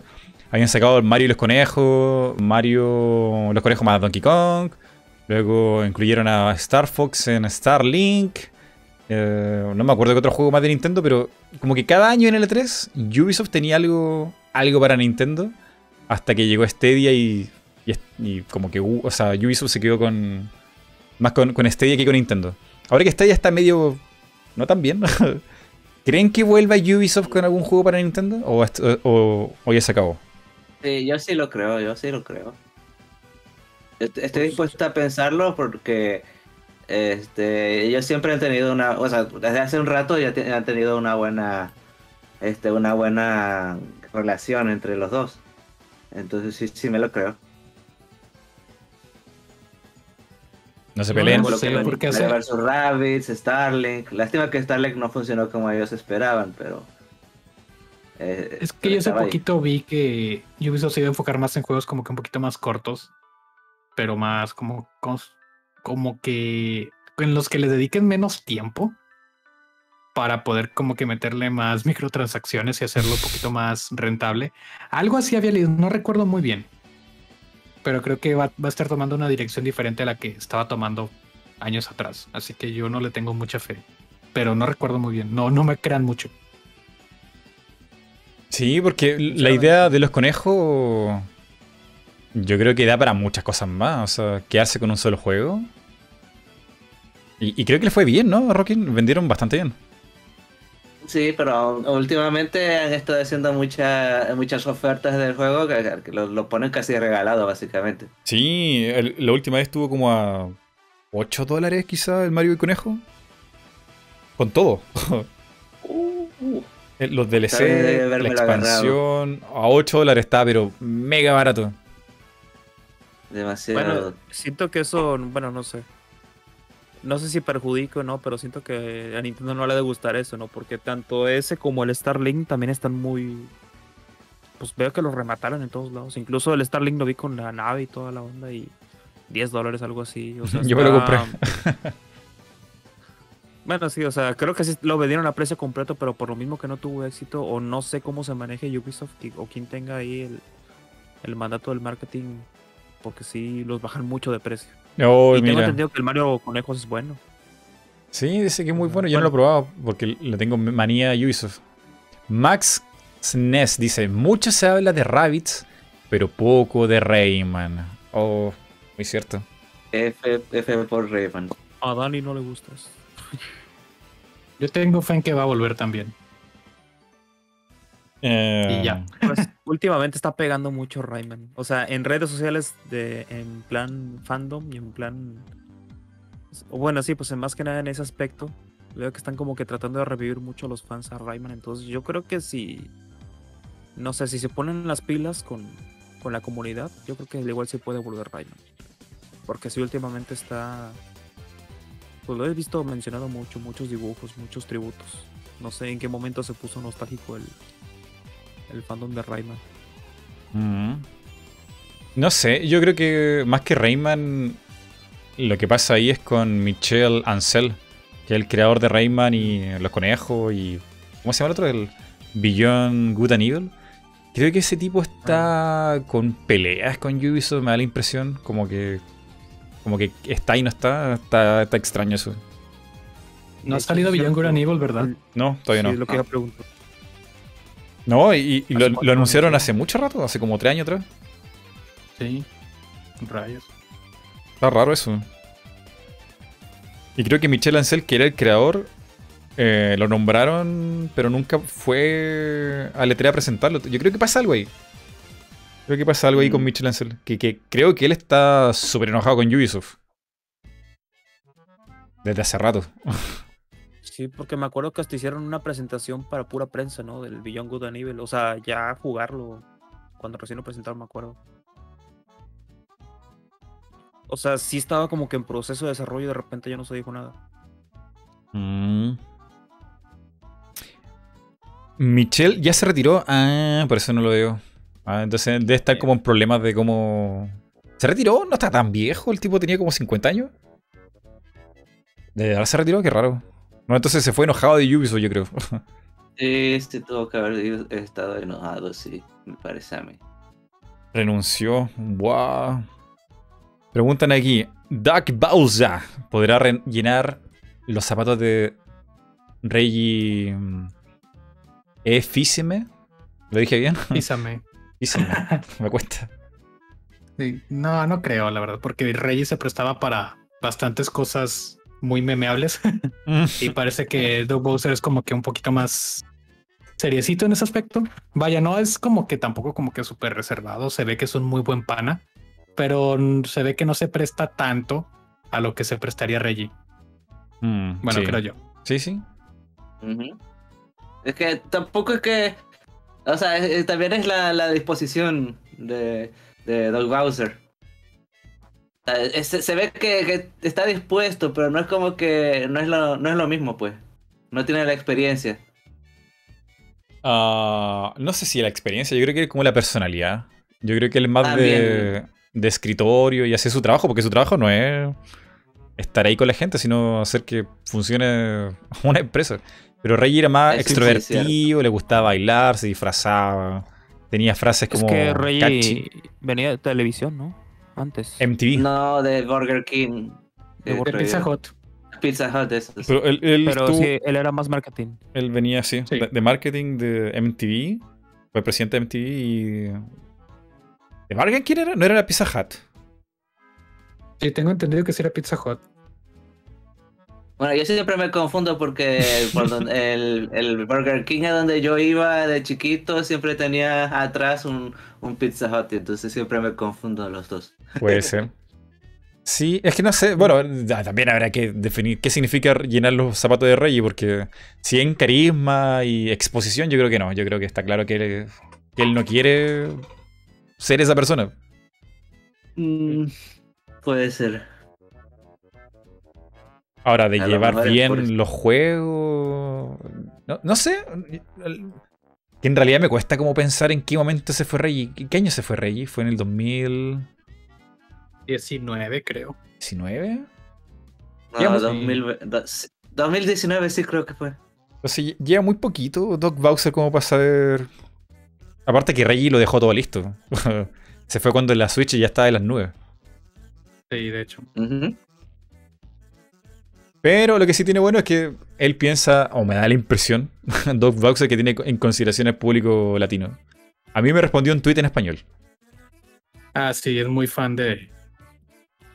No sé si de Latinoamérica, la cultura, pero habla español, eso ya. Sí, sí. pero, pero Reggie también en realidad, porque este, yo, yo recuerdo, pero muy, muy bien lo recuerdo, que cuando él llegó no se refería al, este, a la región como, como América, sino de Américas. Y eso siempre se lo voy a, este, se, lo voy a, agradecer a Reggie porque, o sea, sentí como pero, que... Pero, Rocky, contexto no entiendo. ¿Cuál es la diferencia entre Américas y de Américas? Cuando, el, cuando dicen América, eh, se refieren a Estados Unidos solamente. Pero entonces no decía América, sino de The Américas. Ah. Entonces, siempre se lo voy a agradecer a Reggie porque me sentí como que como que me estaban haciendo algo para mí, pues. Ah. estaban tomando en cuenta. exactamente. Bueno, y, Doug Bowser. Doug Bowser sabe español porque él trabajó en Latinoamérica. Él estaba en la división de de P&G, que es una empresa súper grande, y él estaba a cargo de la parte mm. latinoamericana. Oh, eso no lo sabía. Omoshiroi. Omoshiroi. De hecho, no sé si influyen ellos, pero por ejemplo, juegos como Animal Crossing y. Ah, verdad. ya tienen muchas referencias a ya México y Latinoamérica. Sí, verdad, verdad. Y creo que Animal Crossing fue el primer juego no solamente traducido al español, sino que localizado bien para Latinoamérica de Nintendo. Que, hay una diferencia ahí. muy bien Esto, hay, una, hay una diferencia muy importante ahí porque eh, traducir un juego es cambiar el idioma y ya está. O sea, no, tienes que hacer más que cambiar para que se entienda el menú, qué sé yo, los nombres, qué sé yo. Eh, pero localizarlo significa adaptarlo a tu zona. Y en Animal Crossing pusieron cositas de, México, ¿no? La, bueno, México y Latinoamérica, que era como la mariposa de nuestra región o algo así, no me acuerdo muy bien, que tiene un nombre. Pero voy a buscar, a ver. Animal Crossing. La, eh, la reina de la comarca. Sí. Eso. Bueno, a mí me tocó verlo desde Splatoon de Wii U. Más que nada por los nombres de las armas. Están los nombres de las armas en inglés, en español y en latino. O sea, son diferentes. Y siempre ha sido pues un conflicto cuando me refiero a un arma. Por ejemplo, digo la blaster, ya para de manera general. Y me dice, no, es que no es blaster. Es este, es lanzamotas, así se le llama en Latinoamérica. Ah. Y luego en España es turbo algo. no sé, tiene un nombre así más raro aún. Y es así como que siempre ha sido un conflicto de que, oye, ¿qué arma es esa? Y yo, es tal. Y yo, ah, no, es que acá se llama tal. Entonces sí como que lo localizaron. De hecho, por eso yo empecé a jugar juegos en español. Porque antes, cuando yo quería buscar información de Splatoon, el 1, todo el mundo, todos los latinos eh, tenían la consola en inglés. Y eso me incluye a mí también. Yo jugaba el juego en inglés. Pero después empezaron pues, screens de gente que decían, mira lo que dijo Cali. Y había diálogos en los que, y eso sí no, no se me va a olvidar, que decía, güey. Oh, ¿de verdad? Le dijo güey a, esta, a, Tina. Oh. Ah, Entonces yo me puse como desesperado a buscar diálogos de las, de las Squid Sister. O sea, en español latino. Y no había. O sea, todo era en inglés los latinos. Y lo poco que había en español era todo en España. Y era así como que... Y eran diálogos diferentes. Y eso era una de las cosas que más me sorprendió cuando... Pues cuando jugué el primer Splatoon. O sea, sí estaba localizado en muchos aspectos. ¿Y si decía esa palabra? Ándale, devastadores de ahí, dijo nada. Pero según esto sí, o sea, en el screen. Por eso yo me puse como loco a buscarlo y de ahí para adelante yo empecé a jugar ya en español, latino. No me gustaba porque en Animal Crossing, bueno, en, la cuestión de la Switch, todos los personajes cambian los nombres. No sé por qué hicieron esa tontería de... de que, Narciso. Jamás lo olvidaré. Narciso. Narciso y en... Sí, o sea, sí lo mandaron. Mi personaje favorito era Francina y le cambiaron a Natacha, pero ni siquiera Natacha, Natacha, güey, como que, ¿por qué hacen esto? Es como si de repente dijeran, ¿saben qué, güey? A partir de mañana el siguiente Pokémon, todos los Pokémon ya van a tener otro nombre en latino. Juancho. Pikachu Sí, ahora en- es Rupertino, güey, la madre, güey. En Por Francia favor. y en Alemania y en Italia los Pokémon son diferentes, el nombre es diferente. Hicieron nombres justamente con las palabras de esos idiomas. Por favor, imagínense que eso en la pasa aquí. Por favor, que alguien ponga un nombre de un Pokémon con nombre latino, así que, ¿cómo? Por ejemplo, Incineroar sería Incinerarrugido. ¿Puedes decir algo? Ay, qué mal. No, no, no, no, no, no, no, Mira, aquí, aquí puse la pantalla de, Animal Crossing, New Horizon, con la localización para Latinoamérica. Y pusieron, claro, el vestido de China poblana y la mariposa monarca. Qué buen detalle. Reina de la comarca. O sea, es tan poquito, pero igual uno lo agradece. Sí, sí. es algo. Una playera del Santos. Es algo. It's something. Que no sé si España tendrá algo así. ¿Hay alguna referencia a España en, en Animal Crossing?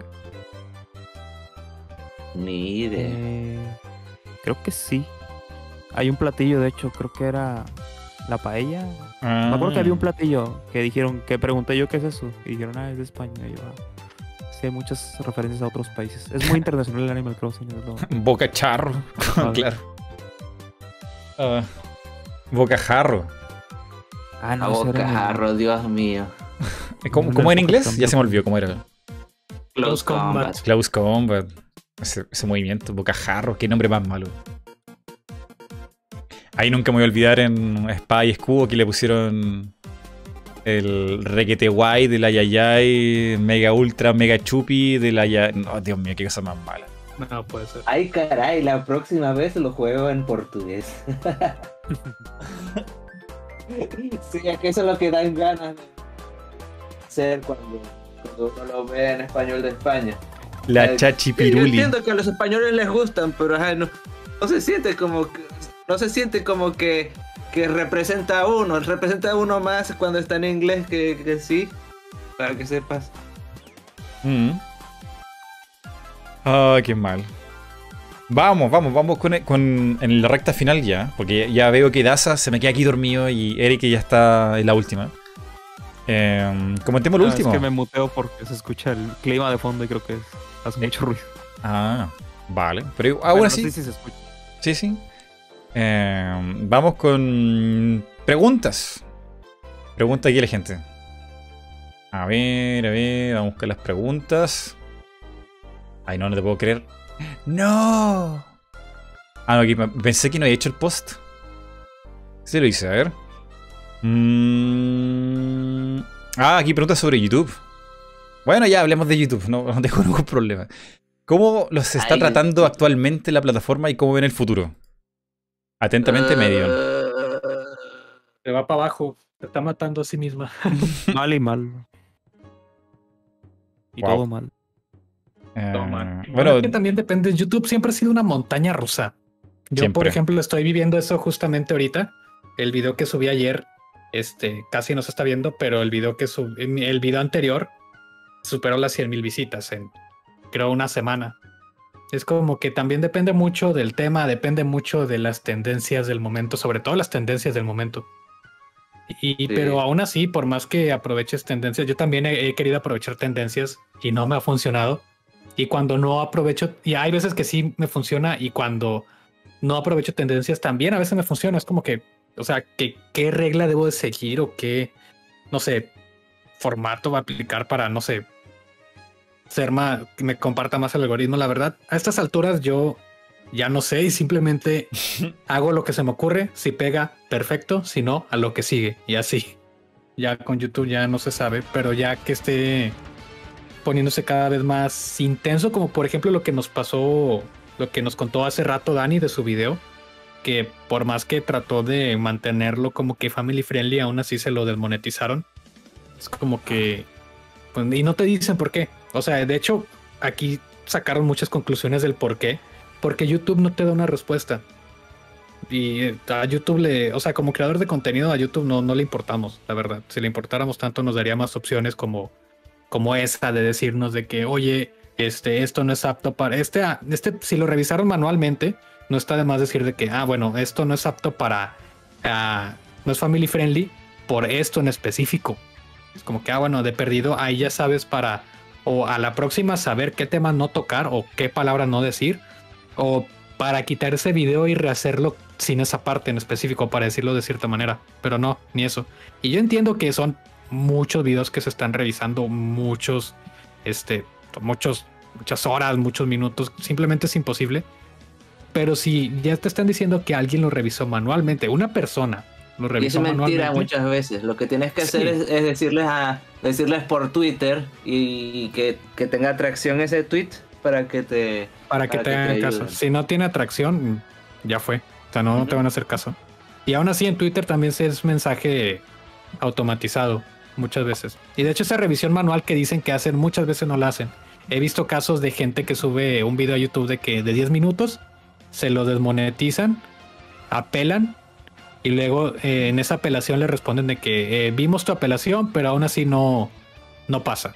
Y eso fue todo en un rango de 5 minutos. Como que, ¿cómo puedes este, decirme que no a mi apelación en un minuto si el video dura 10? O sea, ni siquiera me, me estás confirmando que no viste el video completo, simplemente rechazaste mi apelación el momento en el que llegó.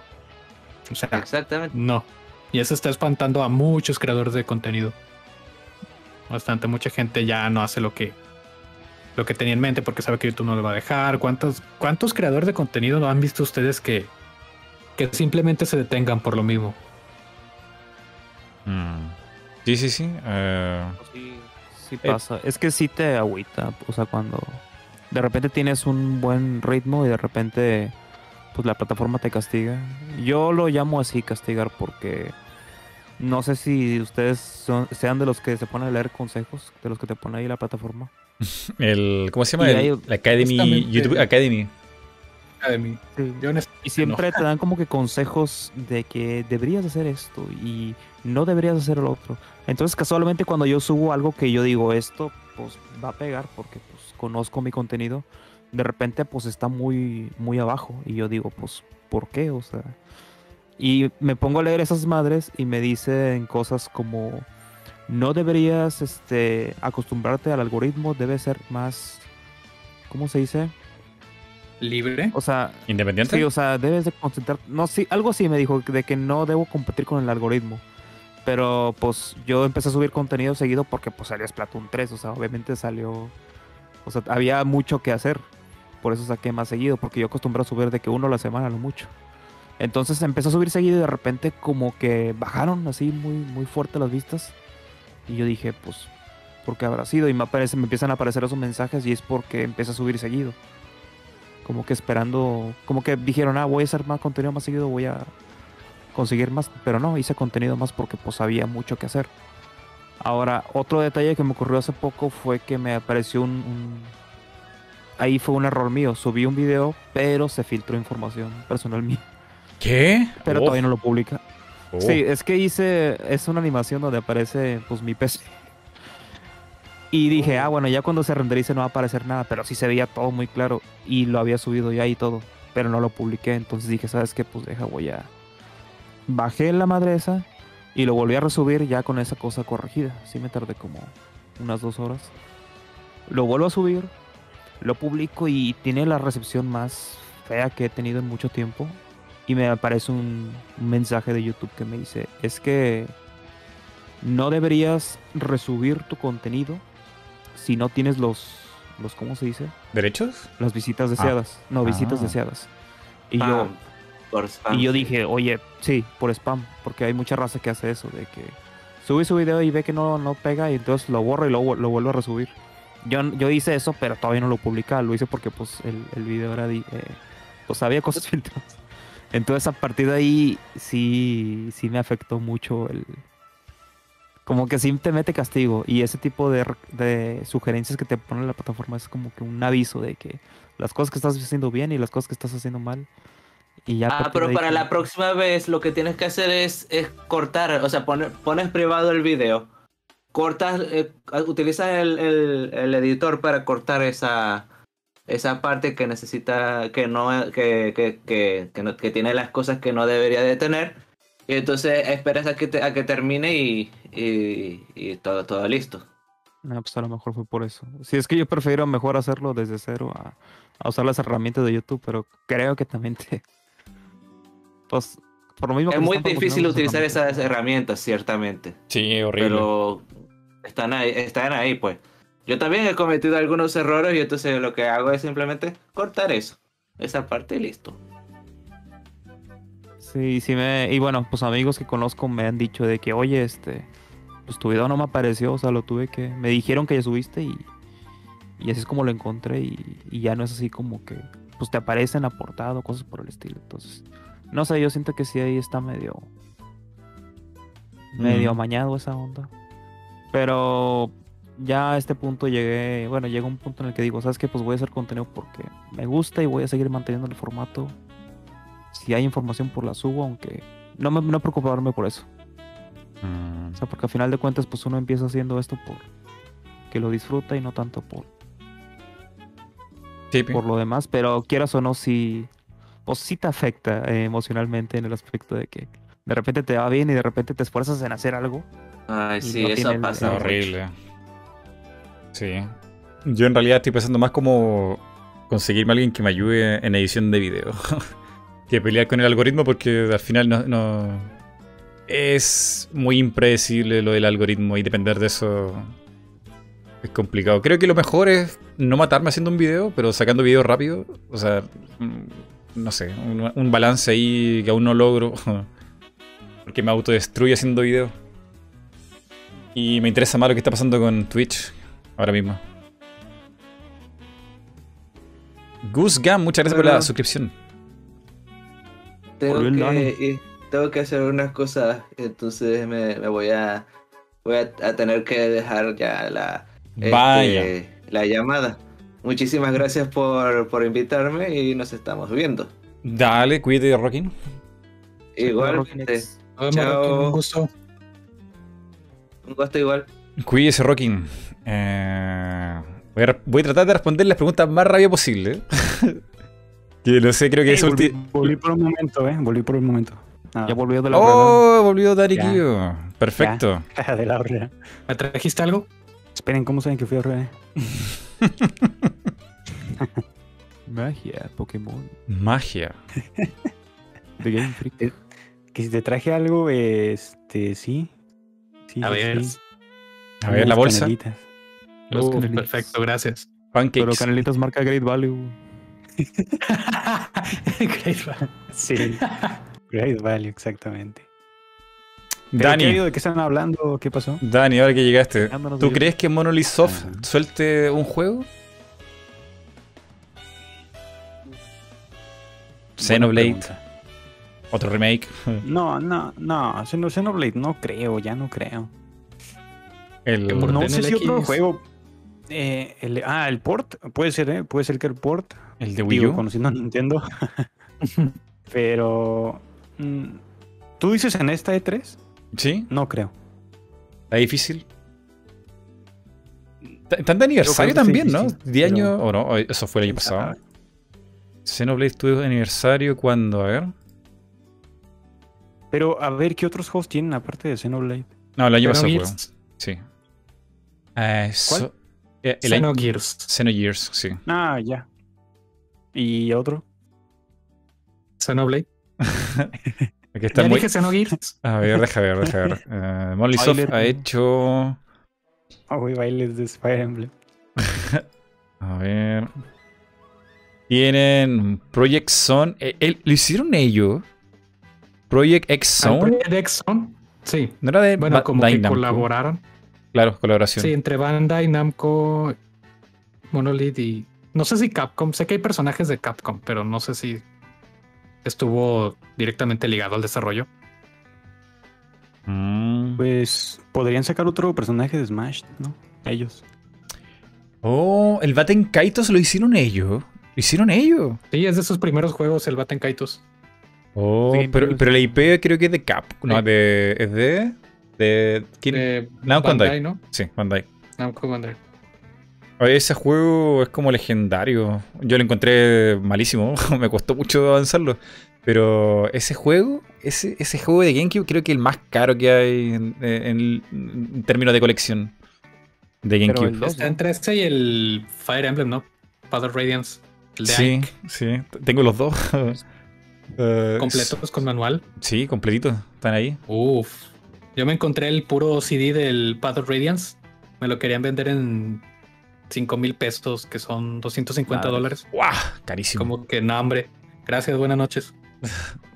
Sí, de colección son importantes. A mí, o sea, no, no es que no me gustara, es que pasa que estéticamente no me gustaban los diseños, eran como, como cachetones, robustos. No me gustó el Batten Kaito como se veía. Tenía muy buena música y el sistema de cartas estaba. Era muy distinto a todo lo que conocía. Pero visualmente como que me, me repelía un poquito. Pero el raro es el, el 2, ¿no? ¿El 2 o el 1? Que el 1 sí lo he visto. Bueno, el 1 sí lo he visto en la venta y en mercaditos y así, pero. No sabía que era raro y yo desperdí. Ujú. Más preguntas. Mario Kart 9. ¿Posible en Switch en, eh, en esta generación? ¿O, o pasará a la siguiente generación de consolas de Nintendo? Me gustaría, posible, no. Por 15. Mario Kart Por lo 9. mismo, creo pues que está vendiendo mucho, pero quién sabe. No, yo creo que sí van a hacer que dure como lo que duró el Wii, que simplemente la rediseñaron para que durara más. Porque les está yendo muy bien. Se está Sí. yendo muy, muy bien. Vende y les demasiado. hace falta recuperarse los del, lo del Wii U. ah, bueno, seguramente ya se recuperaron, pero sí, después de lo del Wii U, creo Nintendo que ya no quieren dejar. Sí, cambió. Ya no quieren ver números rojos. ¿Y qué otro port falta para. O sea, pas- pasar de la Wii U a. El Star Fox Zero. El de Xenoblade. El, Star Fox, Xenoblade. Y faltan otros, Ah. pero no se podría porque son especiales con la tableta, como el WarioWare, por ejemplo. No se puede. ¿Se podría hacer un el port del de Wonderful? gordo. el Wonderful 101? Pues ya lo van a sacar, ¿no? ¿O Pero independientemente lo va a sacar Platinum Games. Es que Ah, no, ya lo sacaron. Platinum Ya Games, por está, no, no, ese ya está. ese ya Ya está, ya está, ya está, ya está. Rato. ¿Verdad? Se me ha olvidado. Costaba 777, ¿o cuánto costaba? Algo así. Bueno, en pesos mexicanos.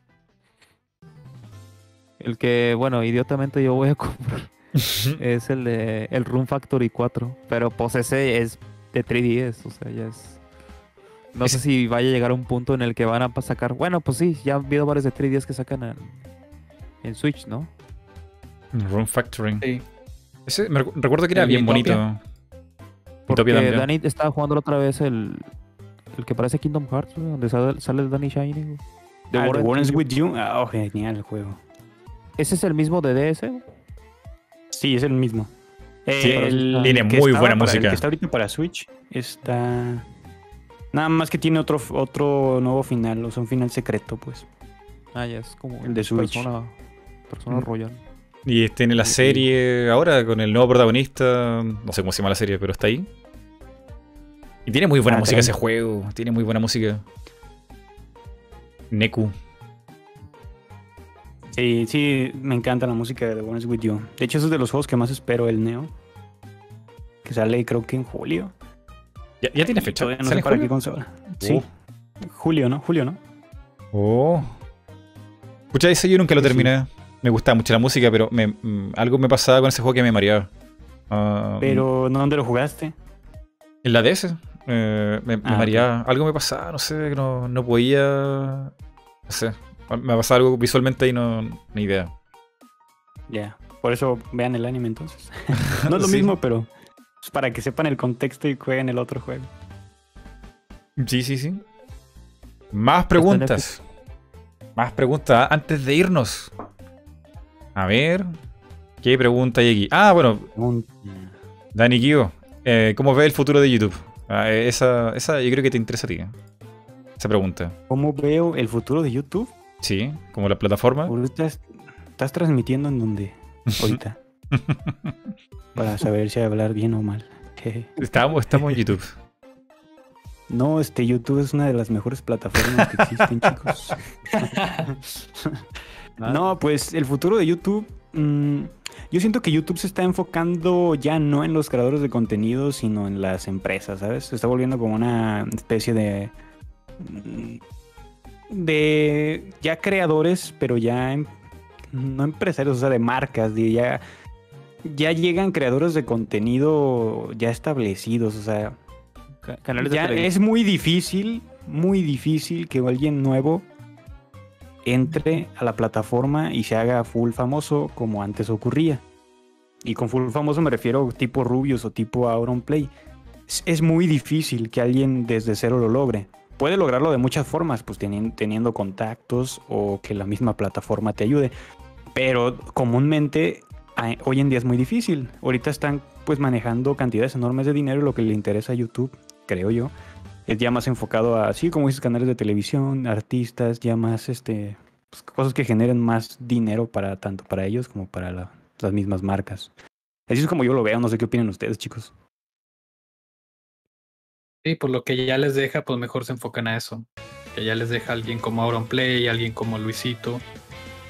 Y aparte de eso, también le hacen más caso a los que son las televisoras que movieron muchos de sus programas a, al YouTube. y los, sí, los ponen en tendencias. Ajá, y si te fijas todos esos de que los talk shows de que Jimmy Kimmel y todo eso, ellos pueden hablar de lo que sea, pueden decir lo que sea y a ellos no les va a caer la monetización, el copyright, nada de eso. Sí. muy bien. Sí, pues sí, pues como, como un B, ¿no? Es que para YouTube, luego de, cosas que no podemos decir que pasaron aquí, le pareció que los creadores de contenido son muy difíciles de manejar. Desde lo que pasó con Logan en Japón y a otros casos más polémicos. Entonces YouTube dijo, ¿saben qué? Los creadores de contenido, por así decirlo, indie, o el tipo en su casa haciendo videos, son muy problemáticos, prefiero trabajar con la empresa. Eso es que entre más grande que sea la plataforma más, más broncas se van a meter, o sea, en cuestión de.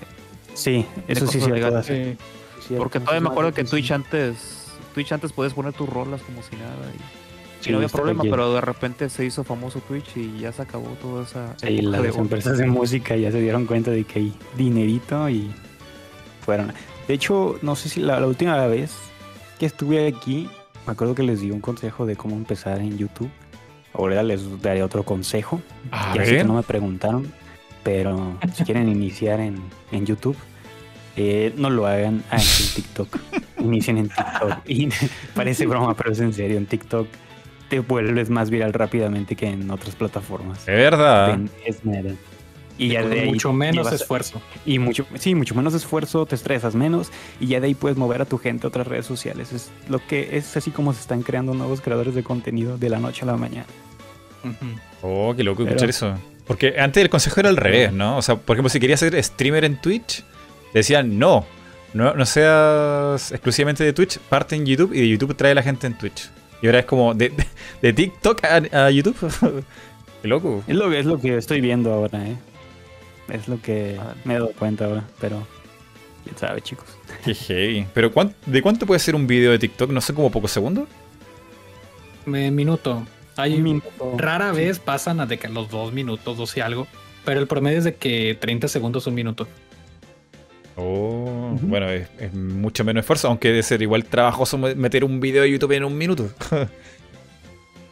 Es que también depende. Por ejemplo, el TikTok es nada más de que ponerte tú enfrente del celular y grabarte o grabar situaciones, pero es nada más sacar el celular, grabar y ya. Sí, hay gente que sí le echa más ganas, hay gente que sí esos videos los edita, los edita en el formato vertical del celular y luego ya sí los mm. sube. Pero es más comúnmente nada más sacar el celular y grabar una situación o hacer como que un mini sketch grabando a alguien más o grabándote a, a ti mismo. O sí, tener la oportunidad de grabar una situación divertida, pero vuelvo a lo mismo, nada más sacar el celular, grabar y listo. Vale. Eh, Rodolfo, muchas gracias por ser nuevo miembro del canal. Muchas, muchas gracias.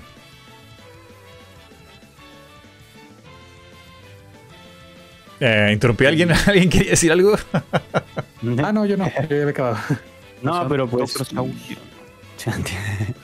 es, es una manera de empezar. O sea, si, si no son de los tan pacientes, por ejemplo, de tener un canal y durar, no sé, tres años, cuatro años en que, tener su, su canal grande.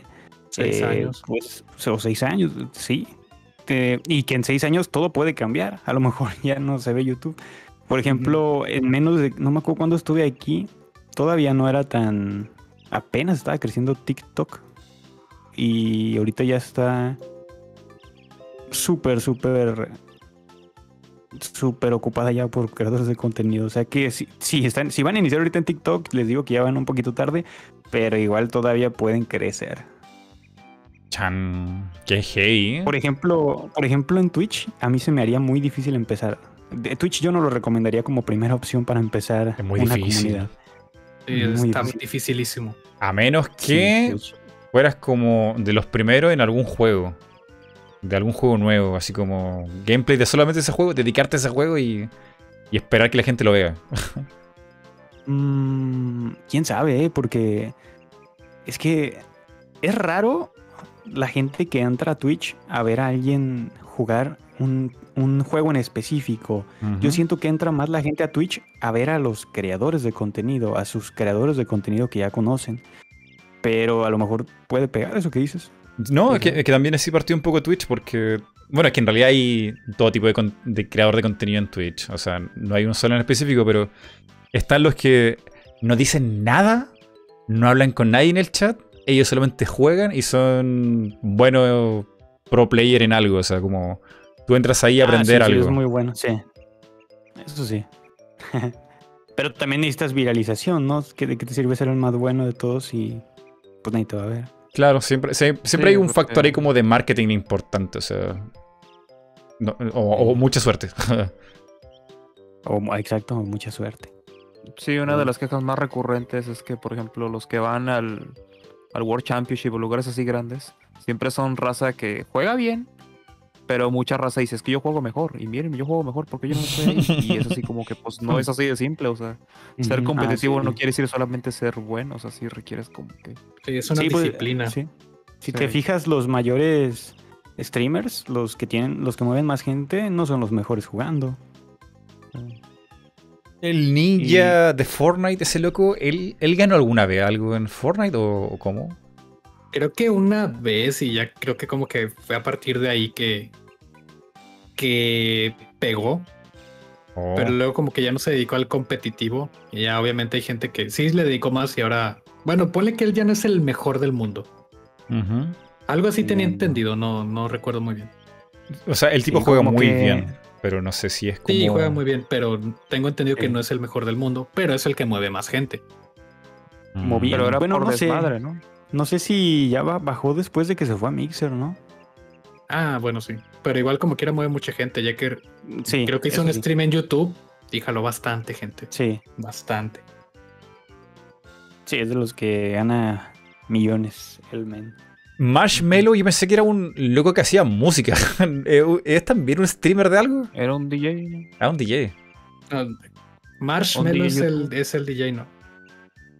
No recuerdo si es ah. Marshmallow o Marshmallow. Dicen aquí Mash. Eh, sí, es el que tiene como que un bombón en la cabeza con dos círculos así y una X o una sonrisa, algo así. Eh, y él también partió como haciendo, o sea, eh, a él nadie lo conocía y de pronto fue famoso, ¿cómo? No, sé su historia. Mm, no sé. idea. también él inició en YouTube, ¿no? ¿Ah, ¿En serio? Bueno, es que, es que él, yo lo vi en un rewind. Ah, sí hace mucho. Entonces yo siento que ahí inició y después ya empezó a hacer su música. Aparte. Oh. O ya lo buscaron para hacer su desmadre. Pero si se fijan mucho, tiene que ver también la personalidad. O sea, puedes hacer muy buena música, pero el vato tenía un personaje. O sea, quieras o no, si llama la atención el, el mono con un malvavisco en la cabeza.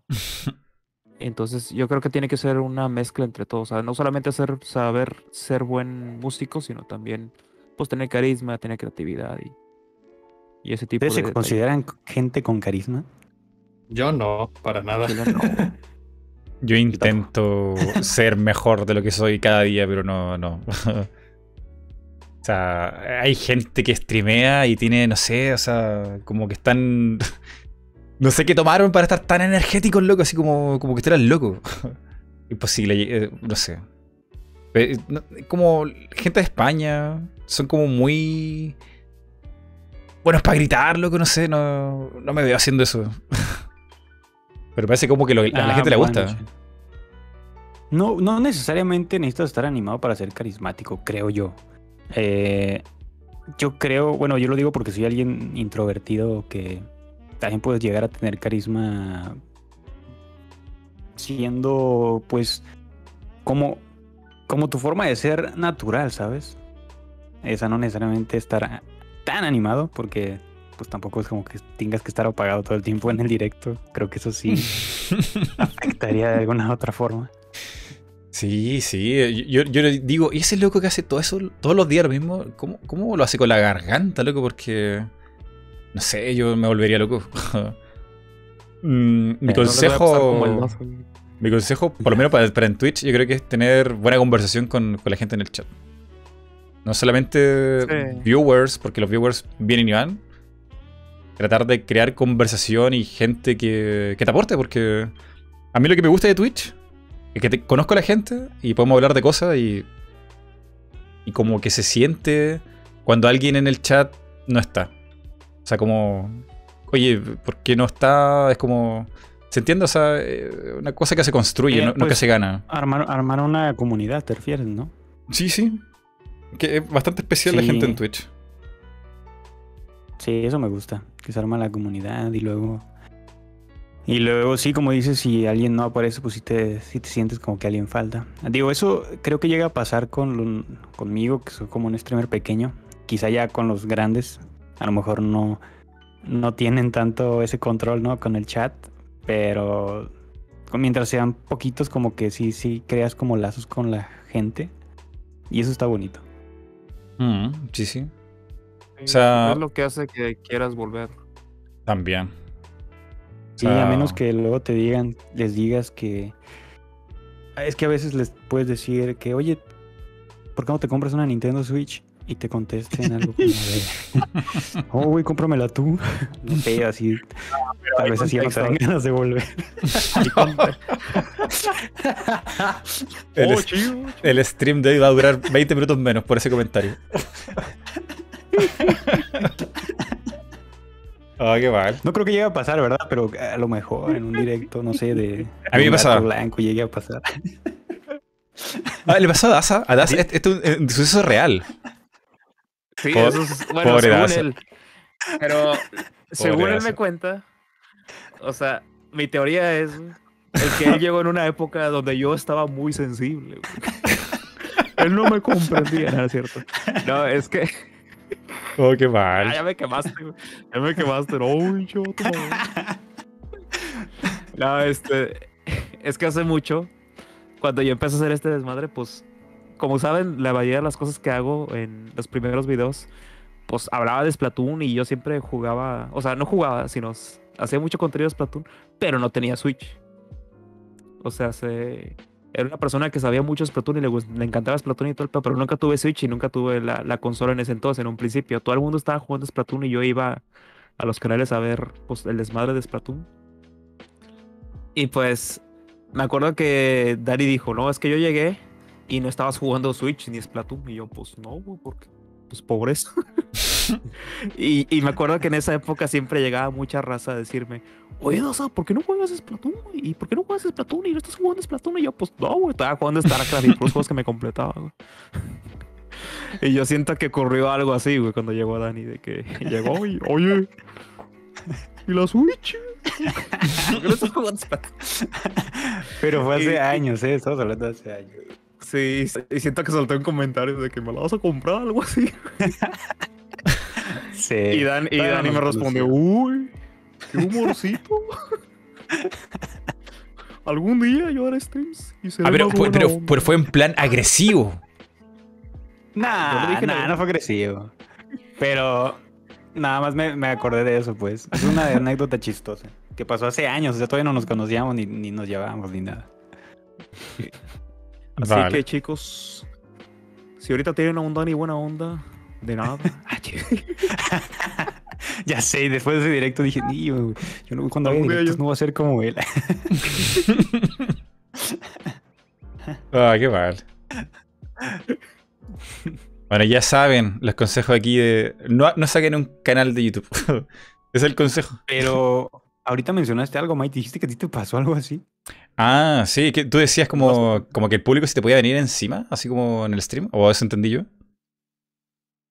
Ah, ok. No, yo pensé que a ti te había pasado con un streamer, algo así. No, no. ¿Algo con un streamer, te imaginas? Ah, ya. ¿A ver me pasó con algún streamer? No, no, Algo, no, algo no recuerdo. con streamer. Yo, tam- yo tampoco he tenido problemas con ningún streamer. Es raro. No, o sea, lo que me llega en Twitch son los raids. y la buena onda. Pero así como. Sí. Es que sería muy raro, ¿no? O sea, como alguien que llegue así. Oye, ¿por qué no estás jugando Nintendo Switch? El que veo que hace streams así un poco diferentes es el Eric. Se disfraza a cada rato si no pasaba su Twitch. Siempre, Ah, es que que, tengo- llega a uno de esos directos está disfrazado de alguien diferente. Es que Ah, ¿es a mi mamá le, sí, le gustaba bastante el Halloween y siempre tenía un chorro de cosas, de que pelucas, gorros. Y cuando yo empecé a hacer Twitch constantemente, le dije, ah, préstame esto a ver si le puedo sacar provecho. Y puse de recompensa que de que a tantos puntos me pongo un gorro, tantos puntos me pongo una peluca. Y se quedó. Y luego empecé a meterle más cosas. Que, ah, mira, ¿qué, ¿qué más tengo? Tengo de que una capucha. ¿Qué más tengo? Tengo un traje de Batman. ¿Y qué más tengo? Ah, sí. Este, tengo una botarga de un hombre inflable de esos del aire. Así, bastantes cosas empecé a meter y, y jaló Sí. el hit Sí, de la peluca de morada. Te he visto de Batman, te he visto de Ash, te he visto de Joker, Ah, pues el cosplay del de Crazy. Snake, el cosplay de Que Crazy. tengo una peluca de pelo rizado, pelo chino. y Tengo una gorra y tengo pues, un cubrebocas. Me pongo los tres y, y ya. Oye, hablando de eso, tengo una queja con, con Eric. Quiere que me expliques por qué esto existe. Quiere Ah, la contexto. No, no, lo que viene después de la pose.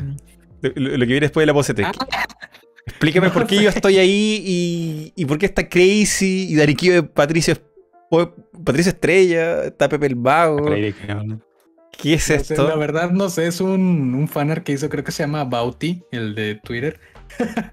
Está buenísimo, pero no, a mí también es- nada más me llegó el tweet de que, oh, sí, primero había hecho un fanart mío así de que mamadísimo.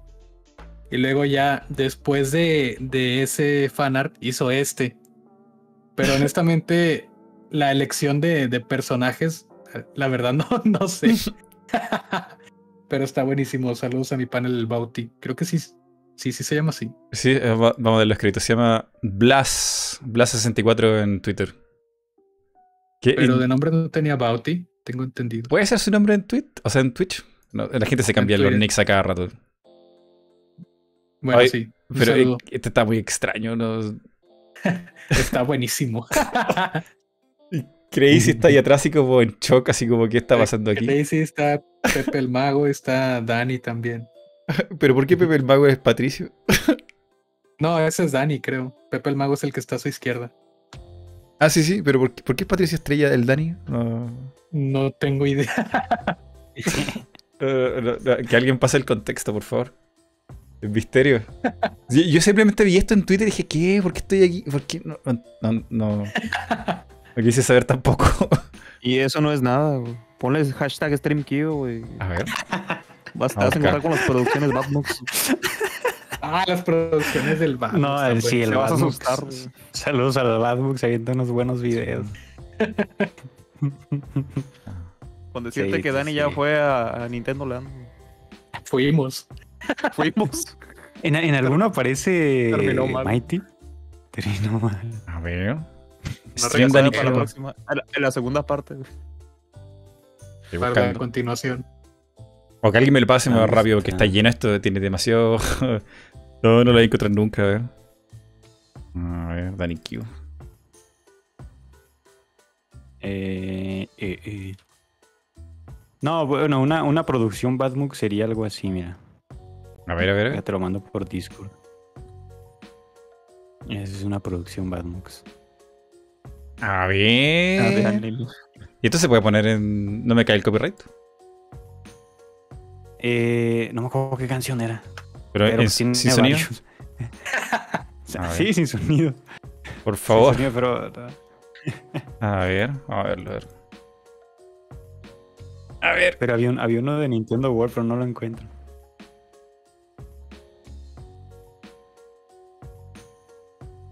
Ah, no, es como un opening. ¿Qué es esto? No, esto es YouTube Pop. YouTube Nintendo World se me hace que lo bajaron, o Lo tiró la Paramount o algo así, ¿Qué es esto? Dani Kyo, el anime. Todo mal. Animation. Oh, no te puedo creer. Oye, igual esto tiene mucho trabajo. Esto es mucho trabajo. Que sea meme y todo es, mucho trabajo. También está el detrás del Smash perdido, también lo hizo Badmux. ¿Qué? Luis Miguel. ¿Por qué está Luis en, Miguel? En, ese canal. Por 60 ah, dólares. Contexto de. Ah, bueno, aquí le dimos más, material a este loco. Ahora, ahora puede poner a Dustman como, como el villano del anime. 60 dólares, muy caro.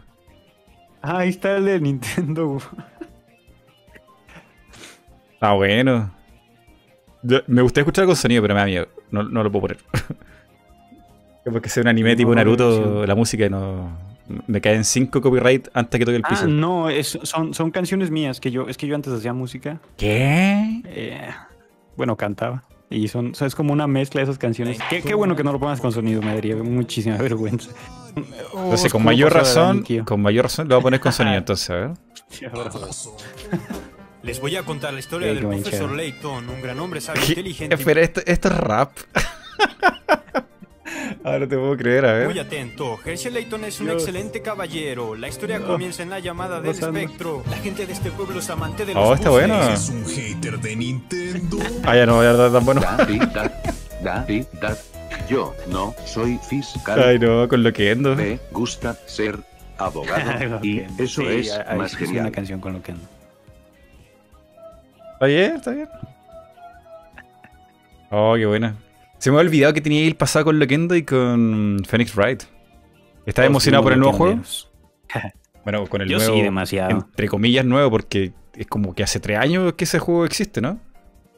Sí, pero no había salido de Japón el segundo. No, ninguno de los dos, perdón. Eh, lo acaban de localizar. Entonces, ya se va a poder jugar en inglés por primera vez. ¿Y por 60 dólares te parece bien el precio? No.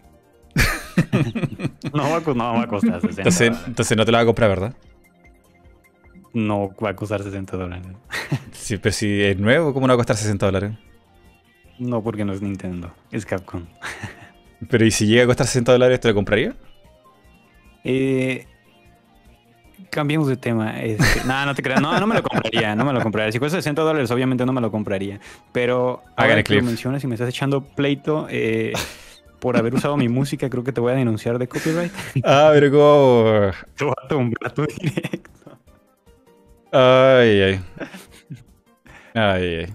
A ver, más preguntas. Pregúntale a la gente aquí, a ver. Eh, opiniones sobre el Summer Game Fest. No, yo creo que ya está súper. Súper explotado ese tema. A ver, ¿vale la pena el E3 en 2021? una, una, más pequeña. Sí. Créanme que se van a llevar unas sorpresas grandes. Mi tío que trabaja en Nintendo me dijo. Mi tío de Nintendo Tlaxcala también me dijo que, que sí, se viene algo bueno. Y Nada, sí, vean. Eh, o sea, es un show L3, o sea, lo único que podrías perder un poco de tiempo entre que parta el anuncio y qué sé yo, pero... O sea, no... Eh, pero está, está bueno, puedes estar como reaccionando. O sea, si van a... Vayan con su streamer favorito y reaccionen junto con él, porque se arman las risas, a veces se arman los... No sé, siento que ese ambiente... A mí me gusta ese tipo de ambiente. Bueno, mientras no nos caiga el copyright. Eso sí. Porque el copyright de Ubisoft es legendario. Ah, que se autocopyrightearon, ¿no? Una vez. sí, no. Ellos eh. mismos se tumbaron un video. Está fuera de control Ubisoft con los copyrights. Pero el año pasado, debo decir que hablé con los chicos de Ubisoft en Latinoamérica y me dijeron, no te preocupes, no va a pasar nada. Y no pasó nada, así que bien. Lo único que hay que hacer es esquipear eh, el pre-show. En el pre-show, supongo que este año también va a pasar, porque pusieron en el pre-show lo del Jazz Dance. No lo pusieron dentro del, de la transmisión en sí misma. Entonces no le pasó casi nada a la mayoría.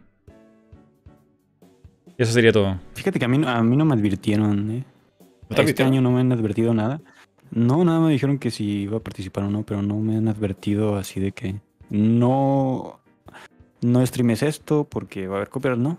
¿A ti sí? Es que yo fui y les pregunté eh, por Twitter. alguien muy generoso me dio el mm. contacto y, le pregunté a los chicos y dijeron que no, no, iba a Este año como que lo habían planificado un poco más. O sea, el año pasado. El año pasado lo planificaron ah, un poco más. Ah, este año no, no, he preguntado. Ah, entonces no va a haber problema. Creo que no va a haber problema. Es que igual le, generó un tema. Yo no sé cómo lo hicieron ustedes, o no, no sé si lo streamearon, pero Ubisoft es terrible para la 3. O sea, un montón de canales le tumbaron el permiso de, transmitir porque te llega un copyright, un copy strike. Te, te, prohíbe streamear como una semana. Eh, y, eso te jode toda la 3. Sí. Y ya me dio miedo. Pero es solamente okay, un de música le voy a bajar el volumen. Es que el tema es el Just Dance. Just Dance es el que hace eso. El resto de Ubisoft no, no es tan heavy. Pero Just Dance, loco, eso te quita el permiso de streamear seguro. Pues dice Eric que he streameado Rock Band y no había falla, ¿no? Ah, sí. Sí, el problema es nada más que no guardes el stream. O sea, ah, porque mientras si dejas guardar el stream, dejas guardada, dejas ahí la prueba de que estás usando música con copyright. Y es ah, lo que va a detectar el algoritmo y lo que te va a tumbar. Pero durante el stream, mientras no lo guardes, pero mientras, o sea, puedes usar música con, vaya, de disquera, vamos a llamarlo así. En este stream normal, pero mientras no se guarde y no dejes que saquen clips con esa música. Sí, los clips son importantes. No hay problema, sí. Sí, cuando vayan a hacer un stream con música, sí es deshabilitar que se guarde el stream completo y deshabilitar que saquen clips. Yo, ah, yo cuando he usado canciones con copyright en Twitch, me las silencia automáticamente. ¿A ti no te hace eso? Las mm, partes con copyright. Sí, sí me ha pasado, pero ahí te arriesgas también a que haya un, te caiga un strike. o sea, mm, si está tranqui, te lo mutean, pero como sigue ahí en el, como que en el sistema que de que ahí hubo de que música con copyright, te puede llegar el strike también. Les llegó ese correo de Twitch que advertía que viene una segunda oleada de. A mí sí me llegó. De strikes. Voy a tener más, voy a tener más cuidado ya con la música. No suelo usar música con copyright, pero sí voy a. ¿No te llegó? Eh, eso, o sea, viene. O sea, eh, el tema del, del, copyright en Twitch no es que ellos quieran tirar copyright y cerrar canales. Lo que pasa es que las empresas disqueras encontraron una forma de poner bots leyendo Twitch para automatizar los derechos de autor. Y Twitch dice que ya viene la segunda oleada de, reclamaciones. O sea que se vienen strikes a canales. Entonces, ellos piden a la gente que borren, borren sus transmisiones y clips porque se viene, se viene euro. Sí, es que ahorita las disqueras ganan más de demandas que de vender discos porque, pues, para empezar, que es un disco. También. Sí, Spotify. ya me tengo que retirar ahora sí, eh, de verdad. Eh, muchísimas gracias, Mighty, por la invitación. Es un placer, fue un placer estar con ustedes. Ya necesitaba platicar aquí con mis amigos. No, fíjate que nunca tengo la oportunidad de platicar así, así con, con Eric o con Daza mucho tiempo. Pero fue un placer, chicos. Muchas gracias. Me lo pasé bien. No, gracias a ti, loco. Cuídate. Pues, igualmente, un placer. Ya sabes, cualquier cosa ahí andamos. ya está, pues nos vemos. Adiós. Adiós. Nos vemos. Y yo creo que con esa salida de Dani, yo creo que podemos retirar todos. ¿Les parece? Vale. Estaba bien, me parece. Estaba chill, relax. Estuvo bien. Tuvimos al CEO también con Dosman. el CEO y Dani. Muy bueno. Unas muy buenas cuatro horas. Y eh, consejos también, hartas preguntas, L3, el Rey Dorito, historias. El Rey ah, Dorito. El Rey Dorito. Y cuidado con decirle Rey Dorito porque el tipo eh, es poco polvorita en Twitter. A mí me, me, amanezó. Me amanezó. ¿Es en serio? Sí, sí. Tengo el tweet. eh, no puede ser. Pues yo me disculpé, ¿eh? porque yo no pensé que él estaría tan metido como para ver mensajes míos. Eh, a ver. O sea, no es que me. Es que, no sé. Juzga tú. ¿Cómo es el, su Twitter? Jeff Kelly. Geoff. Geoff Kelly. A ver. Y me pongo a mí, arroba mrengar. A ver. Esto fue el año pasado. A ver. Igual fue un poco pesado. pero. Pero es que suena medio gangster esto. Me puso esto. You are sure you want this? ¿Estás seguro que quieres esto? Con, con ese loco frotándose las manos.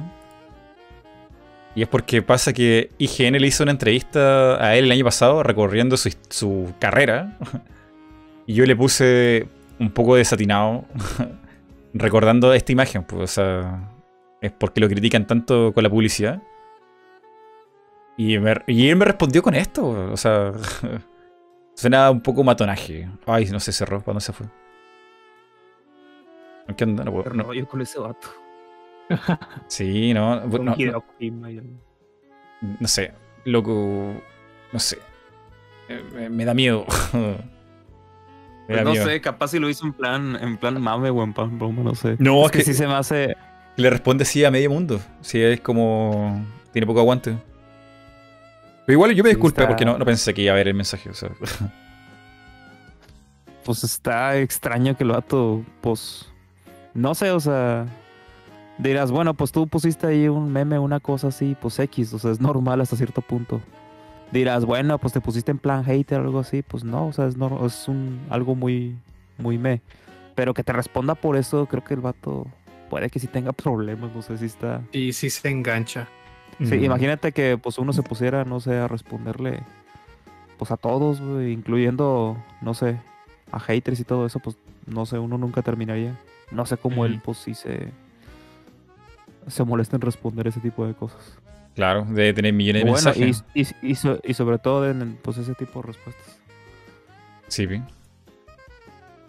Pero bueno, historias, historias de, de 3, del podcast. Hace un buen rato que no hacíamos un megaverso con los chicos. Creo que lo hemos pasado bien, ¿no? ¿Qué piensa la gente en el chat? ¿Ha estado bien? Muy bien.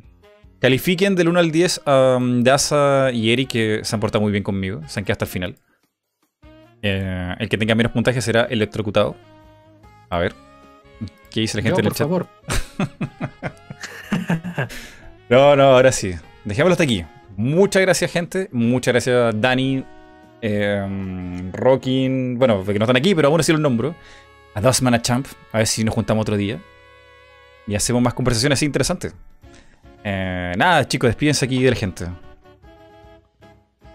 No se peleen. chicos, muchas gracias por acompañarnos. Pero con energía, con entusiasmo, como que fuera a romper el micrófono. A ver. Es que ahora sí ya me, ya, me ganó la pena. Este. Nos vemos, gente. Muchísimas gracias por haber durado todo el tiempo en el podcast. Ya saben que Mighty los quiere bastante y denle todo su dinero, por favor. Dinero, deme dinero, señor Homeros. Muchas gracias por vernos y nos vemos con más perlita y marina. Ah, ok, no. Sí, definitivamente ya, ya el oso de viejo murió. Pero bueno, chicos, muchas gracias por estar aquí acompañándonos. Muchas gracias, Mighty, por la invitación, la plática. Este, como siempre, pues siempre es bueno despejarse un rato y hablar de cosas diferentes relacionadas a videojuegos. Por tanto, pues agradece también pues el apoyo y pues ustedes que estuvieron aquí en el chat también activos. Ahí estuve de repente poniendo mis cosas. Es lo chido, despejarse y, y cotorrear con la comunidad. Sí, sí. Mira, aquí la gente está poniendo la, puntuación de nota y veo puros 10 y 9000 y un millón de, de 10. Bien, bien, bien, bien. Gracias a la gente. ¿eh? Y nada, ahora sí. Nos vemos. Cuídense, chicos. Adiós. Adiós, adiós, adiós, adiós.